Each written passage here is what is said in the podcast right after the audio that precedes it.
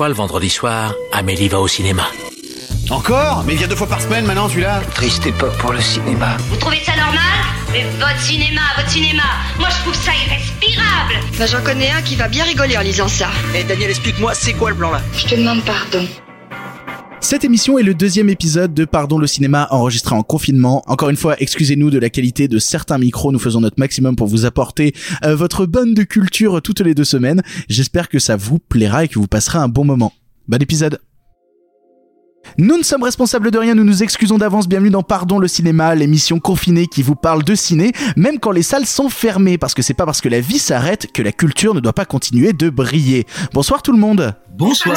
Bonsoir. Bonsoir Clara. Salut, comment ça va Euh, ça va super. Bonsoir Simon. Salut, je suis en terrasse, c'est super. Bonsoir Marc.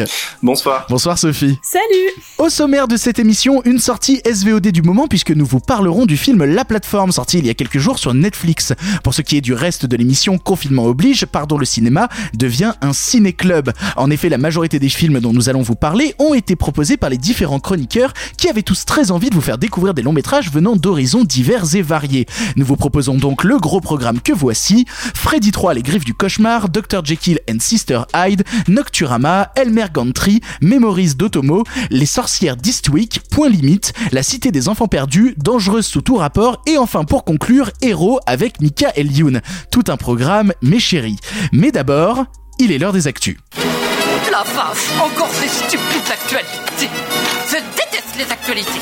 Au cinéma, c'est comme ça et pas autrement. Ha ha Qu'est-ce qu'on passe au cinéma? Demandez à la patronne. Dans les actus de ces deux dernières semaines, bah euh, pas grand chose pour être tout à fait honnête, euh, on va être très très honnête. J'aurais bien aimé inventer plein de trucs, mais rien n'était particulièrement joyeux. Alors Moi allons-y. j'ai que- nettoyé mon micro-ondes si tu veux. C'est une parler. très très bonne actualité qui méritait d'être notifiée. Bon, il n'y a pas grand chose de joyeux, mais allons-y quand même avec ce qu'on a, même si c'est pas vraiment la joie. Tout d'abord, je tiens à dire au revoir à plusieurs personnes du monde du cinéma qui nous ont quittés ces derniers jours, et il y en a pas mal. À savoir tout d'abord au revoir Stuart Gordon, réalisateur bien connu notamment pour le film Réanimator. Au revoir à Odile Schmidt, comédienne de doublage extrêmement talentueuse qui donnait notamment sa voix depuis quasi toujours à Eva Longoria. Au revoir Lucia Bosé, actrice italienne qui avait tourné notamment pour Antonioni, Cocteau ou Buñuel et qui a malheureusement été emportée par la pandémie du moment. Au revoir Pierre Bénichou, décédé aujourd'hui même, bien connu comme membre de la bande à Ruquier et qui a plusieurs fois touché au monde du cinéma. Et enfin, au revoir Albert Uderzo, formidable dessinateur d'Astérix qui s'est éteint à l'âge de 92 ans après avoir fait rêver des générations dont la mienne. Salut, espèce de génie. Est-ce que vous voulez rajouter quelque chose sur cette disparition je, je ne sais même plus quoi dire tellement euh, toutes me rendent assez triste. Bah, c'est c'est triste. Je pense que c'est la meilleure chose à rajouter. Avançons. Vous êtes, vous êtes tous insensibles. Euh, En avant. Exactement. Pour les autres actus, je tenais à vous parler de deux reports, et je dis bien reports, puisque le premier est celui du Festival de Cannes. En effet, ce bon Thierry Frémaux a enfin décidé de céder face à l'envahisseur et a annoncé reporter le festival fin juin, début juillet, sans d'autres précisions. Pour info, le festival continue d'accepter les propositions de films jusqu'à mi-juin et aucune accréditation accordée pour l'instant n'a été annulée. On y croit encore de notre côté ou pas du tout? On a abandonné? Alors de mon côté, euh, absolument pas. Je n'y crois absolument pas à ce festival et je pense que dans tous les cas, même s'il euh, s'il avait lieu, il serait assez malvenu. Euh, je pense que même si nous, la France, ça va mieux, euh, on n'aura jamais euh, d'ici, euh, allez, fin juin, l'intégralité des, des pays euh, participants au festival qui seront d'attaque pour le faire, en fait. Donc pour moi, c'est perdu d'avance. Salut l'optimisme, bonsoir Après, après la question c'est est-ce qu'il est possible, on va dire, de reporter le report plus ou moins longtemps C'est-à-dire que euh, moi, je, je suis parfaitement incapable de juger si fin juin, début juillet, c'est réaliste. Honnêtement, je m'en rends pas compte et, et je ne suis absolument pas compétent pour évaluer ça. Euh, néanmoins, imaginons que le festival se tienne à ces dates ou se tienne plus tard. Euh, je pense qu'il est, il est pas tout à fait impossible, improbable, au-delà des enjeux euh, financiers, des enjeux, on va dire, de visibilité et d'importance du festival dans la planète cinéma, que Cannes se dise, mais à un moment, pour relancer la visibilité, les salles, la vie culturelle et la vie médiatique du cinéma, il faudra un électrochoc. Et nous, on peut être cet électrochoc. Donc il y a peut-être aussi un peu de cette ambition-là. Je la trouve euh, pertinente, euh, nécessaire et euh, au-delà de l'opportunisme, noble, enfin importante quoi pour ce milieu-là. Alors est-ce que ce sera début juillet, est-ce que ce sera fin juin, est-ce que ce sera à un autre moment? Euh, Je ne sais pas. Je me rends pas compte de la faisabilité de la chose. Après, parce que- euh, après, ils, ils- ils ont plus ou moins, ils ont plus ou moins expliqué que euh, c'était très compliqué de reporter après euh, la période de fin juin début juillet. Donc je Parce pense que après, il y a Venise. Bah oui, c'est ça, C'est il y a exactement Venise, ça. Ça pourra pas. Non, mais je veux dire, à, à Cannes, en juillet et en août, il y a les vacanciers normaux, en fait, tout simplement. et les, va- et les vacanciers pourraient perturber justement le festival. Alors, ben, je suis pas tout à fait d'accord. Il y a, il y a peut-être un calcul aussi un peu à faire, c'est que si on est honnête, hein, et, et attention, je dis ça, sachant que la précédente, la dernière édition en date du, du festival, celle de 2019, est une des plus impressionnantes qu'il y ait eu en termes de qualité depuis de- depuis pas mal d'années. Néanmoins, euh, il faut il faut il faut quand même pas nier. euh, moi, je vais à Cannes depuis maintenant pas loin de 10 ans, qu'il y a une un abandon du public, des curieux, c'est-à-dire des gens qui avant venaient pour euh, respirer du cinoche, voir le tapis rouge, voir des stars internationales monter. Enfin, écoute, mais c'est pas compliqué. Il y a dix ans, pour relier les deux extrémités de la croisette, il fallait une quarantaine de minutes, euh, tellement la foule était dense. Aujourd'hui, en un quart d'heure, c'est réglé. C'est-à-dire qu'il y a peut-être aussi un calcul à faire. On aura peut-être un peu moins de médias, mais si on est en juillet ou en août, on peut avoir tous les touristes, on peut avoir tout le monde et on peut avoir un festival plein pour peu que le confinement ait été totalement levé à ce moment-là. Ce qui est pas dit. ce En, qui est pas en- en fait, le, le- le- leur but ce serait de faire un festival qui soit plus présent pour euh, l'image, c'est-à-dire d'avoir énormément de gens et donc du coup de, de rallier, euh, de rallier justement ce Cannes de l'époque et euh, de laisser de côté peut-être certains critiques ou certains pays, mais de dire oui, malgré ce qui se passe, le cinéma vit et Cannes reste toujours debout. Quoi. Et puis peut-être d'être un symbole, tu vois, d'être l'image d'un Cannes noir de monde qui vient pour le cinéma, d'être le premier grand événement ça. de la planète cinéma. Ce qui pose néanmoins un problème au niveau sécurité parce que depuis 4 ou 5 ans, euh, à Cannes, ils ont quand même renforcé tous les protocoles de sécurité et ça, entre guillemets, ça nuit beaucoup quand même au, au va-et-vient des gens, quoi. C'est le moins qu'on puisse dire. Alors pour la blague, sinon il y a Pornhub qui a décidé, enfin qui a proposé de diffuser le festival de Cannes online. vu, je sais pas si vous vu avez ça, vu ça. J'ai vu ça. Et, euh, et moi je, je dis bah du coup je dis merci le cinéma. Voilà. Alors, pour, pour aussi revenir sur l'histoire de juin-juillet, moi j'ai un argument contre sur le fait que ça ne, se- ça ne se fasse pas, mais je ne sais pas euh, dans quelle mesure il pèse. C'est qu'en fin juin, début juillet, il y a deux autres festivals internationaux qui sont le Festival de La Rochelle et le Festival euh, de Bologne, qui sont des films, des festivals de films de patrimoine, donc de films anciens, et euh, qui sont quand même des festivals internationaux. Et le problème, c'est que si le Festival de Cannes se tient à ce moment-là, bon, de une, il y a un problème de visibilité, et de deux, il y a le Festival de La Rochelle qui a fait un communiqué en ce sens-là, où il y a aussi un problème de personnel, parce qu'il y a des personnels euh, projectionnistes, techniciens, etc., qui ne peuvent pas être réquisitionnés sur deux festivals en même temps. Et donc le problème, c'est que si le Festival de Cannes se tenait à ce moment-là, ça annulerait deux festivals internationaux, un en France, un en Italie, qui n'ont pas forcément les mêmes ressources économiques que Cannes pour s'en remettre. Alors après, peut- après, je pense que euh, des, des- les personnes qui s'occupent du festival de Cannes sont sûrement en discussion avec les gens qui sont à La Rochelle ou à, ou à Bologne pour dire, hé les gars, comment on peut s'arranger? Je, je pense qu'il y a des négociations en interne qu'on n'imagine même pas, quoi. Oui, oui. Et puis bah, après, je pense qu'il y a une médiation, il y a une médiation au niveau du, du, du ministère de la Culture aussi, qui, qui a des nouvelles de Frank Rister. Euh, oh putain, c'est vrai, ça fait longtemps qu'on l'a pas vu lui. Bah en même temps, il y a plus beaucoup de voitures en circulation. Là, c'est la saison morte. Hein. Euh, enfin, dernière actu, dernier report, et celui-ci, on le doit au gouvernement français, comme ça au moins la boucle est bouclée, qui a décidé de priver nos jeunes petites têtes blondes de Disney Plus pour l'instant, reportant sa sortie au 7 avril, alors que partout en Europe, la plateforme est bien sortie comme prévu. Alors non, pas comme prévu. Au moins en Espagne, elle est avec un débit extrêmement limité, dont Disney s'est excusé dans plusieurs tweets d'ailleurs, à la demande du gouvernement espagnol. Mais, mais, ça- mais ça veut dire quoi en fait? Ça veut dire qu'on a le débit internet le plus pourri du monde ou quoi? Parce que les, les, les, autres pays confinés, euh, no- notamment, notamment comme l'Italie, euh, ont Disney alors, Plus actuellement. Alors, alors oui, attends, alors je, je, je, là je vais pas rentrer dans le détail parce que j'en suis incapable et je dirais d'énormes bêtises que des, que plusieurs de nos auditeurs pourraient peut-être corriger.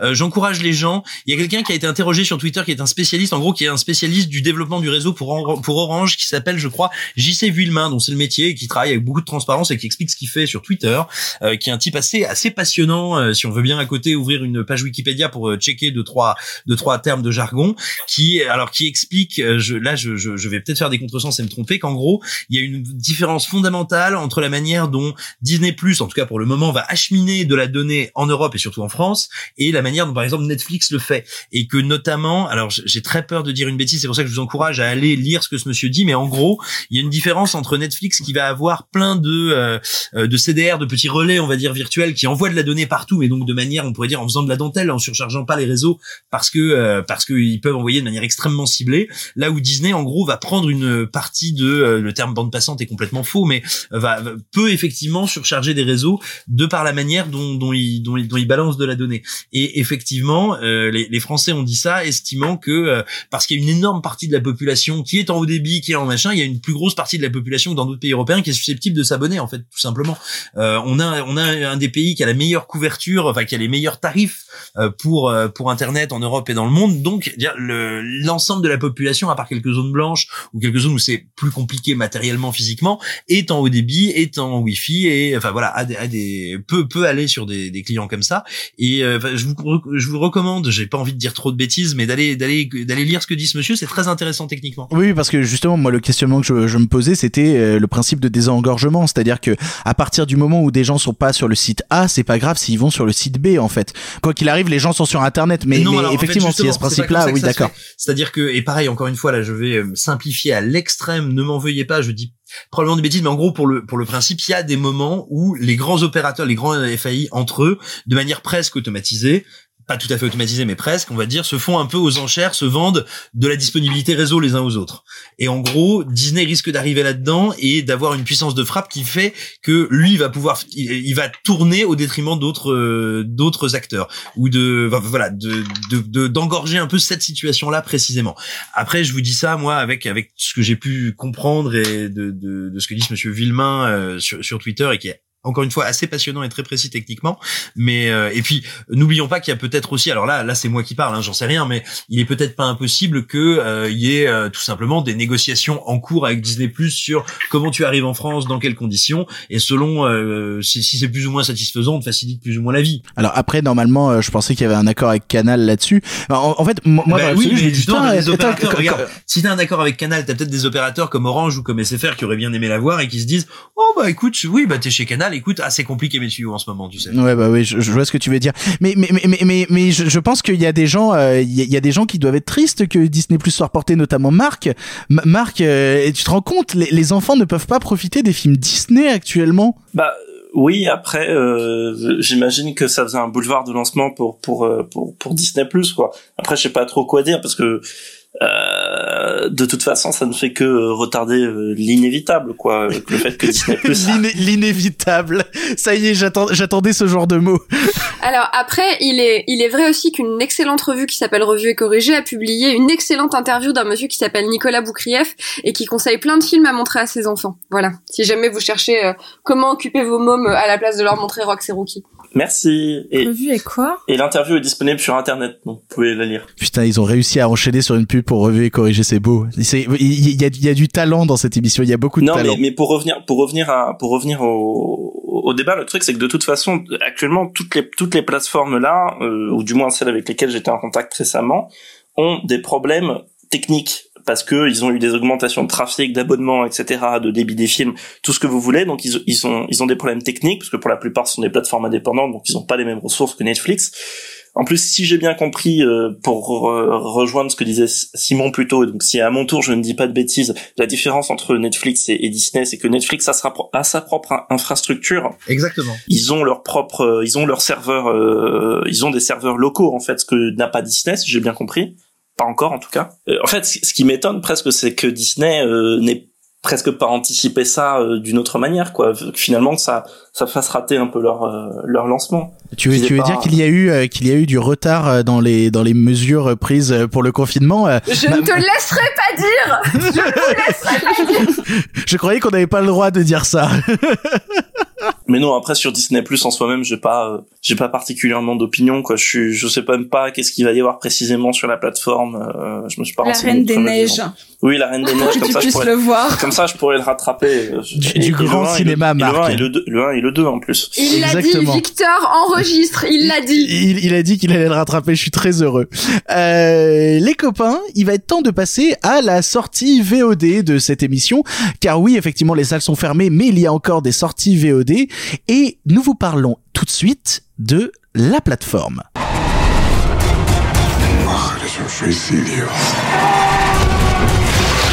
El hambre desata la locura.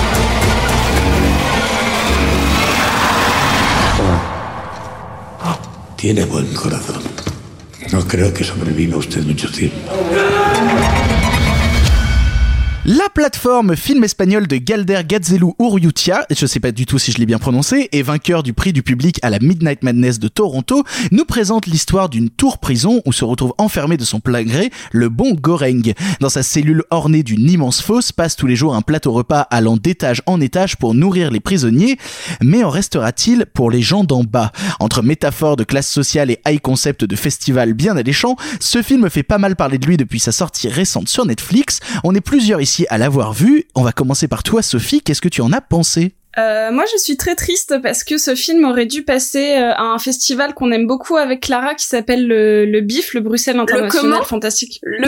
Jamais entendu le meilleur festival du monde, le meilleur festival.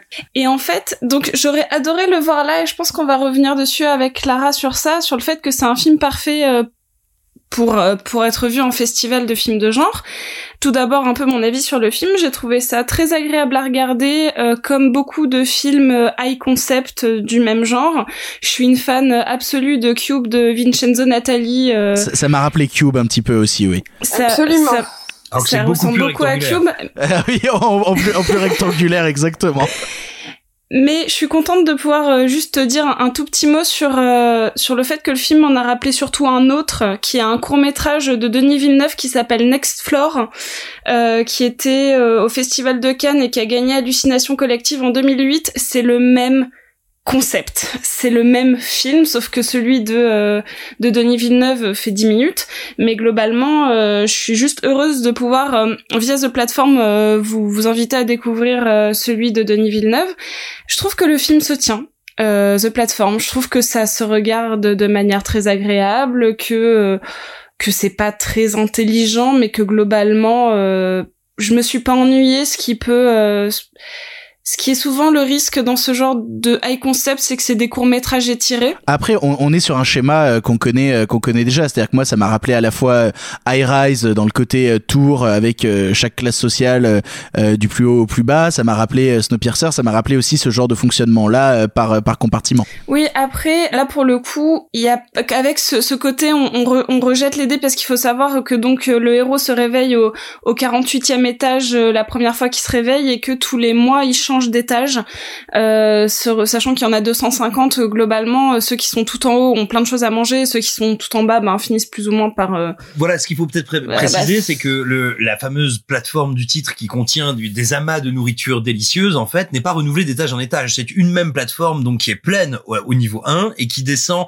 à un rythme régulier, ce qui fait que comme tout le monde veut se gaver de peur de manquer, arrivé au 40e niveau, il y a déjà plus rien à bouffer et les gens n'ont plus qu'à mourir de faim. C'est ça, et ce qui est très différent, donc du coup, avec des euh, Snowpiercer ou des High Rise, où, justement les les classes, euh, enfin, on, on, montre vraiment les classes avec un peu des des, des clichés ou des euh, oui, hein, avec un peu des clichés, ce qui, ce qui me dérange pas. Hein. J'adore, euh, j'adore Snowpiercer ou voilà. Sophie, elle adore les clichés. Moi, j'adore les clichés. Pardon, j'adore les clichés. Je trouve ça formidable. Ah, ah, après, je, suis un grand défenseur de High Rise aussi, moi de mon côté. Euh, je suis désolé, pardon. Ah bon?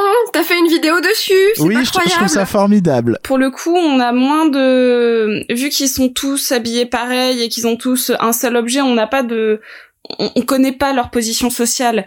Euh, le, le, le film est plus en avant que les gens ne s'entraident pas et que globalement, du moment qu'on les hiérarchise, euh, il va y avoir une merde en fait, plus que de d'imposer des, des des cases dès le début. Enfin, je je sais pas si je suis très claire, mais c'est ça que je trouvais plutôt intéressant dans le film. Si si, si euh, totalement, totalement. Je suis je suis je suis d'accord avec toi et c'est ce qui me fait aussi apprécier le film, c'est le fait que il y a ce switch permanent et que ça crée quelque chose d'assez ludique pour le spectateur. De euh, ok, là on est parti pour un mois dans cette situation là, mais à partir du moment où ça va changer, on change complètement les règles du jeu et le statu quo en place. Mm. Et donc du coup c'est euh, ouais ça, ça, crée un truc comme je dis assez ludique parce que tu te dis putain où est-ce qu'ils vont atterrir, qu'est-ce qui va leur arriver? On a constamment l'attente de la nouvelle surprise et du nouveau changement et, pour ça c'est bah, c'est vraiment pas mal foutu quoi.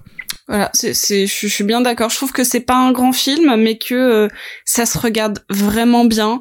C'est euh, assez gore sans être complètement dégueulasse euh, pour bien rentrer dans, ce côté euh, film de genre de festival. Euh, ça, c'est plutôt rythmé. Enfin, je, je, vais pas être méga élogieuse, mais globalement, je trouve que c'est un, un film qui fonctionne plutôt bien. Je suis d'accord, moi aussi, je trouve que ça fonctionne plutôt bien. Et toi, Simon, qu'est-ce que tu en as pensé? Alors moi, je pense qu'il y a à l'origine une idée, une idée qui est extrêmement forte, on va dire intellectuellement, symboliquement et visuellement, parce que cette image de cette plateforme pleine de bouffe qui descend inexorablement, de ces gens qui se goinfrent et donc ne réalisent pas ou ne veulent pas réaliser que s'ils ne prenaient que ce dont ils ont besoin, ceux d'en dessous auraient encore assez à manger et donc ce système carcéral en fait s'écroulerait de lui-même. Ça, je trouve ça très fort. Le problème, c'est que, et je vais pas vous dire c'est un court métrage étiré parce que c'est pas le cas, il y a plein de rebondissements. En revanche, je trouve qu'il y a une bonne idée, mais il y a énormément de ratés et de gros problèmes.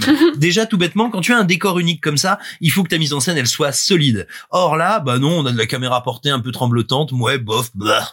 Euh, je trouve que les personnages sont incroyablement mal écrits. Tu vois, entre eux, euh, euh, bah alors lui, c'est le méchant qui parle comme ça et qui t'appelle mon petit caracol, eh oui, mon petit caracol, il est horrible, il dans ta tête. Non mais lui, au bout de deux minutes, j'ai envie de lui mettre des coups de boule, c'est terrible. Euh, le héros qui est gentil mais qui fait des erreurs parce qu'il pense qu'on peut forcer les gens à être gentils. Enfin voilà, c'est un peu euh, Toto apprend le communisme. mais après, c'est un héros naïf. Tu peux pas reprocher à un personnage d'être naïf. Il a pris Don Quichotte comme livre. euh, Ouais, c'est... putain, c'est vrai. Il est là pour lire Don Quichotte. Et, et- et moi, j'ai un énorme, un, un énorme problème avec le film, euh, qui, à mon sens, a un, un vrai souci d'équilibre. C'est-à-dire que euh, où il m'en dit trop, où il m'en dit pas assez. Il m'en dit trop sur ce qu'est euh, à la enfin la plateforme, sur son fonctionnement. euh, il m'en dit trop. Voilà, il y a des moments où il m'en dit pas assez, et du coup, euh, et du coup, ça fonctionne pas. Et tu vois notamment ce que tu dis, cette idée que tous les mois ils sont changés d'étage arbitrairement et que ça rebat les cartes. Alors oui, ça donne du dynamisme au scénario et au rebondissement, incontestablement. Sauf que je trouve que ça ne fonctionne pas très bien en termes de, cohérence avec l'ensemble et que c'est un peu artificiel. C'est-à-dire que finalement, bah oui, euh, j'ai encore plus de mal à croire que ces gens ne sont pas intelligents alors qu'ils changent d'étage. C'est-à-dire que si tu veux qu'ils soient pas solidaires, si ce duo était toujours en haut, je comprendrais euh, qu'ils soient que ceux du bas soient ultra vénères s'ils ont jamais été en haut, bien sûr. Mais en fait, le fait que les cartes soient tout tout le temps rebattus, je me dis mais en fait ils sont pas enfermés parce que euh, parce que le monde est horrible, ils sont enfermés parce qu'ils sont cons. Et euh, et, et, et je et je reproche enfin au film de vouloir se terminer dans le symbolisme alors que à mon sens il a pas les épaules pour et il a été beaucoup trop justement euh, euh, carnassier terre à terre et pas très finement mis en scène avant pour pouvoir me dire genre et nous allons maintenant arriver dans la plage onirique mesdames et messieurs, il est l'heure d'allumer vos cerveaux parce qu'en fait on sait pas comment finir. Ben alors c'est ça qui m'a étonné en fait euh, parce que je trouve pas le film incompréhensible mais j'ai vu beaucoup beaucoup beaucoup de gens sur les réseaux euh, commencer à faire des, des, threads d'explication de la fin du film. Et je me disais mais mais, mais c'est pas c'est pas- si compliqué quoi. Le film est assez simple à comprendre en lui-même. C'est pas compliqué, c'est un film très simple, c'est un film vraiment très simple. Les, souvent en fait les films high concept, même genre Cube, c'est des films simples. C'est c'est c'est c'est ça va dans une seule direction. Enfin, on n'a pas, euh, on peut avoir plusieurs degrés de lecture, mais le la, la trame narrative est assez simple globalement dans les high concept. Sinon, on se perd quoi. et, et toi Clara qu'est-ce que tu en as pensé?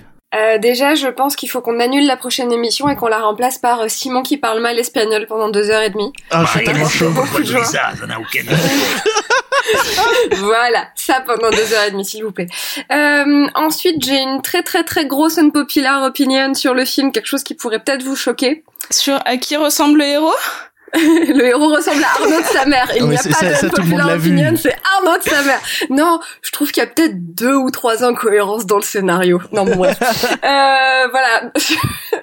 Alors, en fait, en ces temps troublés où j'arrive à me concentrer sur rien et où je n'arrive pas à regarder un film, je trouve que la plateforme est immensément agréable parce que justement, c'est des, en fait, c'est un film qui t'expose des règles du jeu, puis des conséquences de ces règles, puis des nouvelles règles, puis des conséquences de ces nouvelles règles. C'est hyper facile à suivre. Et, et tout en étant visuellement extrêmement chargé, tu vois, pour te pour te stimuler les yeux, quoi. Donc en fait, je trouve que c'est un film extrêmement agréable euh, en cette période où euh, se concentrer sur quelque chose est extrêmement compliqué euh, du fait euh, du confinement. Euh, alors peut-être, peut-être. Non, euh, donc voilà, donc je trouve ça très très très agréable malgré des failles de scénario euh, de l'enfer, mais qui en fait sont plutôt rigolotes. Je voulais vous dire que le Midnight Movie Madness dont on a rapidement parlé tout à l'heure et dont le film est issu est en fait un peu le le, le coup d'envoi de la saison du cinéma de genre. Et, euh, et en fait, tous les ans, donc c'est pendant le TIFF, le Toronto International Fantasy Film Festival. Non, pardon, le Toronto International Film Festival. Film Festival. Voilà, excuse-moi, il n'y a pas de F de fantastique, juste Film Festival. Donc il y a un, un très très grand festival de cinéma que, que d'aucuns peut-être essayent de dire qu'il est maintenant plus important que Cannes. Bref, ce n'est pas la question. Il y a euh, dix films, une dizaine de films présentés en séance de minuit pendant ce qu'on appelle donc les Midnight Madness. Et en fait, ces dix films-là tous les ans, moi je les regarde du coup en fin de saison, tu vois, je me refais la liste. Tous les ans, tu te rends compte que ça a annoncé tout ce qui allait sortir de bien pendant la saison. Donc Totalement, en fait, c'est totalement. marrant. Tous les ans, je regarde la liste et je sais ce que je vais avoir envie de voir cette année. Donc, si vous vous intéressez au cinéma fantastique et au cinéma d'horreur, euh, il est très très très très très intéressant d'aller regarder en août, quand ça sort, le la liste des euh, Midnight Madness. Et, et puis c'est- et puis ça a lancé quand même pas mal euh, pas mal de gens euh, la Midnight Madness. hein. Absolument. C'est- C'est-à-dire que même même Duvels à l'époque avait diffusé euh, Calvaire euh, la Midnight Absolument. Madness, ça a lancé plein plein de carrières. Et il raconte volontiers que à cette occasion, il était assis à côté de Ted Remy, qui à l'issue de Calvaire l'a regardé et lui a dit "You're sick, man", et pas du tout en Ah mode oui, genre. "Ah, génial, c'est trop bien", mais il a vraiment regardé, l'air de dire "Mais gros belge dégueulasse, va-t'en". T'es un malade. Euh, non mais donc voilà, c'est absolument un film de festival comme l'a dit Sophie, puisque Sophie et moi on est on est très très très euh, spectatrices de de, de festivals fantastiques. On y va beaucoup beaucoup, comme quasiment tout le monde d'ailleurs. euh, J'aurais ici. aimé être euh, assise à côté de toi en le regardant et de hurler au milieu de 300 personnes. Vas-y, bouffe-le, putain Voilà. Waouh, j'ai eu tellement peur. Absolument, et faire, ouais, hurler, hurler quoi, Euh, et faire des blagues sur les escargots. Oui, parce que le bif, euh, dont on vous a déjà parlé 200 fois, c'est un festival où le public fait des blagues à voix haute, et il y a un peu un concours entre les gens de faire la meilleure blague. Et il est vrai que la plateforme au bif, je pense que ça aurait été absolument une merveille. Donc euh, voilà, non, non, c'est, c'est- je, en fait. Je lance le film, je ronchonne en trouvant que c'est médiocre, et en fait non, c'est parfait. C'est absolument le film dont vous avez besoin en ce moment. Voilà, c'est parfait. Du coup euh, du coup euh, Sophie, toi tu le recommanderais le film? Absolument. Est-ce que tu me le recommandes à moi? Euh, Est-ce qu'on est-ce qu'on est-ce qu'on Ah, recommande le film à Marc? Ça c'est la vraie question. Je sais pas, est-ce que t'as vu Cube? Ouais, j'ai vu Cube. T'as aimé? Bah, c'est c'est rigolo dans le genre idiot, non? Bon bah pareil. Moi, je le recommande à Marc si on lance une une tu sais, une chronique pétrie de haine et de fiel qui s'appellera "On l'a forcé à le rattraper". mais mais tu, tu sais que ce sera un super concept? Bon, Moi je Le suis prochain super pour. épisode, c'est Simon qui parle très mal espagnol et Marc qu'on a forcé à rattraper des trucs. Alors Marc, tu as vu la YOLO pour Netflix. Eh. Je- je- je- genre la Reine des Neiges? Ouais, voilà. J'aime bien les films nuls, hein. Moi, j'ai passé, j'ai j'ai bien rigolé devant euh, White Bird, là, ou White Box, je sais plus quoi, là. Bird Ah, Box. blague, Bird Bird, Box. Box, Bird Oh Box. merde. Non, mais juste, si vous avez pas vu Cube, euh, regardez Cube et que si vous devez choisir entre les deux, regardez Cube et pas The Platform. Si vous aimez bien Cube, regardez The Platform. Et puis voilà, enfin, moi c'est un peu mon... Je sais que je parle beaucoup de Cube, mais j'aime beaucoup le film. Donc euh, voilà.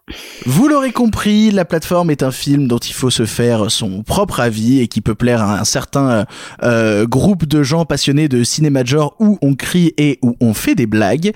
Euh, C'était un peu notre seul film de l'actu actuellement. Euh, bah dis donc deux mots qui se ressemblent beaucoup à la suite, dites-moi. Nous allons maintenant partir dans le ciné-club du passé. En avant. À cette époque, vous le savez, le cinéma était en noir et blanc. Mais nous avons préféré mettre un peu de couleur. Monsieur Mézeret, au nom du patrimoine artistique français tout entier, je vous dis merci. Mais enfin, tout ça, c'est le passé.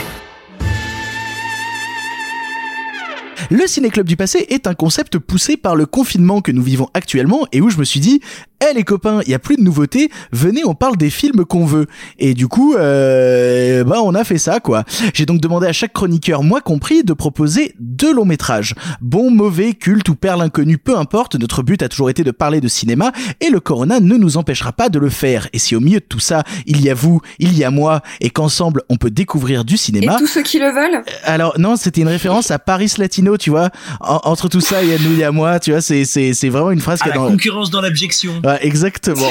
Bref. Je connais bien la Starac 2, je te raconterai. Exactement, moi, je- moi je connais le morceau par la Starac 2. Pareil. Euh, bref, si on peut vous faire découvrir euh, du cinéma grâce à ce concept, eh ben j'en suis très content. Et on commence tout de suite avec Freddy 3.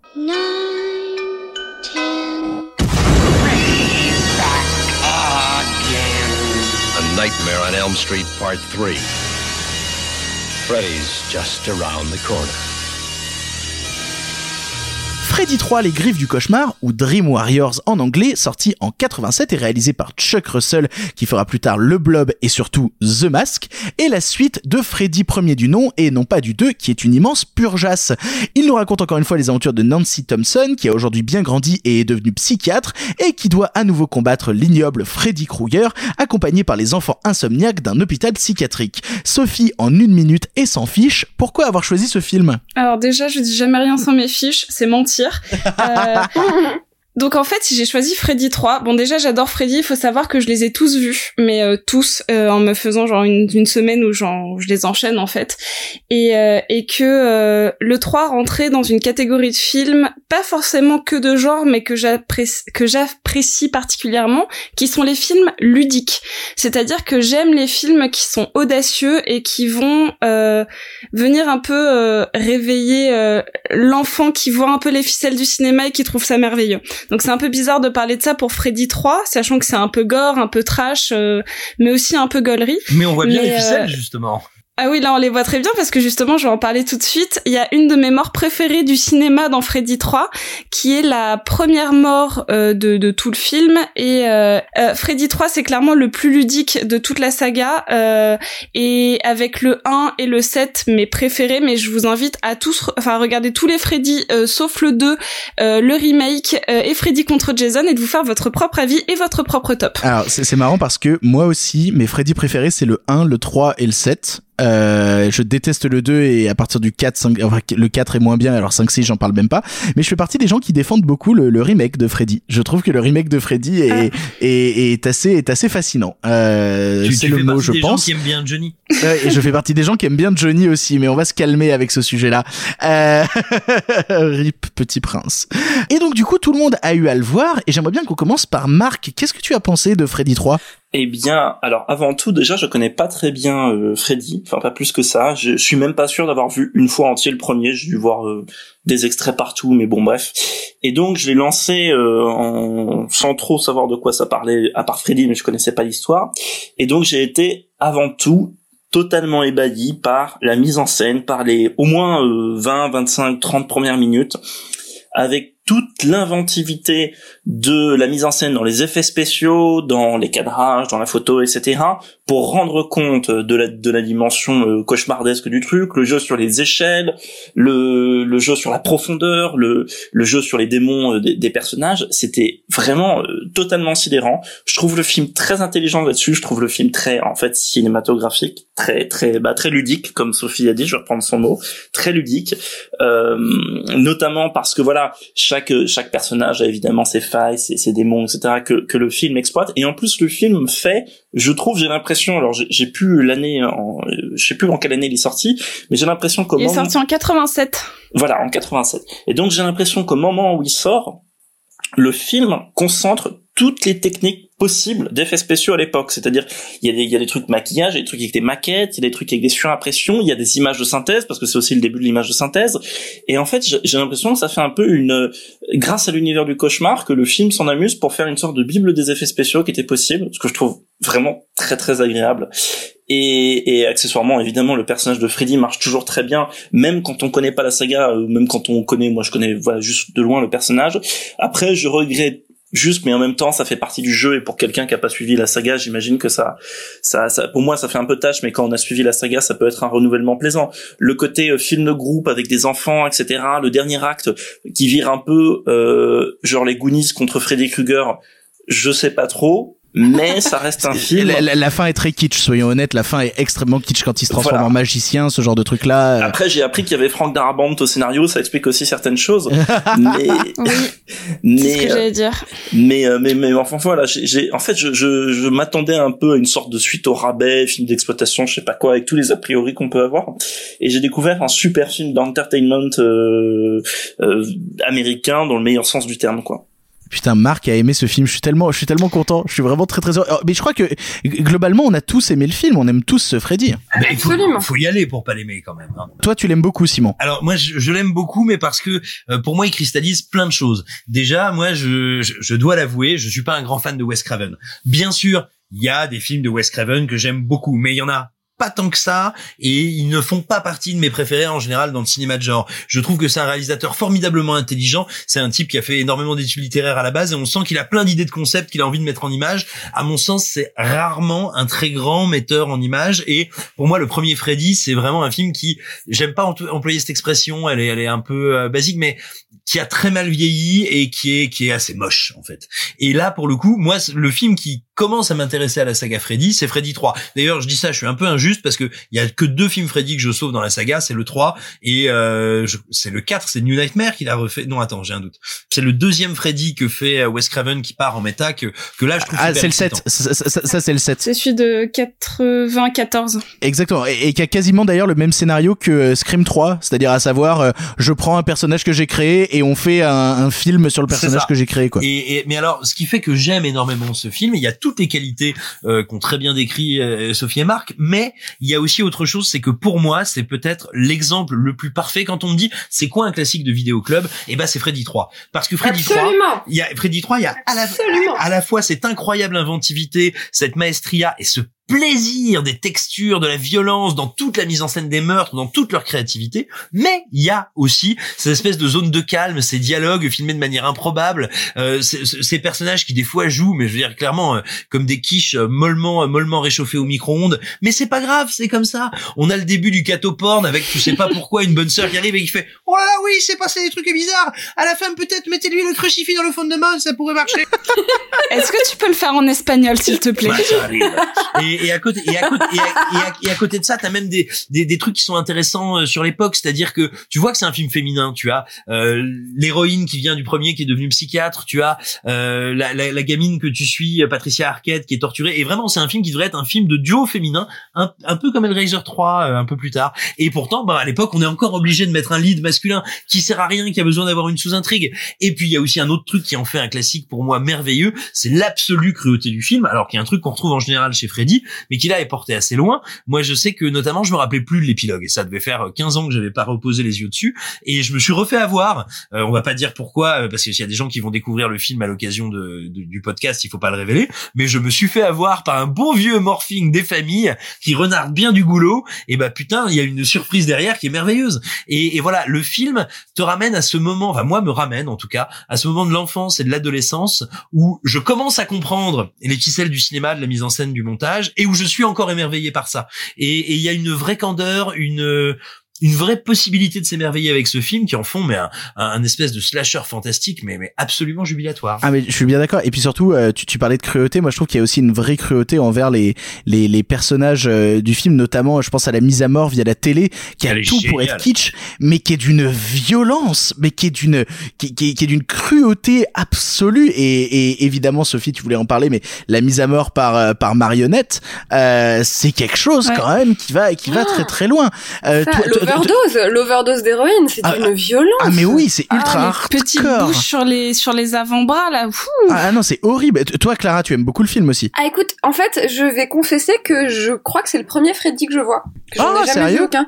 Tu sais les trucs où pour aucune raison, le fameux pour aucune raison j'ai jamais vu euh, un Freddy, euh, comme pour aucune raison j'avais jamais vu Citizen Kane. Tu vois, il y a tous ces tous ces j'ai une passion euh, en plus du divertissement pour ces ces films que tout le monde a vu sauf toi. Tu vois. Ouais, en je, fait, je- les- je connais, je connais ça, je connais ça. voilà, tu connais cette théorie. Et, euh, et en fait, le et j'ai une passion pour Nocturama, mais on y vient plus tard. Euh, et en fait, je, ce que j'ai trouvé absolument, absolument, absolument génial dans ce film, c'est qu'il m'a permis d'apprendre à mieux connaître Sophie. Et c'est ce que j'ai trouvé euh, absolument formidable aussi dans le dans ces recommandations qu'on s'est fait les uns les autres pour euh, pour euh, pour le podcast. En fait, c'est que j'ai eu l'impression de passer euh, du temps avec chacun d'entre vous, parce que tous les films que vous avez recomm- recommandés, et je dis ça sans le sans la moindre arrière-pensée, je vous supplie de le croire, euh, que tous les films que vous avez recommandés, en fait, c'était vous. je suis Et, euh, super je- rassuré Mais non, mais attends, excuse-moi Simon, mais t'as recommandé quand même deux films qui parlent de la même chose, à savoir de l'Amérique profonde et des c'est outcasts. exactement ça. Tu vois Et moi j'ai parlé de deux films sur des enfants qui pètent des boulons. Et enfin, tu vois, bon bref, donc en fait on a on a tous recommandé. Et moi sur quoi alors? Je suis Eh ben, curieuse. Toi, t'es Freddy Krueger, Sophie. toi sur les tueurs en série. euh, Non, non, Il est mais temps de soigner toi, cette et se couper les ongles. Toi, c'est sur un cinéma ludique de l'imaginaire avec une grosse dimension d'artisanat, tu vois, et sur des trucs comme ça. Et, et en fait, du coup, bah voilà, j'ai trouvé ça super de, j'ai eu l'impression de passer du temps avec vous, en fait. Et en fait, en voyant Freddy 3, bah, j'avais l'impression de passer du temps avec Sophie. Et en fait, bah, comme c'est la meilleure chose du monde, du coup, c'était super. Oh. Voilà. Mais, mais, mais, mais du coup, en fait, euh, Qu'est-ce moi- que tu penses du film? C'est super, voilà, c'est tout. c'est vrai. ça pour ne pas avoir dit ce que j'en pensais. Euh, je trouve ça super et j'ai envie de découvrir les autres Freddy et merci de m'avoir indiqué euh, par où y aller. Titre parce qu'en fait il y en a vraiment beaucoup trop des Freddy. Donc en fait de savoir qu'il faut que je rattrape le 1 et le 7 c'est parfait. Bah voilà, et, et encore une fois, en fait, ce qui s'est passé, c'est que le, le 1 est fondateur du truc, mais il a mal vieilli sur plein d'aspects, vraiment sur beaucoup trop d'aspects qui, oui mais moi qui aussi sont euh, c'est pas grave. non, non, non, non, non, non, non, mais qui là font vraiment un peu de peine. Et le 7, je trouve, euh, renouvelle le tout avec un côté un peu méta intéressant. Le 2, c'est une perte totale d'intérêt euh, parce que... Quel on- enfer le 2. Ah non mais le, le 2 c'est qu'est-ce qu'on sait plus quoi raconter ah bah c'est pas grave moi, moi, je me suis toujours pas remis de la scène de la langue dans le 2 qui est d'une nullité absolue et Pour moi, il y a euh, de l'homoérotisme gratuit partout. Ah, le mais truc avec les totalement. serviettes, genre. ah mais totalement C'est dans lequel qu'il y a Johnny Depp? C'est dans le 1 Le 1. Ok. Et juste, je tiens à dire que bon, ma mort préférée de tous les Freddy, c'est clairement le, le, bah, le pantin qui est dans le, qui est dans le 3, mais j'ai euh, un énorme coup de cœur pour une mort qui est dans le 4, qui est pour moi l'une des morts les plus dégueulasses de l'histoire du cinéma d'horreur, dans Oh. son intégralité. C'est la qui est- C'est la scène de la musculation Ouais, avec ça, une nana qui a très très très très peur des cafards et Freddy euh, l'a fait se transformer en cafard avant de l'écraser dans une boîte. Et là aussi en termes de euh, de, de distance, de profondeur de champ, euh, il y, a, il y a quelque chose qui est assez intéressant. Ouais, mais le, le, le- du le film est un 4, peu raté, euh, donc, c'est ça, euh, le, le 4, j'ai vraiment le cul entre deux chaises à me dire qu'il y a des choses que je trouve marrantes et intéressantes et en même temps, euh, euh, j'ai perdu les, les personnages qui faisaient Freddy et ça ne m'intéresse plus, quoi. Ça ne m'intéresse plus et là, vous êtes vraiment juste en train de broder pour essayer de faire des sous autour de Freddy, ce que Freddy 7 justement ne fait pas et c'est là où Freddy 7 est beaucoup plus intelligent que ça, quoi. Mais alors, je vais, je vais encore dire un truc génial et absolument révolutionnaire, mais quand même, c'est vraiment une très bonne idée, euh, cette histoire de personnages qui tuent les gens dans leurs rêves, parce que ça permet de s'affranchir de la réalité et de faire ce qu'on veut. Oh là là. Voilà. Exact, et- et- et- En exactement. voyant Freddy 3, j'ai re- retrouvé dans certaines sé- séquences du, du film des trucs qui m'ont pas forcément évoqué le, le, le cinéma. Enfin, si évidemment beaucoup de films qui parlent du rêve, mais qui m'ont beaucoup évoqué le jeu vidéo. En fait, je trouve que c'est notamment euh, ce moment où il y a un Freddy euh, gigantesque, euh, où bah, j'en parlais des jeux sur les profondeurs, les couloirs, etc. Des trucs qu'on retrouve plus tard dans certains jeux pour ceux qui ont joué au jeu Batman quand il y a les scènes avec l'épouvantail. pour, euh, Exactement, Je suis exactement. pour Alan, avec pour. Alan Wake, pour d'autres choses. Et je trouve le film, en fait, qu'il a, il a nourri un imaginaire euh, du jeu vidéo avec à chaque fois la possibilité commune avec le jeu vidéo, étant qu'on peut à peu près modéliser ce qu'on veut. Et là, avec le rêve ou le cauchemar, plutôt, on peut mettre en scène ce qu'on veut. Donc, euh, j'ai- j'ai- ça m'a vraiment, j'ai bien aimé ouais, ce côté matriciel de. Et je suis vachement d'accord avec toi, Marc. Euh, On parle de, tu vois, Silent Hill, on parle toujours de, à raison de l'influence de l'échelle de Jacob sur Silent Hill, qui est indiscutable, mais il y a vraiment des textures, des lumières, voilà, c'est ça, des, des effets, des, des, dans la tessiture de l'image, dans la maison, dans la putrescence, qui vraiment, La moi, m'y ont fait penser. Tessiture de l'image. En espagnol dans la Pléiade maintenant, s'il te plaît. L'horreur. Eh, En résumé, vous le... En résumé, vous l'aurez compris, on vous encourage énormément, merci Sophie de cette recommandation, de Je suis découvrir. ravie vraiment, euh, je suis vraiment ravie qu'il qu'il vous ait plu à tous et que vous, certains l'aient découvert. Voilà. Mais découvrez Freddy, euh, découvrez Freddy 1, découvrez Freddy 3, sautez le 2 et si vous pouvez sauter tout le reste pour aller directement au 7. Nous allons maintenant rester dans le cinéma de genre, mais un cinéma de genre un chouille plus ancien, puisque nous allons parler de Dr. Jekyll et Sister Hyde.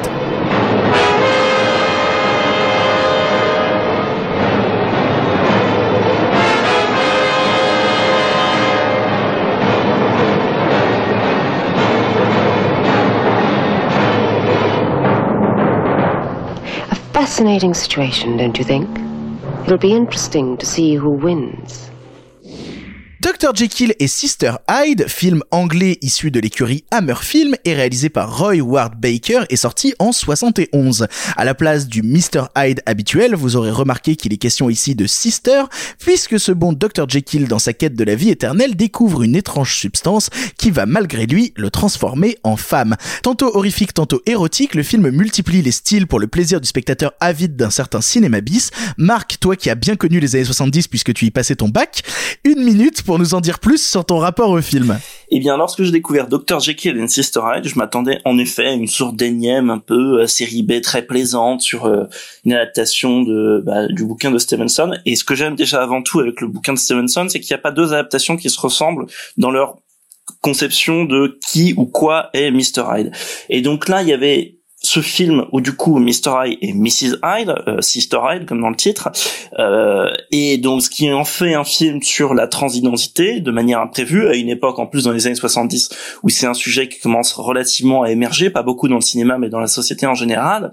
Et en plus le film vient mêler ça déjà à une esthétique que je trouve superbe dans, dans le Londres du 19e, mais vient mêler ça en plus au clean de Jack l'Éventreur, donc il y a un côté trois ou quatre films en un si on veut que je trouve non seulement extrêmement satisfaisant, mais en plus que je trouve absolument voilà remarquable dans son écriture, dans sa mise en scène, et pour moi, c'est un des grands moments du cinéma d'exploitation et d'horreur. Je, je suis assez d'accord. Euh, ça m'intéresse, ça m'intéresserait que pour ceux qui euh, ne, ne, savent pas nécessairement ce que c'est, tu refasses un petit point sur euh, qu'est-ce que c'est euh, Hammer Film, qu'est-ce que ça représente?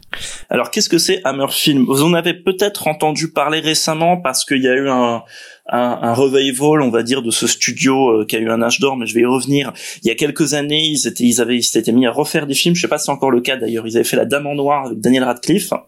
Ah oui, c'est vrai, c'est vrai. Et, la, suite. Et La Dame en Noir 2, absolument. Voilà. Et, et le dernier truc qu'ils ont sorti, c'est apparemment La Dame en Noir 2. Ils ont fait un truc qui s'appelle Les âmes silencieuses en 2014, mais à part ça, il n'y a pas trop de trucs dans les années 2010. Exactement. Et donc c'est un studio euh, britannique qui a donc été fondé dans les années 30. Alors moi je n'ai pas du tout vu les films des, des... qu'ils ont fait dans les années 30 ou 40 parce que souvent on va dire leur âge d'or, les films auxquels on fait référence, ce sont les années 50 et 60 avec des films fantastiques autour de figures très connues donc Frankenstein, euh, de, euh, Jekyll, euh, Dracula, 56 000 dérivés de Dracula, etc.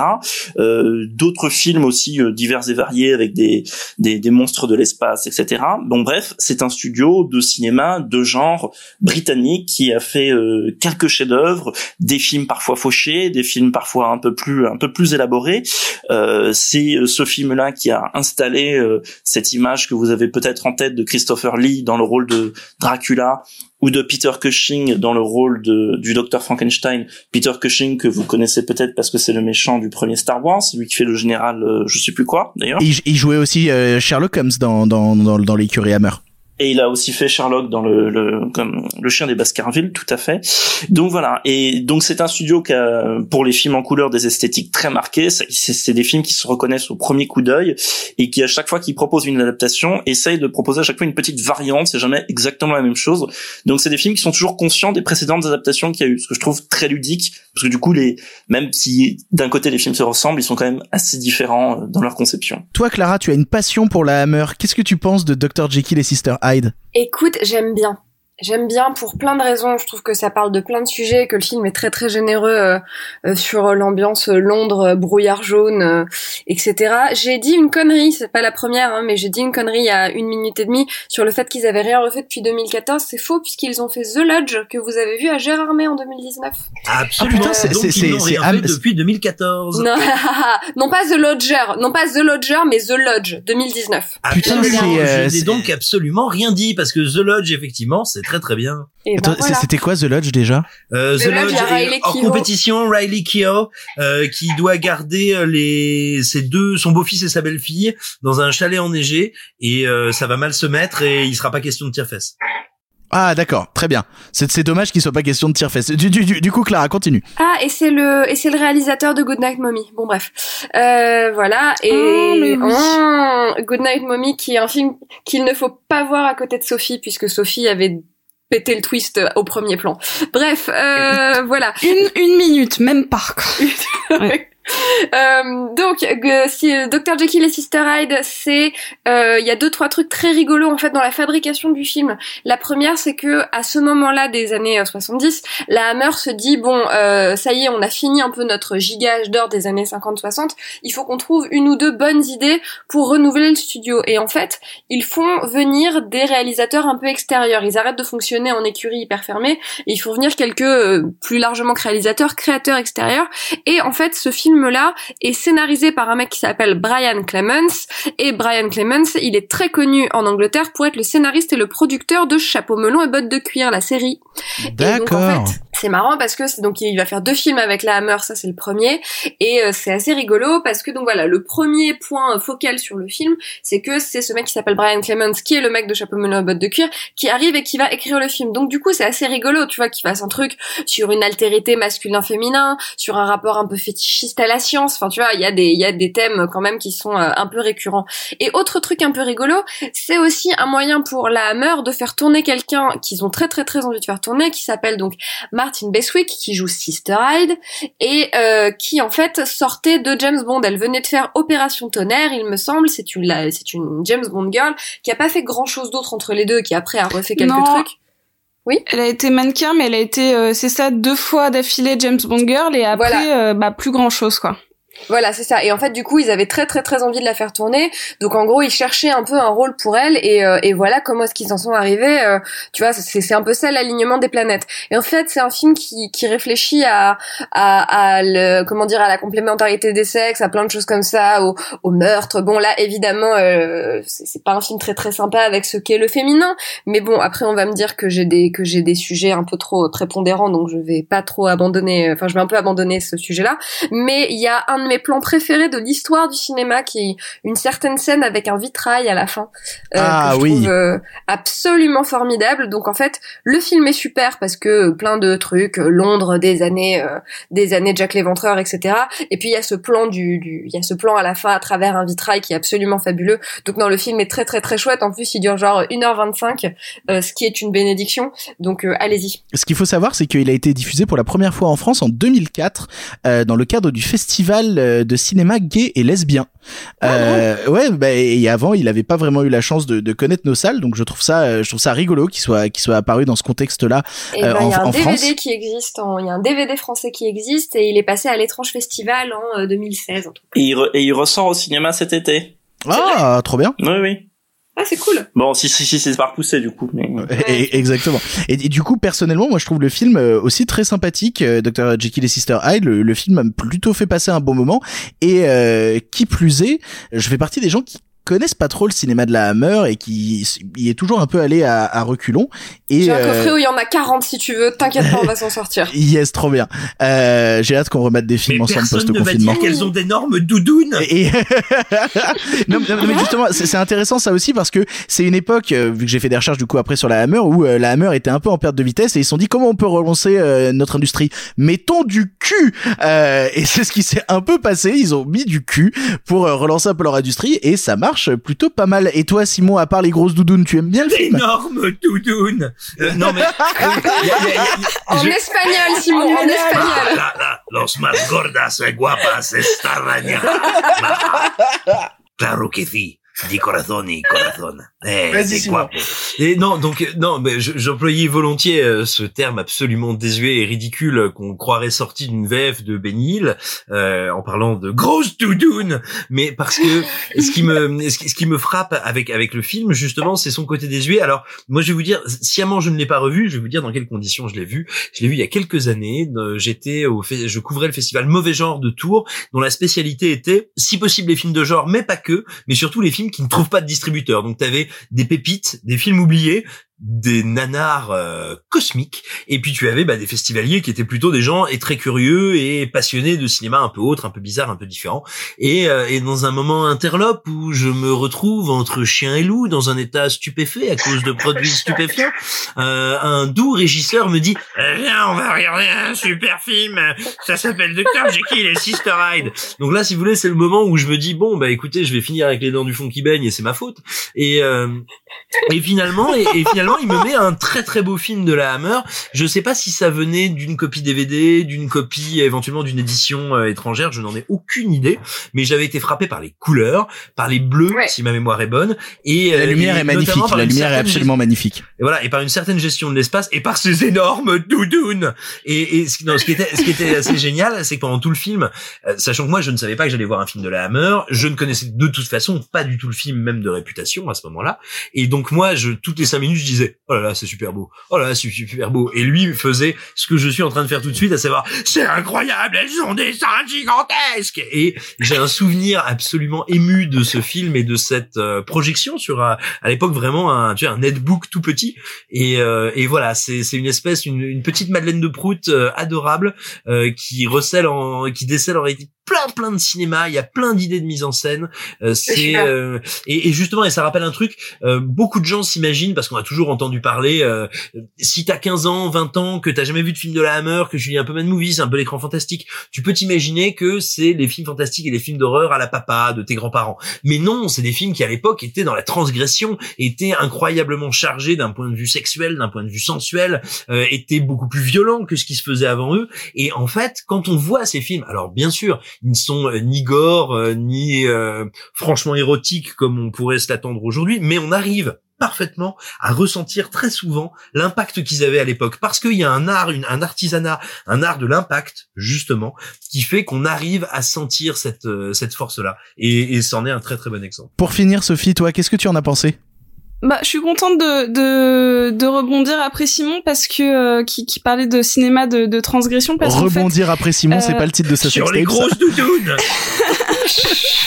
En espagnol. c'est que euh, mon, mon premier euh, mon premier souvenir de film de la Hammer c'était un prof d'anglais à la fac qui nous avait fait voir The, Vampire Lover euh, genre qui est une adaptation euh, de Carmilla qui est euh, le bouquin de vampire euh, par par excellence avant Dracula et qui parle clairement de d'amour entre deux femmes et cette adaptation de la de, de la Hammer qui est un petit peu un peu plus récente que que Dr Jekyll et Sister Hyde vraiment Ah non, c'est même avant. c'est avant c'est un peu avant? Pardon hein. The Vampire Lover, je crois que c'est 70, un truc comme ça. Ah ou- ouais bah c'est c'est une année ouais bon bah c'est la même période Ouais, c'est- c'est- c'est la même- même période.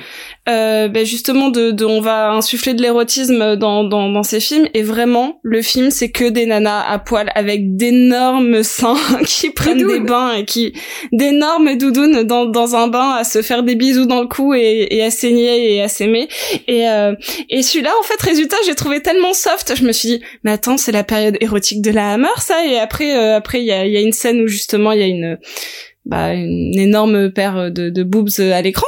Mais euh, mais donc je l'ai trouvé en fait extrêmement subtil par rapport à l'autre qui est mon point de comparaison de film de la Hammer qui est au contraire euh, avec des gros sabots et on va te mettre du sexe dans la gueule parce que c'est vendeur. Et celui-là je trouve vraiment intelligent en fait dans la manière dont ils amènent euh, euh, l'érotisme dans la transformation donc dans cette dans cette transsexualité en fait du du Dr Jekyll. Et j'ai trouvé ça en fait bah intelligent par rapport euh, par rapport à d'autres films euh, subtils. Ah bah et surtout très c'est- beau c'est en sûr fait que là euh, il y, a, il y a du propos de fond. Là c'est sûr que ça, ça va un peu plus loin que juste montrer des seins. Sur la question du sexe en fait de la Hammer, enfin sur la question de la sexualité dans les films, en fait justement le donc Brian Clemens qui est le mec de chapeau melon et bottes de cuir, lui voulait rester sur quelque chose de très suggéré, de très euh, tu vois de très euh, euh, symbolique, euh, là où la Hammer voulait justement euh, pousser les curseurs à fond sur euh, sur le sexe. Et donc c'est marrant parce que la promo du film met énormément en avant euh, des meufs à poil, là où dans le film il y en a pas tant que ça. Donc c'est c'est aussi marrant de voir qu'il y a un qu'il y a un écart entre ce que souhaitait le studio en ligne directrice à ce moment-là et ce à quoi ressemble le film pour de vrai. en résumé Marc pourquoi tu nous conseilles d'aller voir Dr Jekyll et Sister Hyde? Eh bien, euh, du coup, bah, déjà pour tout ce que vous avez dit, parce que vous avez brillamment résumé les qualités du film, aussi parce que du coup, si vous l'avez compris, c'est un film dans lequel vous pouvez vous lancer si vous ne connaissez pas bien les films de la Hammer, Absolument. voir si vous avez des a priori sur les films de la Hammer. Euh, en plus, c'est pas un film où vous allez avoir des, des, des maquillages un peu ringards ou autres comme il y a parfois. Et, et aussi parce que euh, là, je fais une toute petite parenthèse. Moi, j'aime beaucoup son réalisateur euh, qui s'appelle Roy Edward Baker, qui est un type qui avait déjà fait euh, quelques films pour la pour la Hammer, dont The Vampire Lovers, c'est le même réalisateur. Mmh. Et, euh, et, et si un jour vous voulez voir d'autres films que lui, ça n'a rien à voir, mais j'en profite pour une fois qu'on parle de ce type. Il a fait un film qui s'appelle Atlantique. At- Atlantique Latitude 41, qui est une adaptation du Titanic, qui est un film qui a plagié quasiment plan pour plan James Cameron. Il y a une vidéo sur YouTube qui le montre très bien. Ça n'enlève rien à l'amour que j'ai pour le film de Cameron, mais c'était un chef-d'œuvre du film catastrophe. Et donc c'est aussi une époque où on avait voilà des, des, des sortes de faiseurs comme ça, qui étaient absolument euh, polyvalents, qui pouvaient faire des grands films euh, de genre euh, tirés du Dr Jekyll ou, ou Frankenstein ou quoi que ce soit, et en même temps faire des adaptations sur le Mais il avait eu le. Golden Globe du meilleur film pour ce film d'ailleurs. Voilà. Sophie.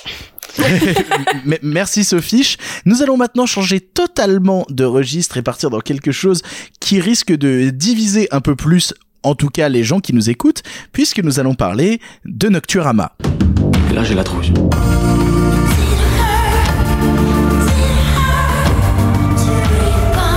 T'as vu que tu crois que je commence à flipper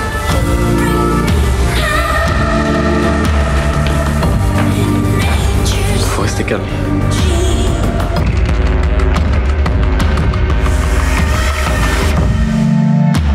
Nocturama, réalisé en 2016 par Bertrand Bonello, retrace le parcours d'un groupe de jeunes avant et après la réalisation d'un attentat à Paris.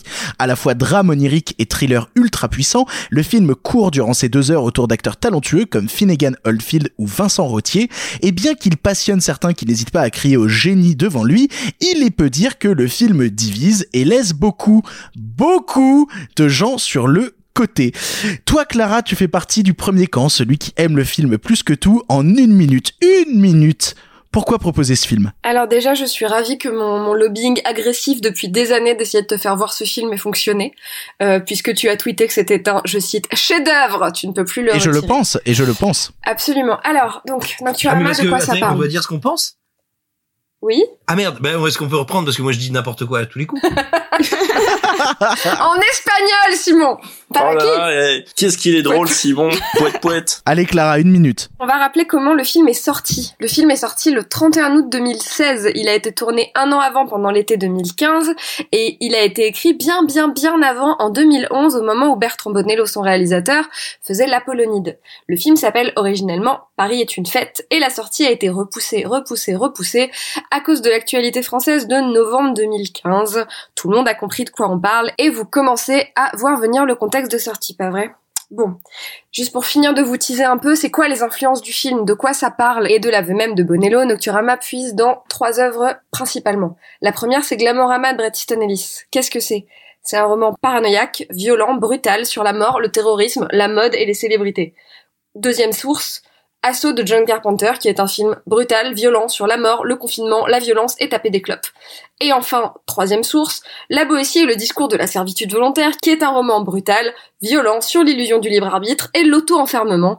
Du coup, vous commencez à me voir venir tout court, mais je vous ferai un résumé tout à l'heure. Mais voilà en tout cas pourquoi est-ce que ça m'intéressait particulièrement en ce moment, parce que c'est un film qui parle de paranoïa, d'enfermement, de brutalité et euh, de mort.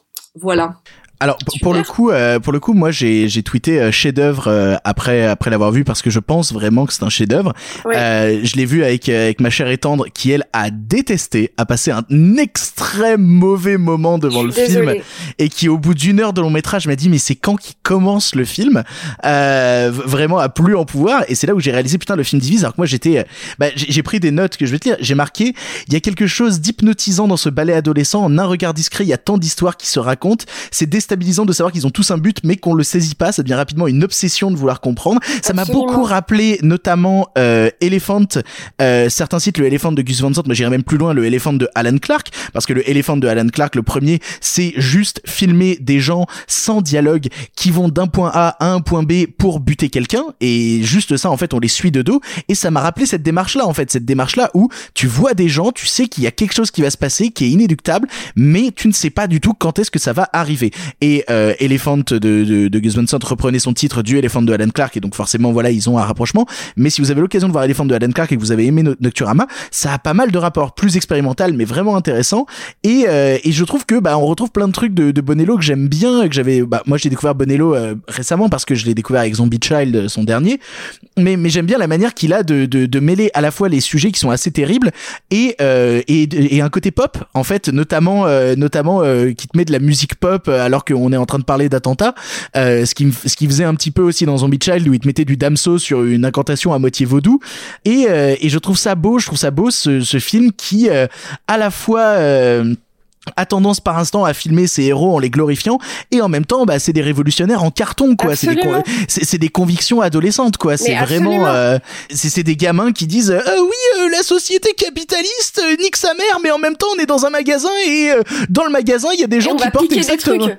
Ouais, Non, et puis il y a, y y des ouais. mannequins qui ont exactement les tenues qu'ils portent, quoi, qui, qui, qui, est- qui est bien le symbole de vous êtes juste un reflet de la société, arrêtez d'essayer de la combattre, vous êtes son pur produit. Mais absolument, et tu vois, et ils font péter euh, la bourse, le ministère de l'Intérieur, euh, Jeanne d'Arc, tu vois, mais le tout euh, avec en voulant faire sauter le bâtiment vide. Donc du coup, on veut faire péter les symboles, mais pas les gens qui y sont. Et enfin, tu vois, et il y a vraiment un truc où le discours est naïf, le discours est mal articulé, ça fonctionne pas. Et je trouve aussi que la naïveté en fait renforce à la puissance du truc parce que eux-mêmes ils comprennent pas bien ce qu'ils font. C'est ça, et, en même temps, ils, ils sont tellement ancrés dans notre société que tout ce qu'ils cherchent, en fait, en faisant cet attentat sous, sous des principes de conviction euh, extrêmement vénères, bah, au final, c'est une recherche de reconnaissance. Le personnage de Finnegan Oldfield qui se balade euh, pour poser des questions aux gens, pour demander, ah, vous savez ce qui s'est passé? Les gens qui veulent checker Facebook, qui sont que dans le paraître avec le maquillage et tout. C'est bien la preuve qu'ils sont le reflet de, de cette société, mais qu'au final, bah, euh, bah, bah, ils sont en train d'essayer de la faire sauter de manière ultra maladroite et de manière ultra adolescente. Euh, Marc, toi, qu'est-ce que tu penses de Nocturama? Euh, J'aime beaucoup, vraiment. C'est un film qui m'avait bouleversé quand je l'ai vu, euh, sur lequel euh, j'avais à l'époque euh, la tâche compliquée d'écrire. Il fallait que je fasse une critique du film, c'est compliqué. J'aime beaucoup les paumés au cinéma, vraiment, beaucoup. Et, et là, il y a un film avec des paumés, voilà, qui n'ont comme point commun que d'être paumés. Il y a des paumés bourgeois, il y a des paumés moins bourgeois, il y a des paumés pauvres, paumés hommes, paumés femmes. Et déjà, c'est un film qui me touche beaucoup là-dessus parce qu'il se retrouve du coup sur cette quête qui est qui est comme ça a très bien comme ça a très bien été souligné qui est d'un côté euh, d'un côté jusqu'au boutiste de l'autre côté pas du tout parce que en fait finalement il y a pas mal de compromis. Euh, et, et de ce côté-là en fait ça m'a rappelé moi un autre film que j'aime beaucoup qui s'appelle Solo qui est un film de Jean-Pierre Mocky Tu, tu parles pas du euh, spin-off de Star Wars. film- non, je parle pas du spin-off de Star Wars, je parle du, seul et vrai solo qui existe, évidemment, celui de Jean-Pierre Mocky, c'est bien connu, et euh, qui est un film voilà post-mai 68 sur entre guillemets l'échec de 68, c'est des jeunes qui n'ont plus rien d'autre à faire que de passer à la Kalachnikov des, puissants, et, et, et déjà voilà le, film là-dessus m'a vraiment euh, vraiment saisi. Ensuite parce que euh, alors ça va être un peu vulgaire ce que je vais dire et je m'en veux un peu, mais presque en écartant tout discours du film, on se retrouve quand même, et j'aime pas, bon c'est un peu facile, mais on se retrouve face à un objet de cinéma qui est quand même pour moi délirant en termes de, montage, de, de, de, de, gestion du décor, de la spatialisation. Euh, c'est un film qui donc se déroule donc en deux temps, comme ça a été dit. Le second temps est dans un centre commercial. Ce centre commercial, par exemple, ça devait être tourné aux Galeries Lafayette et ça n'a pas pu être le cas pour des problèmes tout simplement budgétaires. Donc euh, il s'est retrouvé que c'était finalement moins cher d'aller tourner dans, ce qui restait exactement dans ce qui restait de la Samaritaine et de reconstruire euh, je sais plus exactement combien je crois que 6000 mètres carrés de décor euh, dans la Samaritaine. Euh, au passage euh, je trouve ça honteux que la chef décoratrice du film euh, qui s'appelle euh, Katia Wiskop n'ait pas eu un César pour son travail parce qu'il était absolument remarquable. Euh, et donc voilà donc déjà c'est un objet de cinéma incroyable. La dernière fois en plus c'est marrant je parlais de dans le précédent épisode je parlais de zombies. Euh, là c'est aussi un film qui est évidemment très inspiré par Romero. Et puis si vous aimez Bonello il y a Bonello qui était venu parler de Romero à la Cinémathèque. Donc comme quoi on reste quand même dans un univers toujours très euh, C'est ça très, qui m'y a fait très- penser. C'est absolument pour ça que j'ai eu envie qu'on le voit. Bah voilà, parfait. Euh, et j'avoue qu'en fait c'est un film que je n'ai pas revu. Et je me suis posé la question est-ce que j'avais envie de le revoir? Et en fait c'est un film, euh, je dis, je sais pas si on peut dire que c'est un film qui m'a dévasté, mais c'est un film qui, et je vais pas dire non plus c'est un film qui m'a pas fait du bien parce qu'au contraire ça me fait du bien ce genre de film. Mais euh, j'en ai mais, mais gardé qui est dur, souvenir. hein, mais, mais qui est extrêmement dur et t'as Ouais. pas forcément, quand tu le finis, t'as pas forcément envie d'y retourner. Hein. Non, non, et puis même là, euh, trois ans, quatre ans après, tu vois, je, je et j'en ai encore un bon souvenir. Je me rappelle bien de la structure du film, je me rappelle bien euh, ce jeu de montage et de rythme absolument incroyable sur le thème des Persuaders de John Barry euh, dans la dernière partie du film. Euh, bref, voilà, c'est un. Je, je pense que c'est un des grands films français récents qui a eu un destin.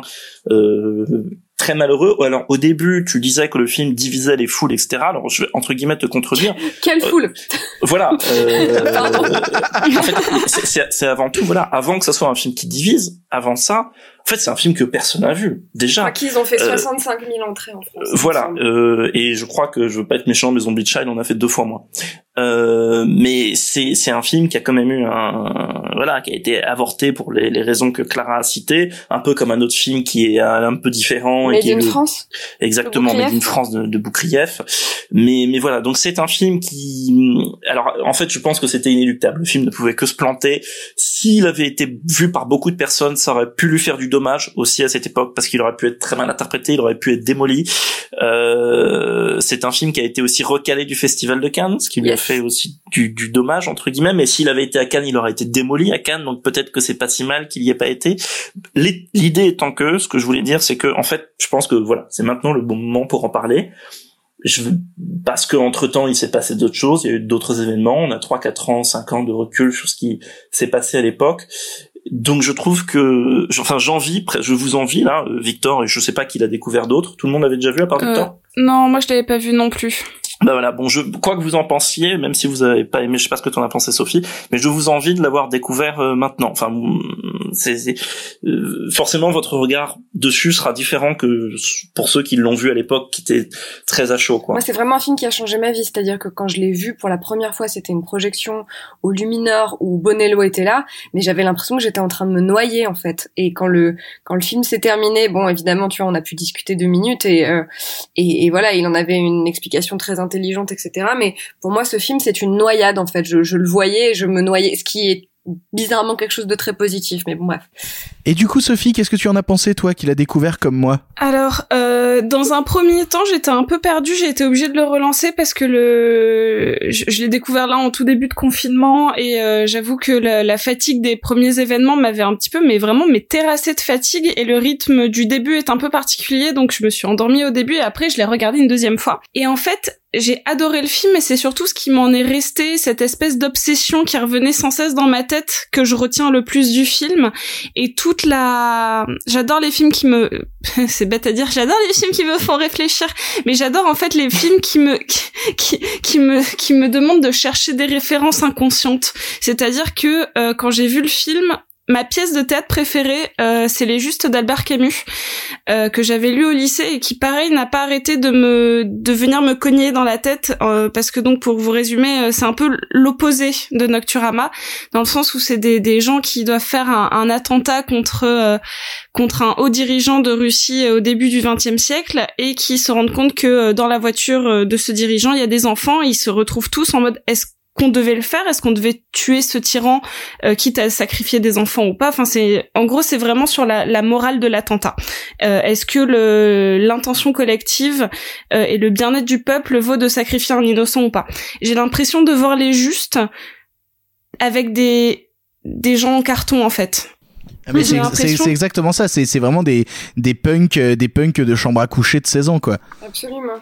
Mais c'est tellement intéressant là où, euh, où Camus, euh, bon par des dialogues absolument sublimes, hein, mais va gratter le est-ce que sacrifier une vie humaine euh, ça vaut enfin est-ce que c'est euh, c'est quelque chose de légitime pour euh, enfin pour libérer un peuple sans avoir de garantie. Enfin ça va vraiment euh, te, te cogner euh, là où ça fait mal dans tes grandes euh, dans tes grands principes moraux et humains quoi. Enfin c'est vraiment et là j'avais l'impression de de voir des personnages tellement tellement en carton tellement façonnés par la société que Bonello arrivait à à nous peindre un portrait et une réflexion sur l'attentat et sur euh, l'action euh, l'action dans le sens je, je fais quelque chose qui change la, la- ma destinée personnelle mais également la, destinée d'un État euh, avec des gens bêtes. Et je trouve ça fascinant en fait. Donc euh, autant sur le moment euh, j'ai eu un peu de mal avec le rythme et en même temps je me souviens que euh, quand j'avais moi j'avais découvert la Polonie en salle euh, qui est un film mais que je vénère mais que j'adore. Mais j'avais eu un peu du mal avec le rythme au début donc je trouve que que si j'ai une toute petite critique entre guillemets à faire c'est qu'en tant qu'objet de cinéma c'est peut-être pas le plus captivant euh, au prime abord, enfin vraiment dans son dans son commencement, mais que le film a, tu- a une richesse euh, qui est vraiment mais qui te vient par vague dans le cerveau. Et, euh, et c'est c'est ça qui est très fort dans le film. Plus que euh, plus que sa forme euh, surtout au début on va dire du film parce que la, la fin est absolument merveilleuse euh, plus que l'objet filmique c'est la réflexion mais philosophique qui se dégage de ce film qui est vraiment une merveille. Ah, ah, bah, et ah, les bah, pour- scènes pour- musicales Et les Ah, scènes bah, musicales Ah bah les scènes musicales, moi, moi bah, mes deux gros souvenirs du film vont être le passage où il y a My Way, My Way dans qui est- que je trouve absolument dingue, et puis euh, et puis cette fin, oui, qui m'a traumatisé. On est extrêmement à la bourre euh, sur euh, sur le, le planning. Simon, qu'est-ce que tu en penses? Ok, je vais essayer d'aller vite. Alors moi, c'est un film qui m'a ramené à un choc esthétique très violent, euh, qui est en fait pendant longtemps, je comprenais pas les romantiques. Je parle de littérature, oui, euh, les romantiques, le 19e siècle en France. La grosse pléiade de Simon. Et je oh, m'en parle pas. Simon Re- lit des livres. Simon ne comprenait pas le romantisme. Mais non, mais je me disais qu'est-ce que c'est qu'est-ce que c'est que ces gros richoux euh, qui te- qui tombent malades parce qu'ils arrivent pas à limer leur cousine quoi. Et euh, et, et en fait là là tu dis confession d'un enfant du siècle de Musset et le type t'explique bah oui on est des grands bourgeois on est des grands riches mais euh, nos grands-parents avaient la révolution nos parents avaient euh, Bonaparte pour aller se faire exploser et nous on n'a plus rien comment est-ce qu'on peut exploser? Et en fait moi c'est un film aussi qui participe de cette réflexion c'est-à-dire que non c'est pas des nazes non c'est pas des teubés ce sont des gens qui sont d'une génération sans combat sans conscience, en tout cas à ce moment-là, qui eux ne peuvent pas accéder à ça, mais qui ont né- néanmoins besoin d'exploser. Et du coup, et du coup, Bonello, en, en attrapant ça, en attrapant cette, non pas cette réflexion, mais cette absence de réflexion, cette conscience-là, arrive à capturer quelque chose de qu'est-ce que c'est qu'agir. Qu'est-ce que c'est qu'agir contre soi, malgré soi, contre le monde. Vous l'avez dit, le film visuellement est passionnant, mais, mais je trouve que philosophiquement, c'est un jalon extrêmement important. Et moi, il me ramène, c'est un geste qui me ramène à la littérature romantique du 19e et à un moment, ces types-là qui disent, bah oui, on est des grands bourgeois perdus dans une grande propriété, on n'a rien d'autre à raconter que euh, comme on ému de voir notre petite cousine se tripoter le genou, bah tant pis, essayons d'en faire quelque chose de grandiose. Et ce film te raconte comment quelque chose qui pourrait être abject, qui pourrait être absolument rien, qui pourrait n'être que le néant, peut aussi être euh, une source de grâce et une source euh, de matériaux romanesques. Donc oui, moi c'est un film que je trouve passionnant. Bon, le conducteur est complètement foutu en l'air. Clara, tu as 30 secondes pour conseiller aux gens de voir Nocturama. Euh, pour finir, moi, ce que je voulais vous amener à voir et vous inviter à voir, c'est du cinéma français un peu de genre différemment. C'est-à-dire que c'est du cinéma français de genre qui sort du euh, euh, du euh, Bustillo et Mori et du euh, Xavier Jean, ce qu'on aime beaucoup aussi. Mais voilà, c'était pour essayer de faire une autre proposition de cinéma qui sort des sentiers battus, qu'on sait faire en France, et euh, to be continued avec le prochain film que j'ai sélectionné pour vous. Merci beaucoup les copains. N'hésitez pas à jeter un coup d'œil à Nocturama. Qui est ça sur fait Netflix, mal. qui est sur Netflix. et- et qui est sur Netflix effectivement. Ça fait mal par où ça passe, mais ça reste un grand moment de cinéma.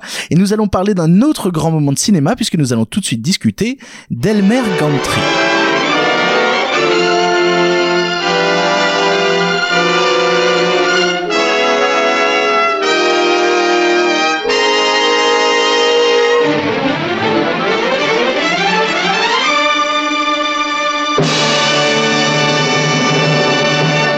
Elmer Gantry de Richard Brooks, connu notamment pour La chatte sur un toit brûlant, est un long métrage sorti en 1960. Traitant du mouvement revivaliste américain, il suit le personnage d'Elmer Gantry, comme c'est étrange dit donc, charlatan notoire et représentant de commerce qui va tomber sous le charme de Sir Sharon Falconer, idole évangéliste acclamée en province. Entre jeu de dupes et paroles christiques, le film plonge dans la conversion des fidèles à l'époque de la prohibition. Simon, une minute, pourquoi ce film? Eh bien, euh, parce que dans un pays qui se retrouve confiné à cause de, de 2000 têtards en Alsace, à savoir des évangélistes, qui sont l'équivalent euh, l'équivalent philosophique de ce qu'est le chicken McNuggets à la gastronomie, si tu veux. Et ben, quand on se retrouve confiné à cause d'eux, c'est intéressant de regarder un film sur les évangélistes. Plus sérieusement, Elmer Gantry, c'est l'histoire d'un type qui est un charlatan. Donc tu penses que c'est un film qui va te défoncer l'évangélisme, mais non, c'est un film qui va aussi te montrer que ce charlatan peut tout d'un coup accéder à une forme de sincérité absolue. La sincérité absolue, c'est l'amour qu'il va avoir pour, pour Falconer et elle-même peut aussi accéder à la corruption. Et c'est un film qui est d'une finesse, d'une grandeur gigantesque sur combien nous sommes des êtres ambigus, combien, eh bien, nos sentiments, les raisons du cœur, de l'estomac, bref, nos intérêts nous amènent et à nuancer euh, nos valeurs ou à sublimer nos défauts et nos vices. C'est un des plus grands films sur l'humanité. C'est un film qui est presque balsacien dans l'ampleur qu'il a. Eh ben, euh, pour le coup, j'ai beaucoup aimé Elmer Gantry que je ne connaissais pas, tu vois, ça a été une vraie découverte pour moi. Et j'ai beaucoup aimé justement toute la, critique que ça fait justement d'à partir du moment où euh, la religion est euh, utilisée par le prisme de l'argent, par le prisme de la société du spectacle, bah ça devient un truc qui pue un peu la merde. Et en fait, ça perd sa pureté. Moi, j'aime beaucoup en fait la comparaison qu'il y a avec la scène au tout début où il il est euh, dans une communauté afro-américaine et où il assiste à une messe qui est qui est, qui est, qui est d'une pureté absolue, qui est juste euh, belle en fait, tu Et, vois. et et ce qui est est- intéressant, et- c'est qu'il a déjà été, en fait, lui a déjà été caractérisé dès le tout début du film comme un beau parleur, comme un arnaqueur, profondément comme un vendeur et un manipulateur. Et lui qui est au bout du rouleau, comme tu viens de dire, tout d'un coup il se retrouve paumé parce que littéralement il cherche un toit et il se retrouve dans un petit bâtiment minable. En fait, le seul endroit où cette euh, où ces où ces représentants de la communauté afro-américaine peuvent prier et chanter. Et là, il est très sincèrement, sans une once de manipulation ou de calcul ou de mensonge, amené à chanter, à prendre un pied magnifique et à être avec des gens qui sont ses frères en humanité. Et et, et, et, et- ça va s'opposer, euh, ça va complètement s'opposer à ce qui se passe après, parce qu'après on se retrouve avec un Burt Lancaster qui est over the top, qui est formidable dans le film, mais qui justement joue le type qui en fait des caisses et, et qui va jusqu'à euh, utiliser un singe pour faire son serment, euh, qui va qui va parler d'argent, d'argent euh, continuellement. Et t'as vraiment, euh, en plus, c'est dit euh, de manière peu fine dans le film où ils disent que ça vous plaise ou non, la religion et les spectacles sont liés. C'est une phrase du film, tu vois. On est vraiment sur la pureté de la religion qui est euh, bafouée par l'argent et à partir du moment où, vu qu'il y a le prisme de l'argent, la religion euh, devient un outil de manipulation de masse en fait. Absolument. Et, et je, et je trouve que cette critique-là justement du fait que ça peut aller trop loin, que ça peut vraiment partir en couille, qu'on tombe dans une dans une vraie chasse aux sorcières avec vraiment des évangélistes aux méthodes quasiment moyenâgeuses, alors qu'on est à la période de la prohibition et justement ça se met vachement au contraire. Euh, on se retrouve vraiment avec ce truc de les donneurs de leçons sont souvent ceux qui ont les les plus grosses casseroles au cul. Il faudrait peut-être qu'ils se calment les évangélistes parce que ils sont en train de détruire un truc qui à la base avait juste envie d'amener l'humanité vers le bien et ils amènent l'humanité vers le mal. Absolument, mais là où le film pour moi va beaucoup plus loin que ça et on va dire vaut mieux que ce que ce tract et ce truc qui en fait va, qui existe depuis euh, Tartuffe de Molière où on dit oui les dévots sont un peu bizarres et ils n'ont peut-être pas le fondement si propre que ça. Euh, ce qui est très intéressant c'est que paradoxalement euh, ce sont ces passions coupables ou justement ces vices qui vont amener Elmer Gantry à se dépasser et paradoxalement encore une fois, euh, parce que lui tombe fou d'amour pour Falconer, il va utiliser ses talents qui sont des talents de manipulation et de mensonge pour essayer de les amener un petit peu au-dessus. Et paradoxalement, les voilà, tous les personnages et toutes leurs valeurs s'entrecroisent et c'est un film qui n'arrête pas toujours de penser son contraire et de penser sa zone d'ombre et qui encore une fois nous ramène toujours au fait que il est impossible de dire noir ou blanc. Gantry, ça n'est pas un personnage noir ou blanc malgré le sous-titre français du film Le Charlatan qui n'existe pas dans la version originale. Euh, Falconer, ça n'est pas une oie blanche, c'est pas vrai. Elle, vient depuis le début du film, euh, elle a quand même envie de euh, se faire euh, snacker aller-retour par un petit Gantry. Euh, celui qui Snacké aller-retour. son bras droit qui essaye de jouer les, les parangons de vertu, tu parles, si le pognon rentre, la petite, elle peut bien se faire rentrer les poils, tout ira bien. Et, et en fait, paradoxalement, chaque personnage contient, contient un Est-ce que tu pourrais contraire. expliciter se faire rentrer les poils, s'il te plaît Bah, je, je trouve l'image assez parlante. oui, extrêmement. Et crois-moi, quand on a fait un mois avec une moustache, on la comprend bien mieux. Ah, putain mon dieu. Ah, ah, Après, c'est un film qui est euh, qui est super dense parce qu'il y a aussi toute une dimension euh, sociale sur euh, sur notamment avec avec les, les prostituées à la fin qui peuvent être plus pieuses que les personnes qui se revendiquent pieux et qui sont en fait des des mecs très bourgeois qui se complaisent là-dedans. J'ai- J'aimerais qu'on passe à Marc. Toi, qu'est-ce que t'en as pensé du avant, film Si je puis me permettre, juste avant de donner la parole à, à, à nos, à nos camarades, un tout petit truc tout con. Euh, pour moi, le film illustre quelque chose que dont j'adore parler aux gamins, aux ados, quand ils disent "Eh ouais, mais les vieux films, c'est nul." Euh, en fait, pour moi, ce film illustre un principe incroyable.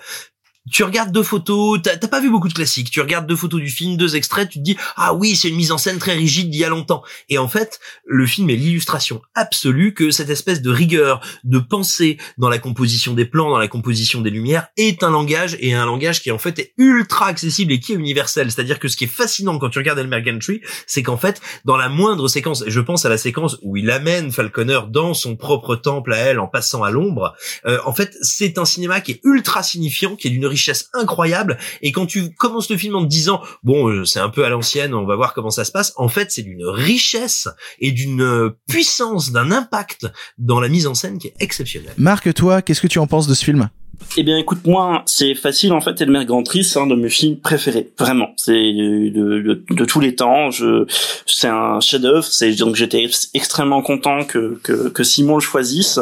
Déjà parce que pour moi, le film contient des éléments que j'aime énormément, énormément dans le cinéma américain. Déjà, il y a Burt Lancaster, qui est, je pense, mon acteur préféré. Ensuite, il y a Gene Simmons, qui est aussi une de mes actrices préférées. Il y a un générique de Soul Bass. Euh, il y a euh, donc ce, ce, film de Richard Brooks, qui est un, un cinéaste super mésestimé euh, américain. Et surtout, ce film appartient à une sorte d'époque qui est un peu entre deux âges et qui est une époque que j'aime beaucoup. C'est-à-dire que on, on en a peut-être déjà parlé dans ce podcast, ou on sera peut-être amené à en reparler dans le futur. Euh, il y a quelque chose que je pense qu'on aime tous ici beaucoup, qui s'appelle le Nouvel Hollywood, qui est ce mouvement Je de sais pas film de quoi tu américain. Voilà, qui a commencé vers la fin des années 60, donc avec des films très euh, libérés euh, thématiquement et visuellement. Et il y a eu l'âge d'or, donc bien avant, du coup les années euh, 30 jusqu'à fin 50. Et entre les deux, jusqu'aux cette première moitié des années 60, bah c'est un peu un entre-deux. Et c'est une période qui a donné beaucoup de chefs-d'œuvre, dont Elmer Gantry, beaucoup de films qui étaient très modernes, qui sont en fait des films pré-Nouvelle Hollywood, qui sont parfois même plus modernes et plus avant-gardistes que certains films du Nouvelle Hollywood. Donc déjà là-dessus, je suis terrassé par, euh, et puis c'est aussi ce que disait Simon, mais par la modernité du film, euh, tout son discours, toute son ambiguïté.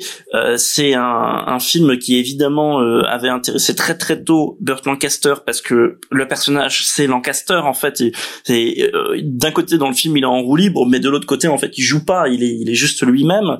Euh, et c'est un film qui est aussi, je trouve, extrêmement intéressant à revoir aujourd'hui parce que je l'avais vu une première fois il y a je sais pas 5-6 ans un truc comme ça. Et puis je l'ai je l'ai revu là parce qu'il est ressorti en vidéo il y a il y a, quelques mois.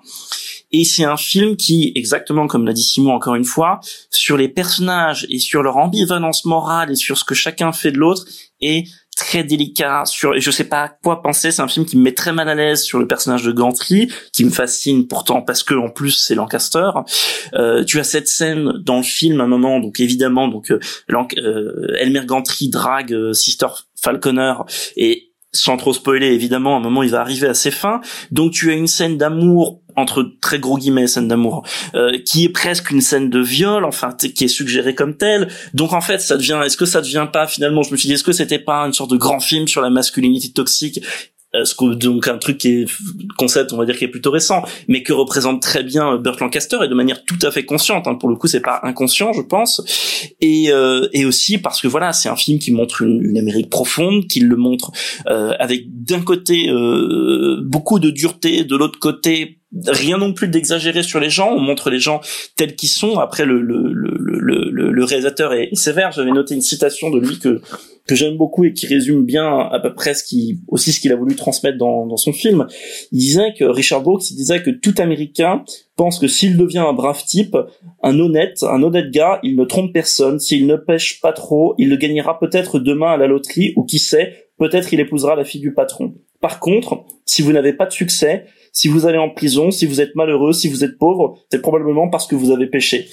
Et, je trouve voilà qu'il y a, il y a ce discours sur euh, le rapport à la religion qui est tantôt pur, tantôt très très ambigu, tantôt motivé par des, des raisons financières que je trouve brillant. Et pour moi, euh, si vous voulez, euh, si vous avez aimé le Loup de Wall Street de, de, de Martin Scorsese, bah tout est déjà là, sauf que vous remplacez l'économie par la religion. Toi, Sophie, qu'est-ce que tu en as pensé? Oh là là, qu'est-ce que c'est dur de passer après Marc? euh, Mais en fait, le, le film, moi, je le connaissais euh, pas et en même temps, il y a très longtemps, un ami m'avait juste montré, il avait cette chanson, enfin, il avait une chanson en tête qui chantait toute la journée. Je fais bah, elle vient d'où? Et en fait, c'est la chanson qu'il chante quand il rentre dans la dans la chapelle de gospel en fait. Et en fait, donc je connais ce film de, c'est quand j'habitais en Belgique, donc ça date d'il y a quasiment dix ans. Euh, et j'avais toujours cette chanson en tête sans savoir d'où ça venait. Et quand je l'ai vue, je me suis dit ah oui, ok. Et en plus, c'est une grande scène.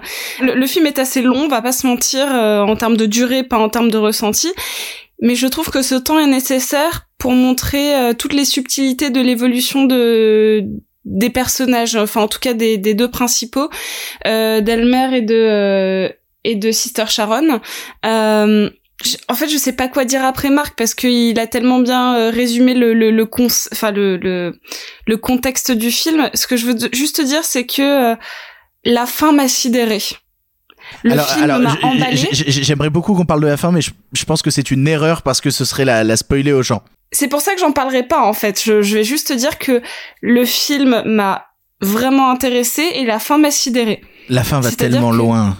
La fin est impressionnante et j'ai juste envie de teaser les gens parce qu'en fait je trouve que que, que Simon euh, et Marc en ont très bien parlé j'ai juste envie de, de teaser un petit peu et d'inciter les gens à découvrir ce film notamment parce que euh, c'est euh, il y a de grandes scènes dans ce film. Vraiment des, des scènes qui, euh, qui, qui mérite euh, d'être étudié par tous dans, dans, dans, toutes les écoles de cinéma du monde en fait parce que c'est de grandes scènes de cinéma. Alors peut-être un truc un, truc qu'on peut dire parce que moi c'est ce qui m'a permis de redécouvrir le film, il a été réédité dans une très très belle édition par Wildside euh, qui vaut largement son prix. On parlait il y a il y a quelques numéros des éditions euh, physiques, c'est une très très très belle édition, une super belle restauration, un super joli livret. Euh, franchement arrêtez d'acheter de l'herbe de la marijuana là hein, et puis allez aller acheter le merganterie, c'est très bien. Je préfère quand tu parles en espagnol que quand tu parles belge. pour, pour, conclure, Clara, toi, tu, tu aimes aussi le, le film? Ouh, que c'est dur de passer après Sophie. Euh, bah non, c'est dur de passer après vous tous parce que vous êtes tous euh, brillants. Euh, là, je peux pas dire que vous êtes beaux parce que je ne vous vois pas, mais je le sais. Euh, écoute, je vais du coup pas parler du film. Je vais parler du fait que que de, je me répète, hein, mais que je suis ravie en fait d'apprendre à vous connaître un peu mieux alors qu'on se connaît déjà très bien par le biais des films que vous recommandez et euh, et en fait de savoir que Marc et Simon ont un film préféré en commun, ça me donne envie de m'asseoir par terre et de réfléchir au sens de la vie. donc voilà. Et non, c'est en fait, moi je suis fascinée par les films, euh, les films cruels d'Amérique profonde. Tu vois, le film est le film est très drôle et le film est très euh, très vorace. Tu vois, il y a une, y a une forme de, de, brutalité dans le truc euh, qui est qui est un peu sans limite. Et en fait, j'aime bien ces films-là de de, de l'Amérique un peu lointaine. Et d'ailleurs, c'est aussi le sujet de ton autre film puisque tu nous as recommandé deux fois le même film. Mais comme on a tous fait ça, du coup, c'est pas grave. Non, mais c'est vrai, c'est vrai, c'est vrai. et donc voilà, non, j'ai trouvé ça absolument super et, et merci beaucoup de me l'avoir fait découvrir parce que je n'avais même jamais entendu le nom de ce truc-là. Je ne savais même pas que ça existait, donc je n'y serais pas arrivée sans vous. Merci. En résumé, vous l'aurez compris, Elmer Gantry est un très très très grand film de cinéma que l'on vous encourage à découvrir euh, maintenant. Vous avez l'occasion, vous êtes chez vous, regardez des grands films et regardez Elmer Gantry. Nous allons maintenant passer à ma première suggestion, car oui, moi aussi j'ai proposé des films et la première s'appelle Memories.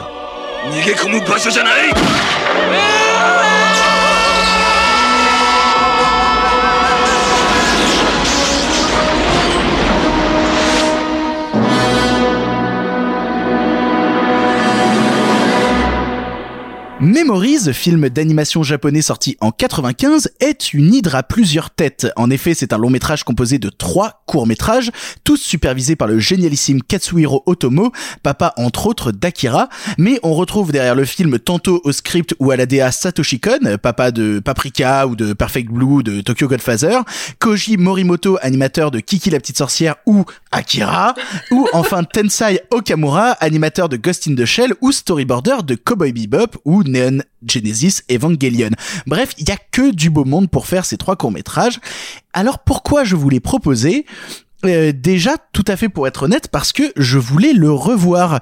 En effet, euh, pour le coup, j'avais pas vu le film depuis euh, ma prime adolescence et il m'avait laissé un souvenir extrêmement marquant et je me disais putain, j'ai envie de revoir ce film et quoi de mieux que de proposer à tout le monde de le voir pour avoir enfin l'occasion de reposer mes yeux dessus et ça a été un très bon moment, très bon moment parce que déjà bah, j'adore ce film et j'adore ces trois courts métrages et ils me fascinent tous les trois pour des raisons qui sont absolument différentes mais surtout parce que euh, je me suis rendu compte que dans le contexte actuel, il y avait plein de choses euh, en rapport euh, malgré moi.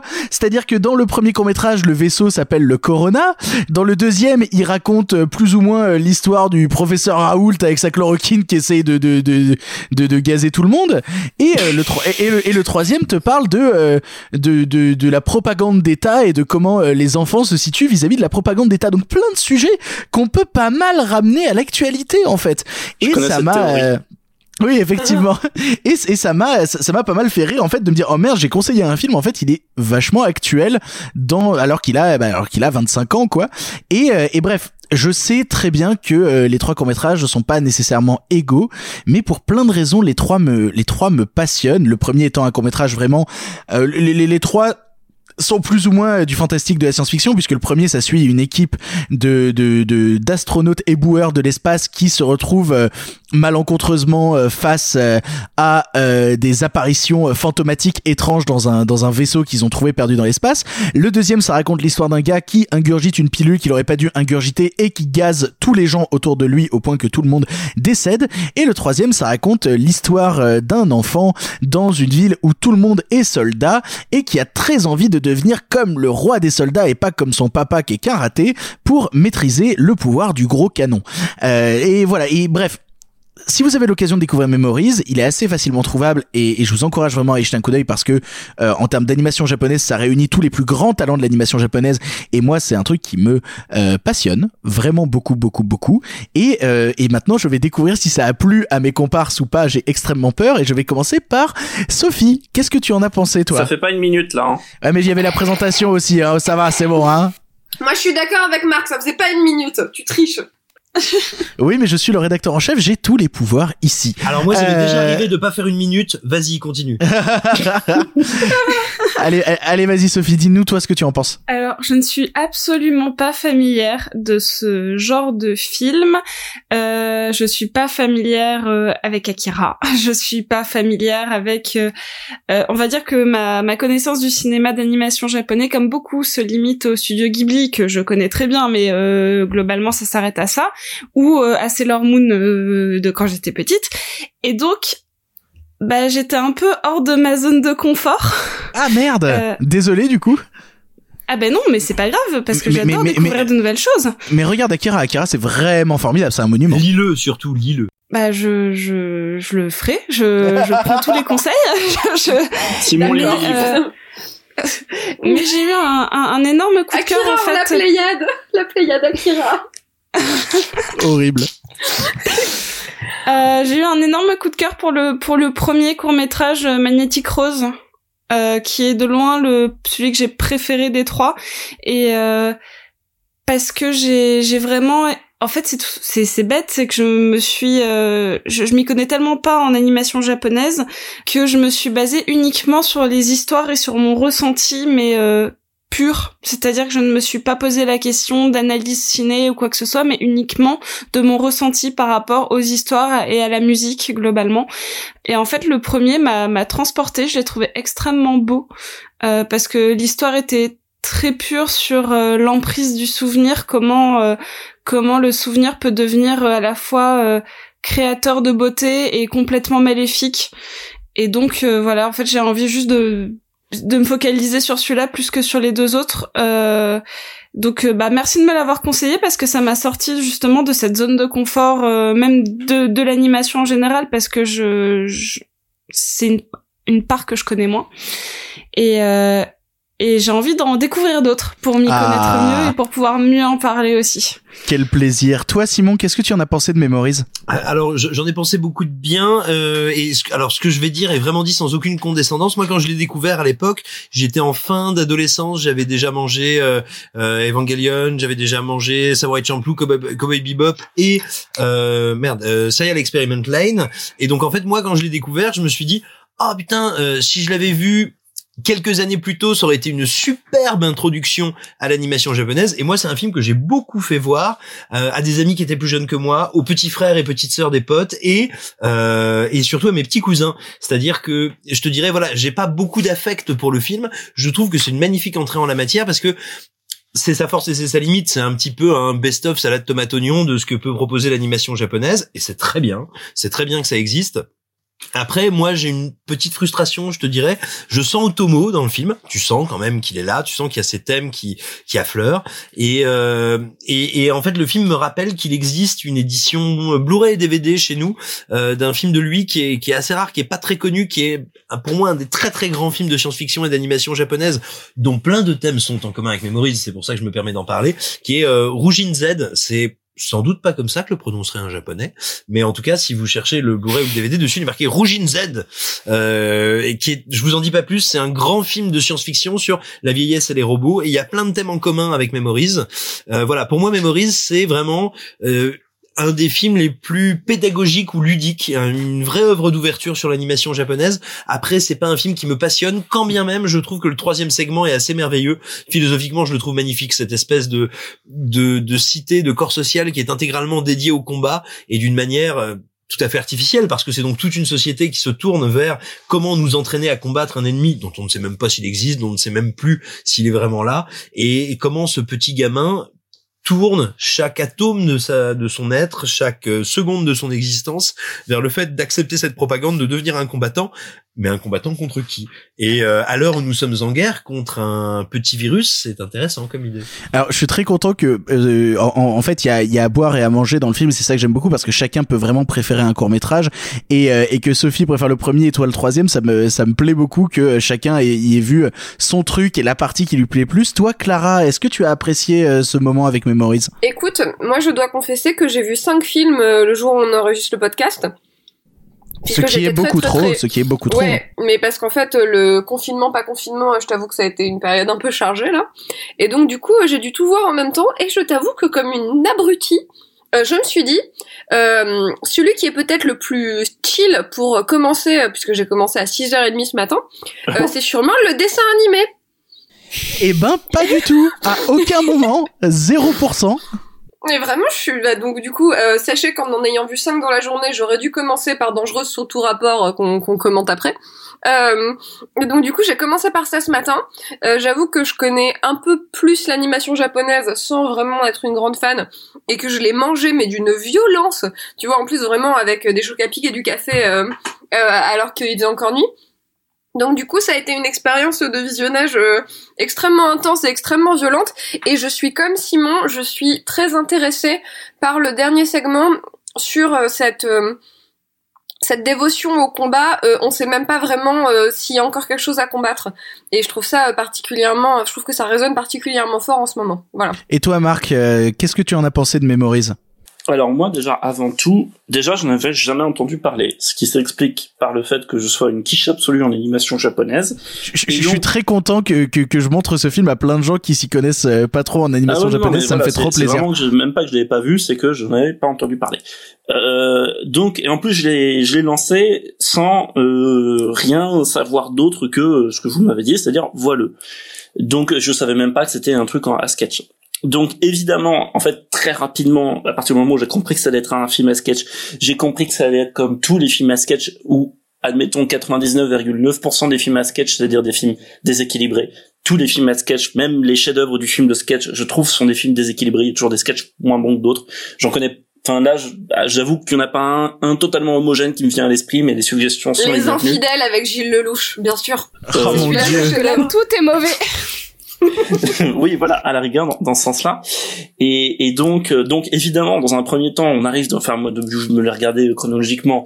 Donc, on arrive dans ce dans ce chapitre spatial que évidemment j'ai beaucoup aimé parce qu'il, euh, outre ce qu'a dit Sophie sur le souvenir, il convoque un film que j'aime beaucoup et dont on a parlé récemment qui s'appelle Alien parce que euh, ça reste un petit peu la même chose. Euh, Alors c'est intéressant parce que euh, les grosses comparaisons et les gros points d'inspiration qu'ont eu les créateurs à l'époque où ils ont fait Memories, c'est euh, un petit peu 2001 et surtout euh, Solaris de Tarkovsky. Ah bah forcément Alors, les souvenirs qui reviennent, euh, c'est c'est un peu la pierre dans le jardin quoi. Ouais, pour ce pour voilà Solaris évidemment pour le deuil, pour le deuil, pour la fin disparue, pour pour ceux qui n'ont pas vu Solaris de, de Tarkovsky déjà, vous avez deux options. Vous pouvez voir le Solaris de Tarkovsky ou le remake de Steven Soderbergh avec George Clooney qui n'est pas du tout déshonorant. Euh, donc évidemment Solaris, mais aussi Alien parce que en fait euh, Alien qui est aussi un film sur l'inconscient, on en a parlé la dernière fois, qui est un film où il faut pénétrer dans un lieu interdit, qui a émis un signal d'alerte où on suit des une, on est dans un vaisseau qui est une poubelle de l'espace. Là on suit des des éboueurs de l'espace qui sont littéralement des éboueurs de l'espace. D'ailleurs je trouve ça vraiment assez intéressant comme concept. Euh, ensuite déjà j'ai été totalement pris par le jeu de mise en le, jeu de au niveau de la mise en scène que fait le film sur l'espace, sur les, les cadres inversés, etc., l'absence de gravité. C'est, pas original, mais je trouve ça. Alors pour moi qui m'y connais pas beaucoup en animation japonaise, je trouve ça déjà très très inspirant comme manière de mettre en scène. Euh, visuellement, évidemment, tout à l'heure on a parlé de Satoshi Kon. Euh, pour moi, donc Paprika, même si j'y connais rien en, animation japonaise, Paprika est, un immense, un de mes films préférés aussi. Donc avoir cette dimension artistique délirante de ce pr- premier acte était vraiment euh, très très très inspirant on va dire je pousse un tout petit peu le détail un truc que j'ai bien aimé alors, je sais pas si c'est lié ou pas je parlais d'Alien tout à l'heure le dans le dans le film donc euh, il est question d'un souvenir qui est lié à une personne défunte qui s'appelle Carlo Rambaldi et il s'avère que le créateur de la tête de l'alien il s'appelle Carlo Rambaldi donc je Ah. trouvais le, je Ah, d'accord. Je, je sais pas si c'est juste un hasard mais bon et donc voilà donc il y a ça Marco Fiche, Marco Fiche. voilà, Marco Fiche. euh, donc il y a ça, il y a, il y a le deuxième que je vais pas euh, beaucoup commenter parce que je trouve, je trouve pff, un- intéressant en termes de liberté de mise en scène parce qu'il s'amuse beaucoup, mais bon, pas, pas, pas plus que ça en fait. Et il y a le troisième euh, dont, dont Simon a parlé, Simon a parlé avec cette histoire de, de, de canon, etc., qui m'a totalement surpris parce qu'en fait j'ai trouvé alors je, ce que je veux dire va peut-être paraître bête ou non euh, pertinent mais en fait ça m'a beaucoup fait penser à du à du dessin français voilà j'ai beaucoup pensé à Tardy Je en suis fait tout ça à fait d'accord ressemblait avec euh, toi. Je suis absolument euh, d'accord carrément, C'est carrément. plus européen, de très loin. Euh, ça ressemblait beaucoup à ou, même à un film que que j'aime moyennement et qui est sorti euh, récemment mais qui est intéressant qui s'appelle Avril et le monde truqué. Mais euh, mais voilà c'est un film que, que j'ai trouvé euh, euh, totalement génial qui est capable en 20 minutes hein, ça c'est peut-être le défaut des deux autres c'est qu'ils sont peut-être un peu trop longs pour ce qu'ils racontent. Celui sur le rêve au bout d'un moment on a quand même compris où le film voulait en venir donc c'est peut-être un peu long. Tandis que celui-là dure je sais pas 20 22 minutes quelque chose comme ça. Et il n'y a pas un photogramme de trop dans, dans ce segment-là, euh, qui en plus est fait, euh, si je ne m'abuse, euh, d'une sorte de plan séquence en animation. Oui, c'est c'est un- c'est un faux plan séquence et tout, mais j'aimerais juste dire un mot sur ce troisième court métrage. C'est le seul qui est réalisé véritablement par Otomo. euh, parce que euh, en gros il a écrit l'histoire originale euh, du premier court métrage, il a écrit le, le scénar du 2 et le scénar du 3, mais le troisième c'est le seul qu'il a vraiment réalisé et c'est ouf qu'il ait ce style aussi aussi européen alors que bah il suffit d'avoir vu le reste du travail d'Otomo comme euh, je sais pas Steam Boy ou même bah, on parlait d'Akira Akira, euh, il a jamais trop penché là-dedans et c'est euh, quelque chose qui euh, qui est, qui est assez fascinant à regarder quoi. Voilà, et, et, et, et on va en reparler, mais il y a, y a- on va en reparler dans, dans, dans un film d'après quand on parlera de la Cité des Enfants Perdus. Mais là, il y a un film qui a un côté steampunk, qui a une attention sur les machines, le mécanisme, euh, etc. Qui, bah, c'est marrant qu'on parle de la Cité des Enfants Perdus parce qu'en fait, c'est un film qui m'a presque fait penser à, à du Jeunet. En fait, Jeunet aurait pu faire un film comme ça. Euh, euh, Il y a cet amour de la mécanique, il y a cet amour de ce qui, euh, euh, encore une fois, oui, de la de la machinerie même de l'animation. Voilà, et en fait, euh, et, et voilà, avoir ce, ce, ce film avec une ville géante où tous les tous les tous les tous les bâtiments, des canons, etc. euh, qui tirent donc comme tu l'as dit sur un, un objet, un, un truc invisible. Autre parenthèse, je pense que ça a aussi servi d'inspiration pour un film de science-fiction très sympathique qui est sorti il y a peu de temps qui s'appelle Mortal Engines. Euh, et euh, mais mais voilà, comme Simon l'a dit, en fait, euh, je trouve le film en effet ludique. Moi, ça m'a parlé parce que étant euh, donc comme je l'ai dit une quiche en animation japonaise, je trouve le film sympa. Je vois en même temps du coup les limites. Je pense si on commence à plus cerner, plus s'y connaître, etc. Je vois à peu près les limites du film. Mais en, en tout cas, j'étais vraiment très content parce que j'ai été emporté euh, dès le début du film, même si voilà le court métrage du milieu, la rigueur, bon un petit peu moins, mais j'étais emporté dès le début. Je sais pas, j'ai vraiment j'étais en plein dedans et pour moi j'étais en pleine découverte. Donc pour moi c'est stimulant d'être en pleine euh, découverte, ouais, en dehors de ma zone de confort moi aussi quoi. Eh ben, vous me rendez très heureux parce que je, j'étais pas très sûr euh, en vous proposant ce film-là et encore moins le deuxième, mais on y reviendra. Euh, mais mais mais j'étais vraiment pas sûr en proposant celui-là et je suis très content euh, qu'il vous ait à tous suscité des choses. Je, je me je, je me permettrai du coup de, de défendre un peu le deuxième court métrage que j'aime quand même beaucoup parce que comme le disait Marc, il y a une vraie liberté à l'intérieur. C'est peut-être le court métrage qui impacte moins parce qu'il est aussi dans un registre un peu plus comique, un peu plus léger par instant, bien qu'il parle de sujets graves et parfois un peu plus politiques. Vous avez l'occasion de mettre la main sur Memories de, Katsuhiro Otomo, allez-y. Si vous aimez l'animation japonaise un peu différente, qui sort un peu du Ghibli, c'est le film que vous devez découvrir. Et ensuite, bah, il y a des tonnes et des tonnes de monuments faits par les personnes qui sont derrière ce film. Je pense notamment à Satoshi Kon. Vous pouvez y aller les yeux fermés. C'est que des merveilles. Nous allons maintenant passer euh, à un film encore une fois un peu plus léger puisque c'est le deuxième film qu'a conseillé Sophie et il s'agit des sorcières d'Eastwick. Or did he do it to us on purpose? Jack Nicholson, Cher, Susan Sarandon, Michelle Pfeiffer. The Witches of Eastwick. Hocus pocus. Les Sorcières d'Eastwick, sorti en 87, est un long métrage de George Miller, papa génial de Mad Max, Happy Feet ou même Babe le cochon dans la ville.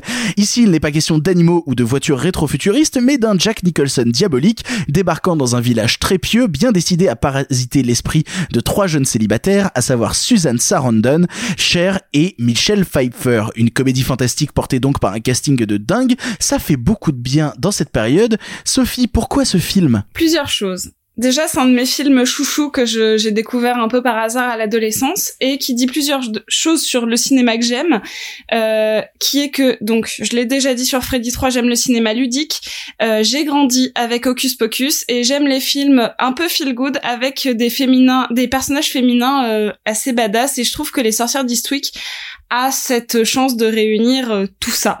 Euh, c'est pour ça que le film me fait beaucoup de bien. Et puis il faut savoir qu'il a été porté par des gens très talentueux que ce soit donc par son casting avec euh, Susan Sarandon qui est l'une de mes actrices préférées, par George Miller qu'on adore et qui a aussi John Williams à la musique. Donc globalement aussi on a on a quand même du beau monde pour faire un film qui n'est peut-être pas un chef-d'œuvre absolu mais qui est un film qui fait énormément de bien. Et et je trouve que c'est un peu nécessaire actuellement. Bah, bah, pour le coup, tu vois, euh, moi c'était la première fois que je voyais Sorcière d'Eastwick et j'aime beaucoup le travail de George Miller. Et euh, au départ, je me disais putain, ça va être ce, ce film, euh, ce film des années 80, euh, un peu fantastique, un peu facile. Et en fait, j'ai retrouvé tout ce que j'aime dans la réa de George Miller, à savoir que par instant, ça va très loin. Il te fait des, des dans tous les sens euh, jusqu'à la fin, la fin qui est over the top, euh, pas possible. Euh, et, et j'ai adoré ça. J'ai adoré le moment que j'ai passé devant les sorcières d'Eastwick parce que euh, ce Jack Nicholson qui en fait trop est absolument parfait. J'adore Jack Nicholson dans le film. Et puis surtout, euh, allié à la réalisation de, de, de George Miller, ça donne quand même un truc qui, qui te fait du bien à la gueule, quoi. C'est c'est extrêmement feel good et en même temps c'est pas si con que ça. Ce qui est un peu drôle et c'est peut-être aussi pour ça que j'ai pensé au, fi- au film, c'est que j'ai lu euh, Sorcière de Mona Chollet et qu'elle en parle euh, dans la représentation des femmes et qui donc il faut savoir que dans le film Jack Nicholson incarne le diable qui va transformer euh, trois jeunes célibataires euh, en sorcières. Elles sont pas jeunes, hein, c'est pas des jeunes célibataires, justement. Non, non, c'est pas des jeunes célibataires, mais elles sont quand même, euh, elles sont, elles sont la trentaine, quoi, une petite trentaine. Ah, Elles sont jeunes dans leur justement, célibat. Non, excusez-moi, c'est c'est plutôt ces trois étapes d'une certaine féminité américaine. T'as Michelle Pfeiffer Ah ouais. qui est super jeune, euh, tu as euh, Suzanne Sarandon qui est un peu plus vieille, et tu as Cher qui est née avant la honte. Donc euh, c'est autre chose. C'est tellement une belle manière de le dire. tu dis pas du mal de chair. Bref. Mais euh, en fait, ce qui est intéressant dans l'évolution des, des, des personnages et notamment de la représentation de la sorcière, bon, c'est sûr que pour moi, c'est un peu, euh, ça représente, ça, ça a cette imagerie de sorcière que j'avais dans Hocus Pocus, c'est-à-dire la blonde, la brune, euh, la rousse, mais en version beaucoup plus sexuelle et beaucoup plus décalée et complètement en film pour adultes.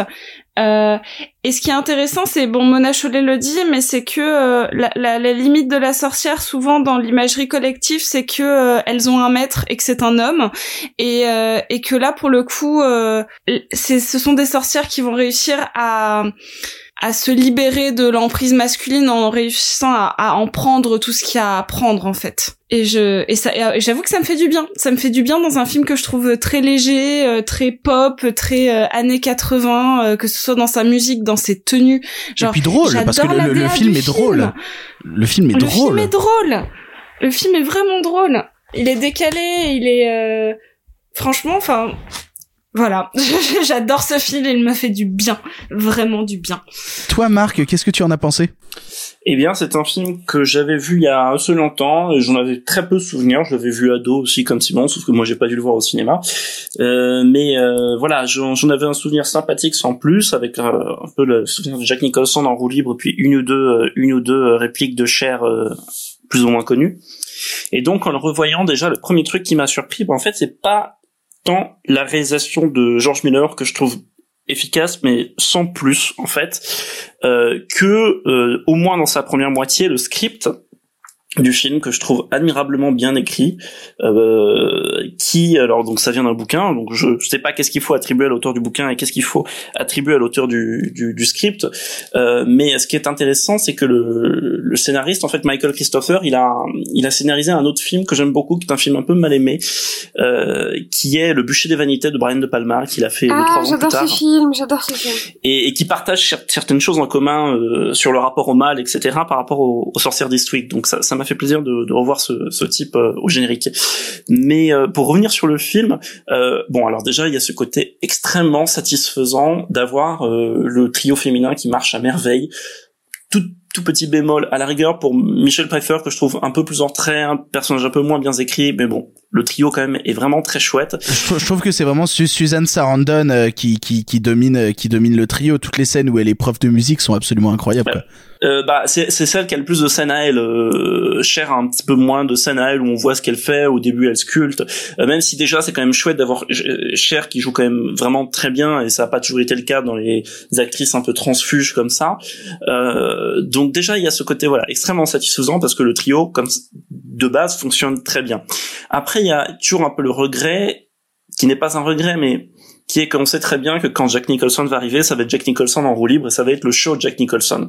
Ça, c'est d'un côté la force, de l'autre côté la limite du film. C'est qu'à partir du moment où Jack Nicholson arrive, tout le film orbite autour de Jack Nicholson. C'est le numéro de Jack Nicholson qui est en roue libre. Alors on, on... après, c'est aussi le propos du film, justement. Le propos non, non, du film, c'est que ces nanas vont se retrouver à tourner autour de celui-là et justement prendre Jack Nicholson qui a, attire l'attention autant. C'est euh, moi, je trouve ça plutôt malin, quoi. C'est malin, mais le problème, c'est que le film ne s'en remet pas. C'est-à-dire que tout le, comme l'a dit Sophie, très justement, c'est un film sur une manière de se débarrasser du maître, mais le problème c'est que le film n'arrive pas à s'en débarrasser et que, euh, en fait, en fait, dans la deuxième moitié, il y a un truc qui me pose un peu problème. Alors j'ignore si j'ai pas vu la bonne version du film ou s'il existe une director's cut, mais c'est un film où il manque des scènes. Euh, c'est un film où il manque des chapitres. C'est un. Alors, je pense pas que ça soit un problème de scénario, vu comment c'est amené. Je pense que c'est un problème de montage. Euh, par exemple, dans le moment où elles vont devenir sorcières, donc c'est pas un spoil, je pense, elles vont avoir des, développer des super pouvoirs. C'est le titre. Voilà. euh, le moment où elles vont devenir sorcières, il va y avoir une suite d'événements qui ont une logique, qui sont connectés de manière un peu bizarre, euh, sans trop en dire. À un moment, on les voit prendre un objet dans la maison de Jack Nicholson qu'apparemment elles sont censées connaître. Or, il y a aucun moment du film qui fait référence à part une réplique que prononce Nicholson, mais elles ne peuvent pas comprendre de quoi il s'agit. Et donc voilà, le film va, va comme ça euh, alors que la première partie prend son temps, construire les personnages, la relation avec Nicholson, etc. Tout l'apprentissage d'être une sorcière, etc. Ça sort de vraiment nulle part. Et ça, ça m'a beaucoup emmerdé, c'est que j'ai l'impression, j'avais l'impression de m'être endormi. Alors peut-être vous allez dire non, tu t'es endormi, t'as raté telle séquence, mais j'avais l'impression de m'être endormi parce que pour moi, le film a un énorme problème de scénario qui n'en est pas un en fait, de, de montage. Et ça m'a un peu sorti du film. Et ensuite le film commence à partir un peu dans toutes les directions. Il y a un peu les exubérances de George Miller. Et, et au niveau exubérance, je trouve que George Miller n'est pas Sam Raimi. Donc ce qui marche chez Sam Raimi ne marche pas forcément chez George Miller, notamment un moment en particulier avec des effets spéciaux dans le film. Euh, oui, donc bah ça, ça, ça, a vraiment mal vieilli. Mais bon, tu veux dire un très gros effet spécial à la fin?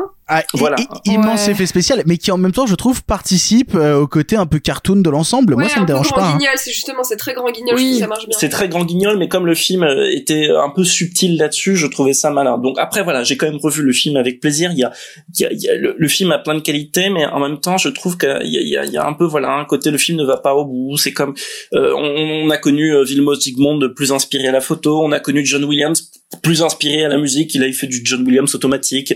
Euh, le, film a des idées de mise en scène, mais c'est pas euh, voilà. Donc j'ai le, film tient sur son projet et tient sur l'alchimie la, qui est entre les trois actrices euh, qui sont toutes vraiment très bonnes, même si j'avais mes petits reproches sur Michelle Pfeiffer, c'est quand même vraiment très bien.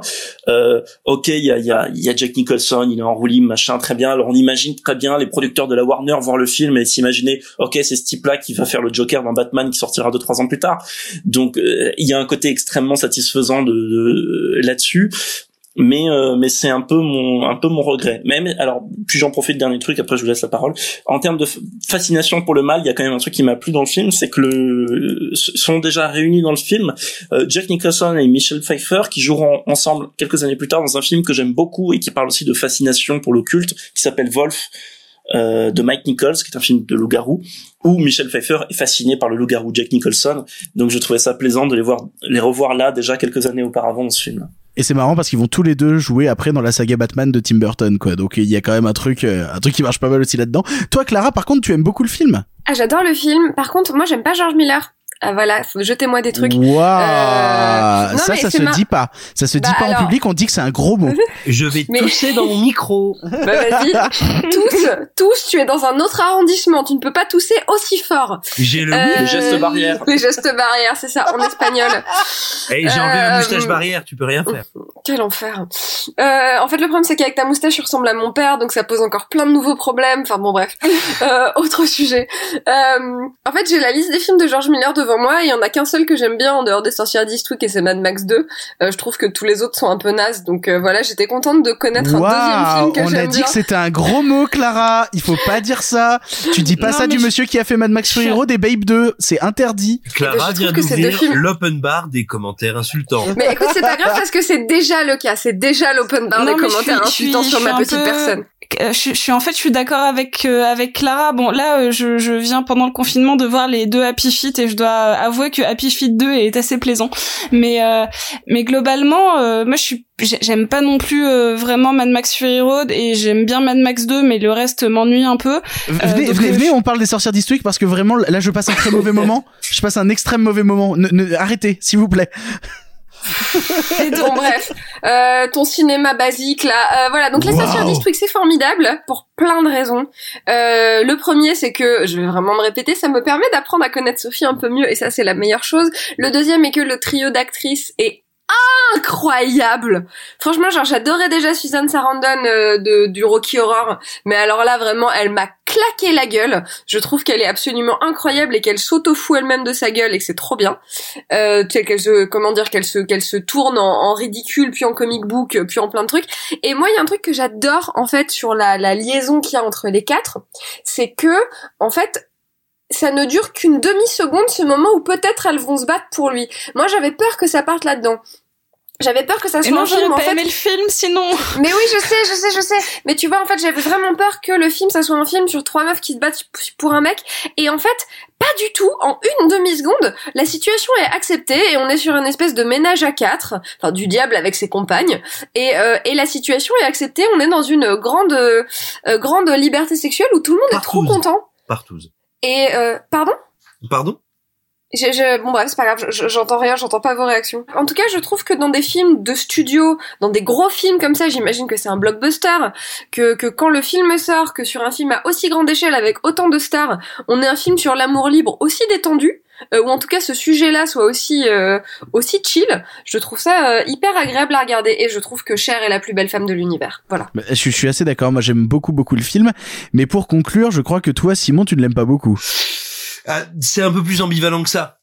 Avant d'attaquer sur le film, euh, tout simplement, Sophie parlait du livre de Mona Chollet. Ouais, vraiment, moi aussi, je me permets de dire, mais allez-y à fond. Sorcière, la puissance invaincue des femmes, c'est aux éditions La Découverte. Euh, c'est un essai qui, alors, un essai sur le féminisme, ça veut rien dire. C'est un retour sur comment, non pas uniquement les hommes ou le patriarcat, mais en général la société occidentale a appréhendé, réprimandé, attaqué, essayé de détruire. Euh, on pourrait dire la, la, la force des femmes. Et c'est absolument passionnant. C'est écrit avec une finesse incroyable. C'est un des rares essais aujourd'hui qui soit écrit avec du style. Voilà, c'est brillant.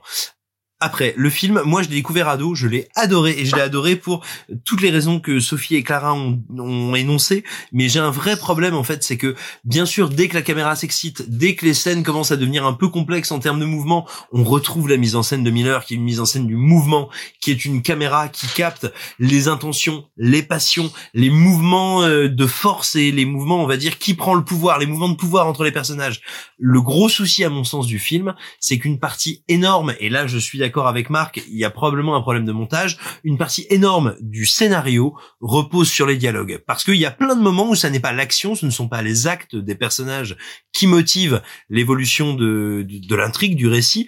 Et dans ces moments-là, et ben tout simplement, il me semble que le cinéma de Miller, et comment dire, se retrouve... euh, phagocyté ou piraté. C'est-à-dire qu'il n'arrive pas à rendre palpitant un récit qui ne repose pas sur des actes. Et il y a beaucoup, beaucoup, beaucoup, beaucoup de dialogue dans le film, et ça pose un vrai problème. Et c'est d'autant plus terrible que il y a quand même un truc qui est particulièrement agréable et euh, et j'ai envie de dire goûtu dans le film, c'est que comme tu dis, il y a un moment où on se dit oh mon dieu, elles vont toutes se battre pour un mec, et non seulement elles se battent pas, mais en plus c'est mieux que ça, elles se regardent, elles sont complices, elles font genre ah oui, mais toi aussi tu couches avec euh, le Satan un peu graisseux et rigolo là. Et, et ça c'est un truc qui est très très drôle. Et puis il y a y a, y a une autre il y a une autre dimension très très intéressante, c'est que le film te met en image combien bah oui, quand bien même tu vis dans un cadre euh, assez horrible, assez euh, oppressant, eh bien cette idée de l'homme qui viendrait te sauver, qui viendrait te libérer, te révéler à toi-même, peut être fausse. Et c'est un truc qu'on a beaucoup vu sur les réseaux sociaux ces dernières années, cette idée du euh, euh, du type qui est à fond genre oui, à fond les droits des femmes, oui, et qui en fait est une saloperie. C'est précisément avec 20 ans d'avance, 20 ans avant les réseaux sociaux, Jack Nicholson. Jack Nicholson qui arrive et qui dit c'est vrai, mes petites cailles, vous vivez dans une petite ville de Rhode Island vraiment pas terrible. Laissez-moi vous libérer. Oh là là, qu'est-ce que je vous aime. Et la manière dont le film arrive à montrer que ces femmes, en fait, ne s'émanciperont pas grâce à cet homme. Elles s'émanciperont grâce à elles-mêmes et à la sororité. C'est très beau. Mais j'ai un vrai problème de mise en scène dans le film que je trouve très euh, oui j'ai l'impression de sentir George Miller empêtré et justement j'ai l'impression qu'il n'arrive pas à tout à, totalement en faire son film alors je, je, comprends tes réticences sur le film mais euh, ayant une majorité de gens ici qui défendent le film Sophie je te laisse la parole pour conclure vas-y convainc les gens. Il est temps de leur, leur dire regardez les sorcières d'Eastwick. Bah en fait, euh, je trouve que Simon, euh, même si si tu s'il a défendu le, enfin s'il a un peu euh, euh, critiquer le film sur sa mise en scène, il a il a parlé du, fond qui est extrêmement moderne sur euh, cette notion de sororité et de mal qui se place comme sauveur euh, et qui comprend les femmes alors qu'en fait euh, il ne les comprend absolument pas. Et je trouve que ça c'est la puissance du film. Après, moi je passe très facilement outre ces ces cuts dans le scénario ou quoi que ce soit parce que le film est généreux dans ses dialogues, dans ses je le trouve ludique dans sa manière euh, de euh, de filmer les en fait, c'est bête, hein, on va revenir un peu euh, sur Freddy, mais je trouve qu'il y a deux trois scènes qui sont vraiment marquantes sur l'utilisation de la magie et notamment il y a une scène pour ceux qui vont découvrir le film avec des noyaux de cerises dans une église que je trouve vraiment on dirait du Sam Raimi, on dirait du Evil Dead presque. Ouais, mais c'est super. Totalement. Et c'est super.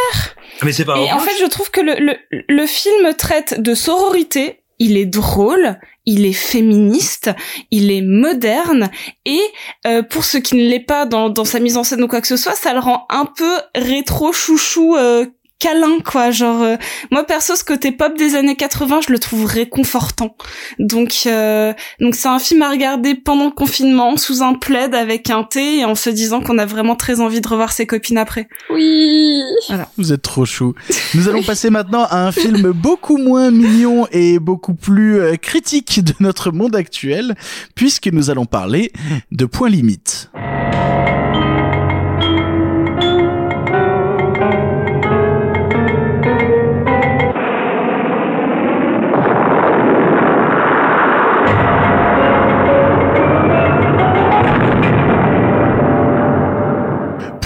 limite est un drama slash thriller réalisé en 1964 par le formidable Sidney Lumet, qui a entre autres aussi réalisé le chef-d'œuvre 12 hommes en colère, Network ou encore Un après-midi de chien et un tas d'autres films absolument géniaux. À la suite d'une erreur technique, un groupe de bombardiers américains reçoit l'ordre d'atomiser Moscou. À partir de là, le président américain et ses généraux n'auront plus qu'un seul objectif, prévenir les soviétiques que promis on n'a pas fait exprès les gars, on est désolé, pour empêcher une guerre nucléaire généralisée.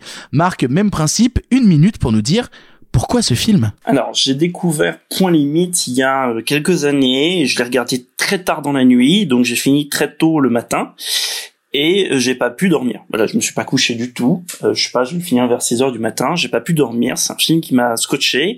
Euh, j'ai passé littéralement une heure à regarder mon mur et à réfléchir sur le déroulement des événements du film, à refaire dans ma tête le scénario, à refaire les actions des personnages et à trouver une autre manière de concevoir le film.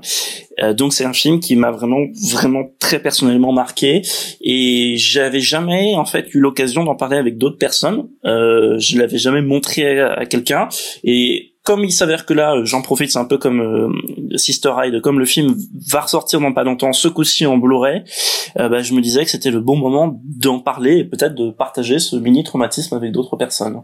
Marc, est-ce que tu as vu un film qui est sorti en 2019 qui s'appelle Le Chant du Loup? Oui, j'ai vu, euh, j'ai vu le chant du loup que je trouvais être très oubliable, mais bon, sympathique, mais bref. Oui, mais dans son côté oubliable, je trouve qu'il reprend pas mal de choses qu'on peut retrouver dans Point Limite. Je sais, je sais, je sais pas ce que t'en penses, mais j'ai pas pu m'empêcher de, de, faire un, un, parallèle. C'est pas la même grandeur, c'est pas la même ampleur, mais un parallèle entre ces deux longs métrages. Alors, je t'avoue que euh, jusqu'à ce que t'en parles, je n'avais pas du tout fait le rapprochement parce que moi, je ne voyais que l'arbre qui cachait la forêt, c'est-à-dire que le Chant du Loup avait honteusement pompé un film formidable qui s'appelle USS Alabama de Tony Scott.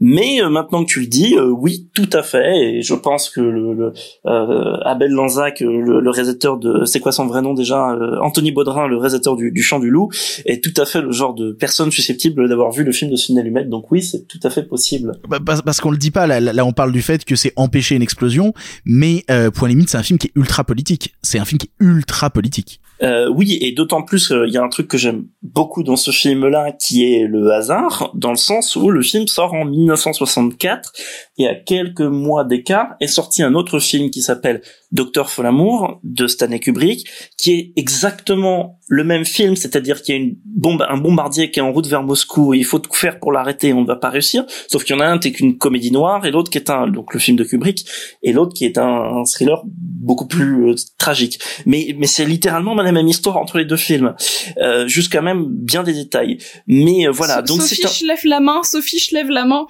Dis-nous tout, Sophie. Et eh bah, il y a Kubrick qui a fait un, enfin qui a qui a accusé euh, Sidney Lumet de plagiat et qui a fait retarder la sortie de Point Limite. Eh ben, voilà. Ça Stanley. oh, et Stanley, il l'a fait retarder de plusieurs mois. Euh, donc ils sont sortis euh, donc euh, Doctor Strangelove est sorti donc euh, en janvier 64 et Point Limite en décembre 64. Exactement. Au départ, voilà. Bonne soirée.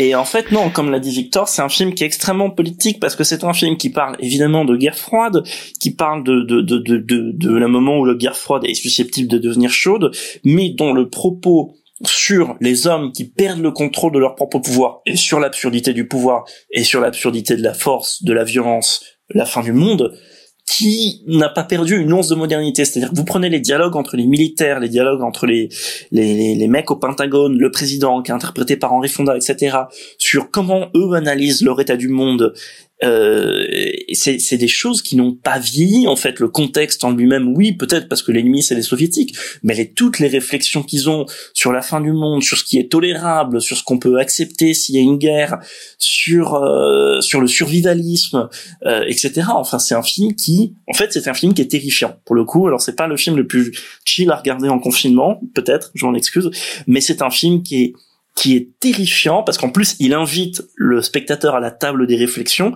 parce que grosso modo pour schématiser le film se déroule entre trois endroits différents. Le bureau du président des États-Unis le un bureau du Pentagone où il y a toute une ribambelle de généraux et un expert en géopolitique et euh, le centre de contrôle des, des, missiles et des bombardiers américains. Et donc voilà, c'est vraiment un huis clos entre ces, ces, ces, trois endroits avec à chaque fois des personnages qui vont qui vont se confronter, sauf dans le bureau du président. Mais donc si vous voulez, c'est comme s'il y avait trois fois 12 hommes en colère dans trois lieux différents, mais dans le même film. Et mais, mais je, 26 hommes très fâchés.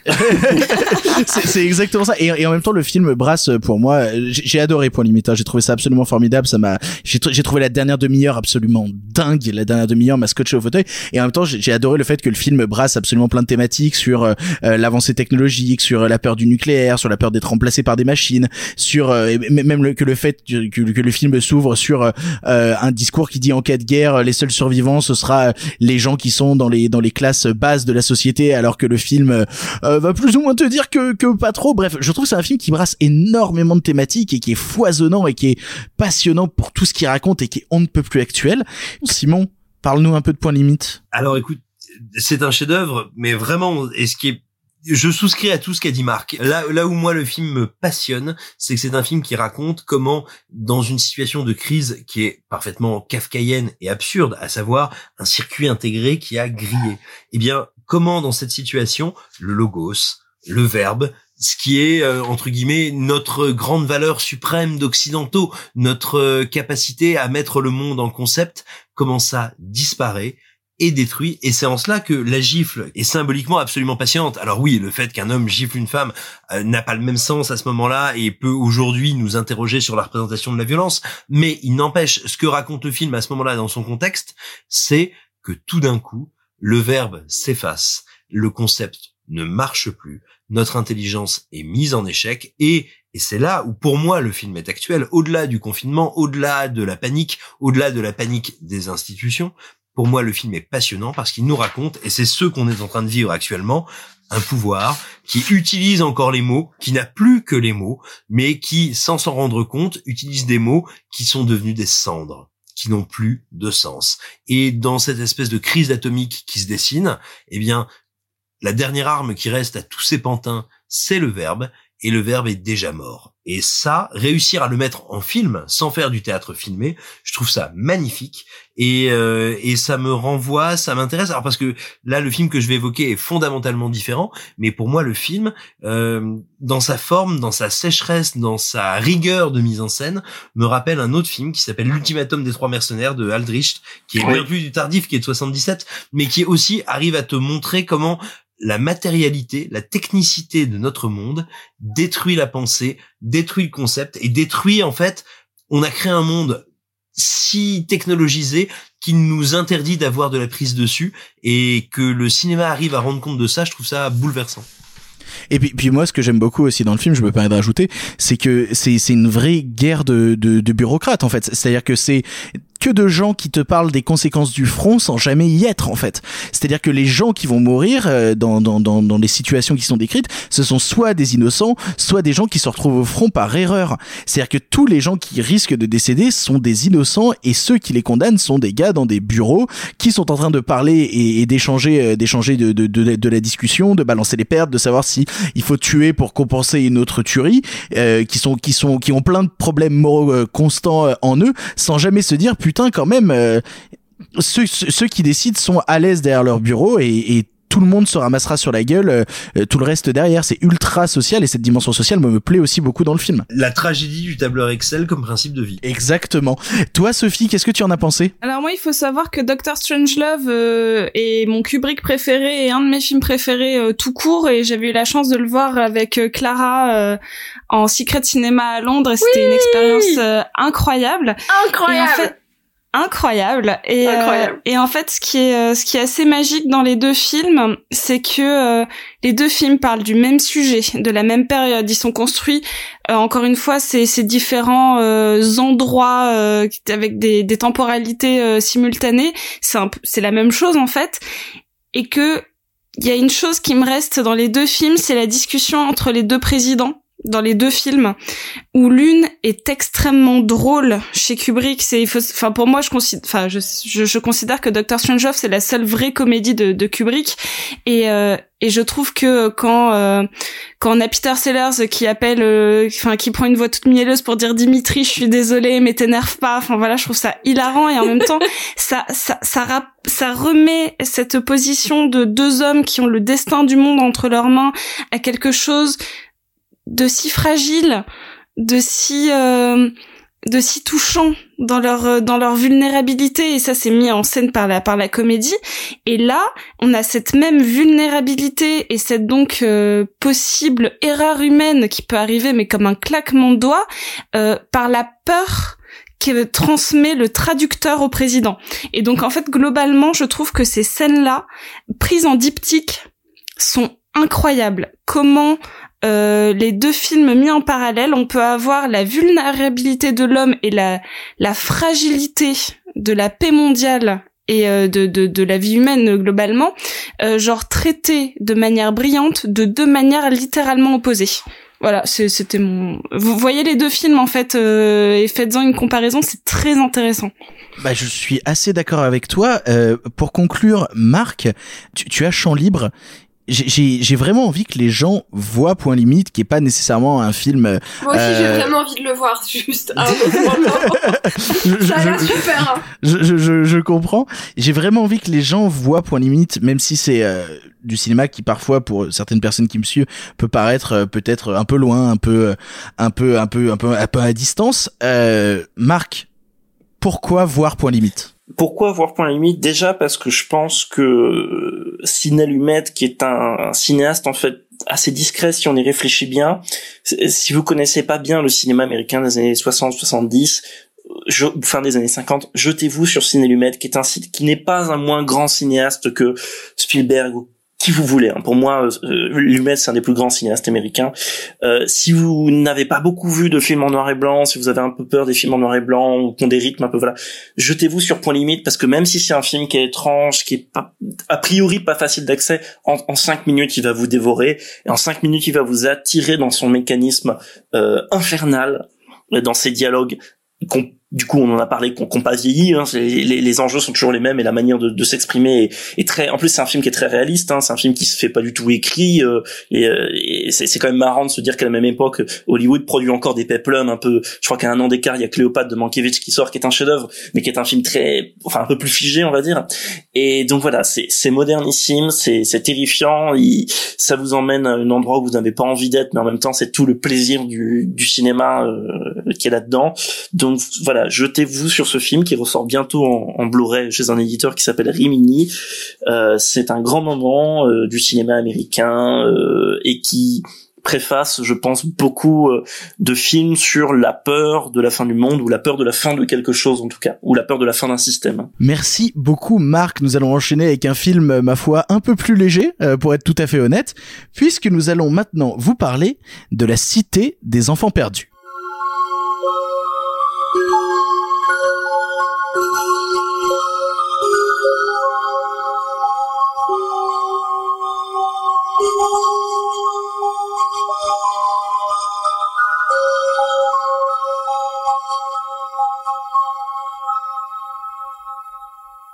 La Cité des Enfants Perdus, second long métrage en 95 issu du tandem Jean-Pierre Jeunet et Marc Caro après Délicatessen. Dans un univers steampunk, le méchant Crank, perdu sur un îlot entouré de mines, est triste car il ne peut pas rêver. Alors il kidnappe les enfants de la ville afin de leur voler leurs rêves. Mais ses plans risquent d'être mis à mal par Miette, une petite voleuse, et son acolyte balèze Juan, bien décidé à retrouver son petit frère enlevé.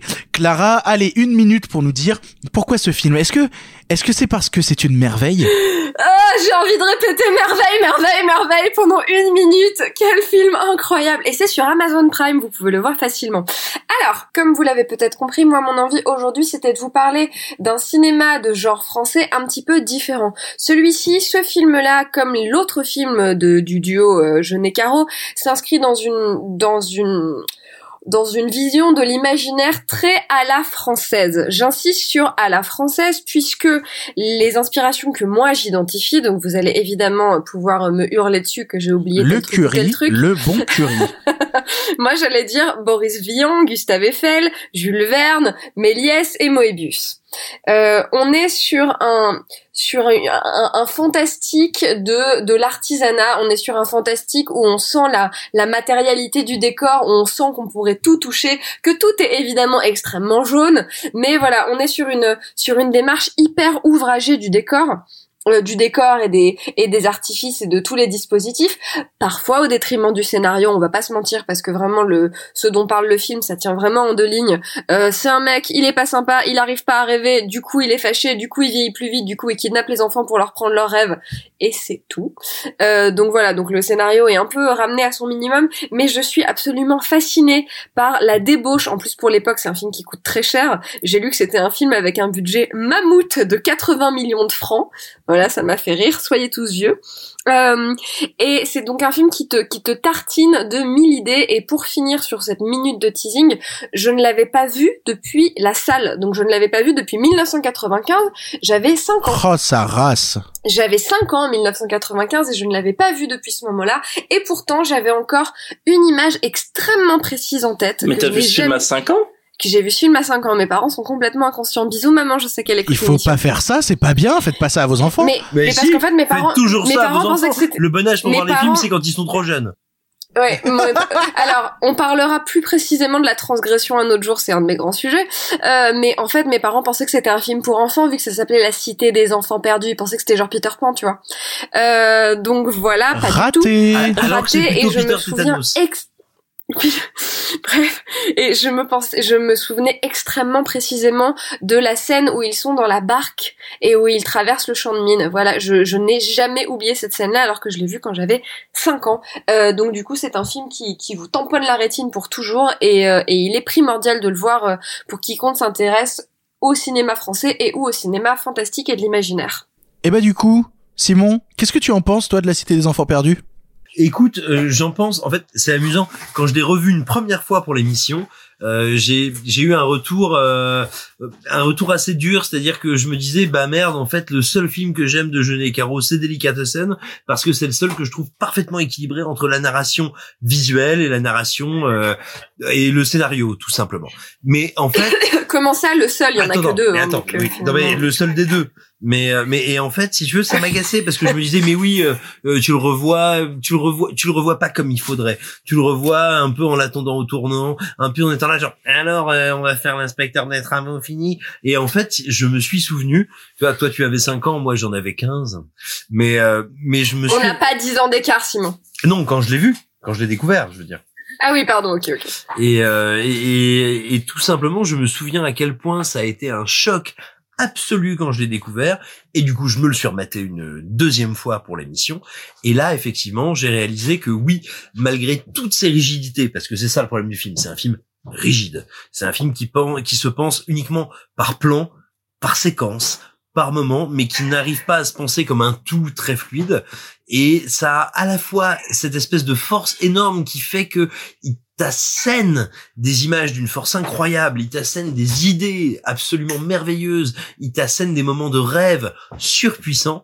Et par contre, oui, il a, il a ce côté un peu, je te dirais, à la fois trop lâche et trop rigide en termes de narration, mais finalement, quand tu le découvres pour la première fois, c'est le cadet de tes soucis parce qu'il y a une espèce de euh, de pléthore visuelle, de richesse absolue. Et comme tu comme tu dis, euh, ils sont intéressés euh, à, tout un certain à tout un certain art français, mais je te dirais surtout moi ce qui me fascine le plus, c'est leur euh, leur intérêt pour le matériel pour la concrétude des choses, pour leur texture, pour euh, tu sens que la rouille elle est rouillée, tu sens que cette brume elle est épaisse, elle est palpable, tu sens que euh, ces mécanismes ils font du bruit mais c'est peut-être un un vrai son de plateau, c'est-à-dire que c'est un cinéma matériel, un cinéma physique et donc un cinéma sensuel et qui a une puissance incroyable. Et même ses limites un peu on va dire narratives ou en termes de fluidité en fait tu ne les ressens que quand tu as vraiment envie de faire de l'exégèse et si tu acceptes de découvrir le film comme un matériau sensoriel c'est merveilleux Et puis surtout, euh, on- on- j'ai l'impression qu'on l'a pas trop notifié, mais c'est de la science-fiction en France. Et la science-fiction en France, c'est d'une rareté absolue, mais absolue. C'est absolument une, une rareté absolue. Et euh, je pense à un autre film qui s'appelle, je crois, Bunker Palace Hotel. Euh, qui est aussi une, une proposition de, de cinéma de science-fiction à la française. Ouais, c'est c'est une proposition. Je pense que c'est le mot. C'est une propale. Non, euh, non, non, non, je, je dis pas que c'est bien, je dis que ça je fait suis partie au courant des de cette autres, euh, proposition oui. non mais mais c'est tu vois c'est pour ça moi les, deux films que je vous ai proposés là c'était du cinéma de genre français autrement tu vois. Euh, c'est c'est vraiment cette idée de de deux films qui s'inscrivent tu vois dans cette dans cette appellation genre tu vois avec des, des énormes guillemets tout en étant relativement en marge et c'est ça qui m'intéresse vraiment. Et la cité des enfants perdus mais mais que- quelle immense tarte dans la gueule tu vois quel quel quel dommage que ces deux là aient pas continué ensemble Toi, Sophie, est-ce que c'est aussi une grande tarte dans ta gueule, la cité des enfants perdus? Oui, c'est une tarte dans ma gueule qui, qui fait mal, qui, qui, qui, qui souffre encore un peu depuis l'enfance.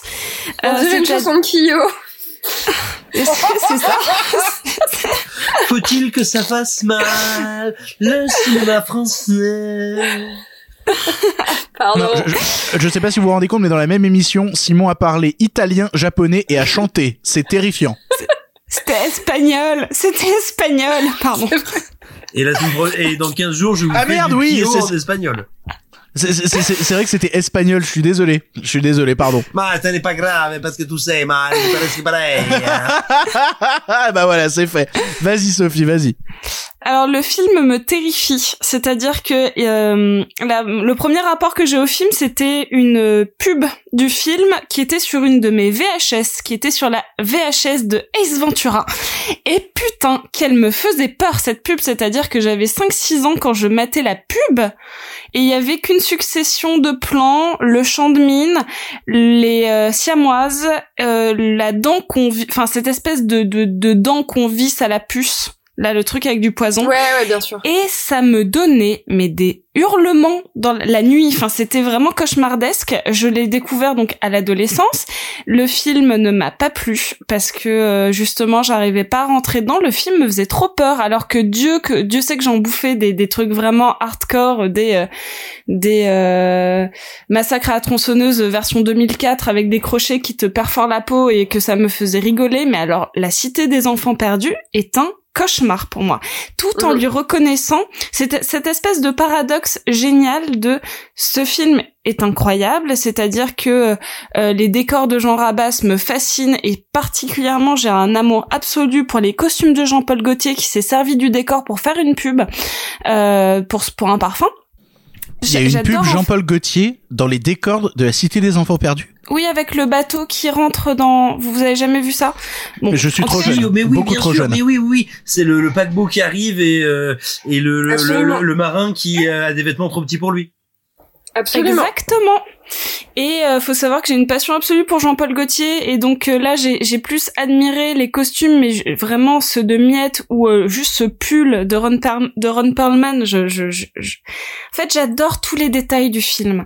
C'est-à-dire que si je les analyse si je les décortique si je fais du de, de l'analyse de scène je trouve que c'est un merveilleux film. Quand je le regarde avec des yeux de petite fille j'ai envie de me mettre en boule et qu'on me fasse un câlin. C'est-à-dire que Oh, j'ai l'impression que c'est J'arrive, j'arrive, j'arrive. non, mais j'ai vraiment cette impression que l'enfant à qui on donne des cauchemars de, de, de Père Noël, de, de Dominique Pinon en Père Noël, c'est moi en fait. Mais de toute façon, il faut toujours regarder ces films-là avec des yeux d'enfant. Ça coûte un peu cher, mais c'est très joli. mais donc voilà, donc et d'un côté j'ai envie de croire que c'est euh, que ça en fait une réussite, c'est-à-dire que euh, le, film est censé te mettre un peu mal à l'aise de par son esthétique steampunk, euh, euh, de par son rythme, de par ses personnages un peu grossiers, euh, un peu euh, aux, traits caricaturaux ou ou juste qui sortent d'un d'un imaginaire très particulier qu'on n'a pas l'habitude de voir et donc j'imagine que le fait que ça me mène mal à l'aise et que ça n'est jamais sorti qu'une pub n'est jamais sortie de mon cerveau d'enfant C'est le signe d'une réussite. réussite. C'est c'est- c'est le signe d'une réussite, oui, tout à fait. Pourtant, de, de- vraiment de le remater, c'était un supplice. Hein. J'étais sur mon canapé en mode ah je vais pas dormir Oh. cette nuit, je vais pas Ah, dormir cette nuit, je vais pas dormir. J'ai j'ai voulu le regarder, j'ai voulu le regarder en journée. J'étais en mode non, j'ai d'autres choses à faire. Et puis finalement, je l'ai regardé le soir et je me suis dit ah mon dieu. J'aurais dû. mais- J'aurais dû le regarder avec genre ma maman. genre, mais du coup, euh, mais du coup, Marc, toi, qu'est-ce que tu en penses de la Cité des Enfants Perdus? Eh bien moi, je trouve que c'est un grand film de Jean-Pierre Jeunet qui est déjà déjà qui est un cinéaste que j'aime beaucoup, euh, dont et, je et- et pas de Marc Caro. Ok, Jeunet et Caro, évidemment. Euh, en plus, on pourrait les distinguer dans leur dans, dans, dans, leur carrière l'avant et l'après Caro, parce que évidemment, le, le, le- cinéma de Jeunet connaît un changement sitôt n'y ait plus le, il ait plus Caro. Mais euh, bon, on va dire que parmi les films qu'a qu'a réalisé euh, Jean-Pierre Jeunet avec et sans Caro, je pense que c'est son meilleur film avec un long dimanche de fiançailles. Euh, donc en plus, donc voilà, Jeunet que j'aime beaucoup en général, euh, qu'il a fait un film qui exploite une dimension que j'aime bien, qui est de faire un film avec des images euh, somme toute plus ou moins dérangeantes sur l'enfance. Voilà, non mais en fait j'aime beaucoup les films qui, qui abordent comme ça ce côté un peu, euh, ça un peu niais à dire, mais ce côté un peu dark de l'enfance, que ce soit ça, le voyage de Chihiro, euh, l'autre l'autre de Jack Clayton, ce genre de choses. Et, et, et là, voilà, qui est un film qui, qui va dans cette exploration parce que quand on est enfant, on a une, une fascination euh, aussi pour le morbide. Euh, on a tous enfants essayé de regarder des films qui n'étaient pas pour nos âges, euh, jouer à des jeux qui n'étaient pas pour nos âges. vu- Absolument, la transgression, très important. Voilà, et donc qui est un film euh, sur justement cette transgression, qui est aussi un film de transgression visuelle, je pense. J'aime bien le moment où le film arrive dans l'histoire du cinéma parce que euh, on est au milieu des années 90. Une dizaine d'années plus tôt, il y a eu euh, euh, l'émergence de d'une génération de cinéastes qui s'appelle le cinéma du look. Donc Luc Besson, Benex, Carax. Euh, donc qui faisait des films français très visuels euh, qui n'ont pas toujours plu à la critique. Et, et Jeunet qui arrive un tout petit peu après qui à ce moment-là faisait ses courts métrages il y en a un très beau d'ailleurs à voir qui doit être facilement trouvé qui s'appelle le bunker de la dernière rafale et qui arrive avec ses films où on peut pas vraiment dire que c'est un cinéma du look, c'est encore autre chose, même si c'est très visuel, parce que les films du look sont justement assez épuré. Si vous regardez les films de Besson, c'est quand même relativement épuré euh, visuellement, je veux dire. Euh, c'est vraiment des grandes lignes, des grands blocs, etc. Euh, chez chez chez chez Jeunesse et Jeunet Caro, c'est tout le contraire. Et je serais après, je saurais pas rajouter quelque chose de plus à ce que vous avez dit parce que c'est un film qui me conquiert avant tout, comme l'a dit, euh, je me plus qui, qui l'a dit, c'est Simon, euh, mais qui a un, ou c'est Clara qui a un, c'est un film qui a un scénario très simple et qui me conquiert avant tout pour son ambition visuelle, son atmosphère et surtout la crédulité qu'il a dans son atmosphère. C'est-à-dire, d'un côté, c'est un film qui a été fait avec beaucoup d'argent, ça se sent, et de l'autre côté, c'est aussi un film de bricoleur et ça, ça se sent. Et c'est ça que j'aime beaucoup chez Genet, c'est quelqu'un qui, malgré l'ambition de ses moyens, n'a pas perdu son rapport au bricolage, euh, son rapport au euh, construire des petits objets, etc. Et même si c'est un film qui a des plans énormes, ces plans énormes ne sont jamais alimentés que par des multitudes de petites choses, et ces, multi ces petites choses qui sont construites à la main, après, elles sont plus ou moins évoluées, que ce soit les costumes de Jean-Paul Gaultier ou autre. Mais voilà, ça, ça me touche beaucoup euh, dans le dans, dans la cité des enfants perdus. Et j'aimerais juste revenir sur un truc qui est, euh, je crois pas qu'on en ait parlé, c'est la musique de d'Angelo Badalamenti, qui a été le compositeur de de, de, de Genet, euh, qui est aussi qui a été aussi le compositeur de, de David Lynch, et qui a fait une musique euh, qui a servi notamment pour la bande annonce, euh, qui est très euh, terrifiante, voilà, très terrifiante en même temps presque féerique. Bah voilà, c'est toute la dimension du. En fait, pour, pour moi, il y a tout le fantastique français là-dedans. Euh, parce que le fanta j'ai l'impression qu'en France on n'a jamais fait de fantastique totalement euh, comment dire totalement euh, le mot n'est pas le bon mais totalement bienveillant. Le fantastique qu'on a fait était toujours plus ou moins torturé plus ou moins euh, malsain euh, même dans ses c'est pas torturé pour toi la cité des enfants perdus? C'est justement c'est précisément ce qu'il dit. Ah pardon ah pardon, si, si. Ce, que, ce, que, ce que je voulais dire, c'est que justement le film est très fidèle à cette idée de faire. Euh, tu vois, en France, on n'aurait jamais fait un film comme Willow, je caricature. D'accord, pardon. Même si c'est merveilleux, c'est encore différent. Mais euh, mais mais voilà. Et il y a euh, en fait ce que j'aime dans le côté science-fiction français, c'est que c'est une science-fiction très torturée euh, visuellement, parfois pour le pire pour le meilleur. Euh, pour ceux qui ont vu Dante Zero One de Marc Caro, carcéral dans l'espace avec Lambert Wilson, sauront de quoi je parle. Mais mais voilà, c'est j'aime beaucoup voilà le, le, le, cette rapport, ce rapport au fantastique justement qui émane très très bien dans la musique qui a beaucoup de mélodies différentes, euh, qui est en fait qui est très gracieuse en même temps très grinceuse, euh, qui, qui, grince quoi. Euh, voilà, je trouve ça très beau et, en fait c'est pour moi c'est un des alliages visuel musique qui fonctionne le mieux en, général. Donc je, je trouve c'est un très grand film là-dessus. Du coup, pour conclure, Clara, mon conducteur a complètement explosé. On est hors des clous, mais vas-y, donne envie aux gens de regarder une dernière fois La Cité des Enfants Perdus mais ne le regardez pas une dernière fois, regardez-le pour une première, une deuxième, une troisième fois, regardez-le plein de fois.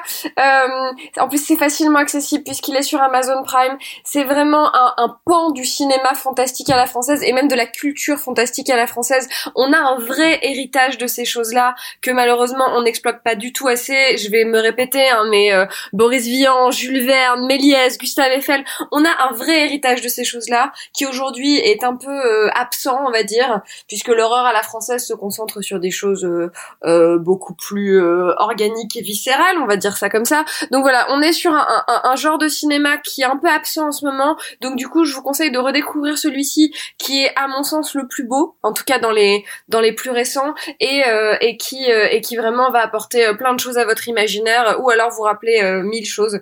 Donc vraiment, jetez-vous dessus. Merci beaucoup, Clara. Nous passons à l'avant-dernier film de cette sélection. Mon Dieu, si si vous vous dites je sais pas quoi regarder pendant ce confinement, franchement, on vous a gâté ici et le l'avant-dernier s'appelle Dangereuse sous tout rapport.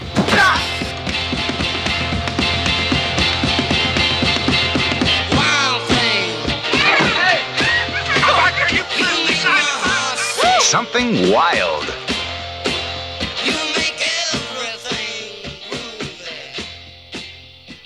Dangereuse sous tout rapport ou Something Wild en VO, sorti en 86, est réalisé par Jonathan Demme quelques années avant qu'il ne ponde coup sur coup Le silence des agneaux et Philadelphia.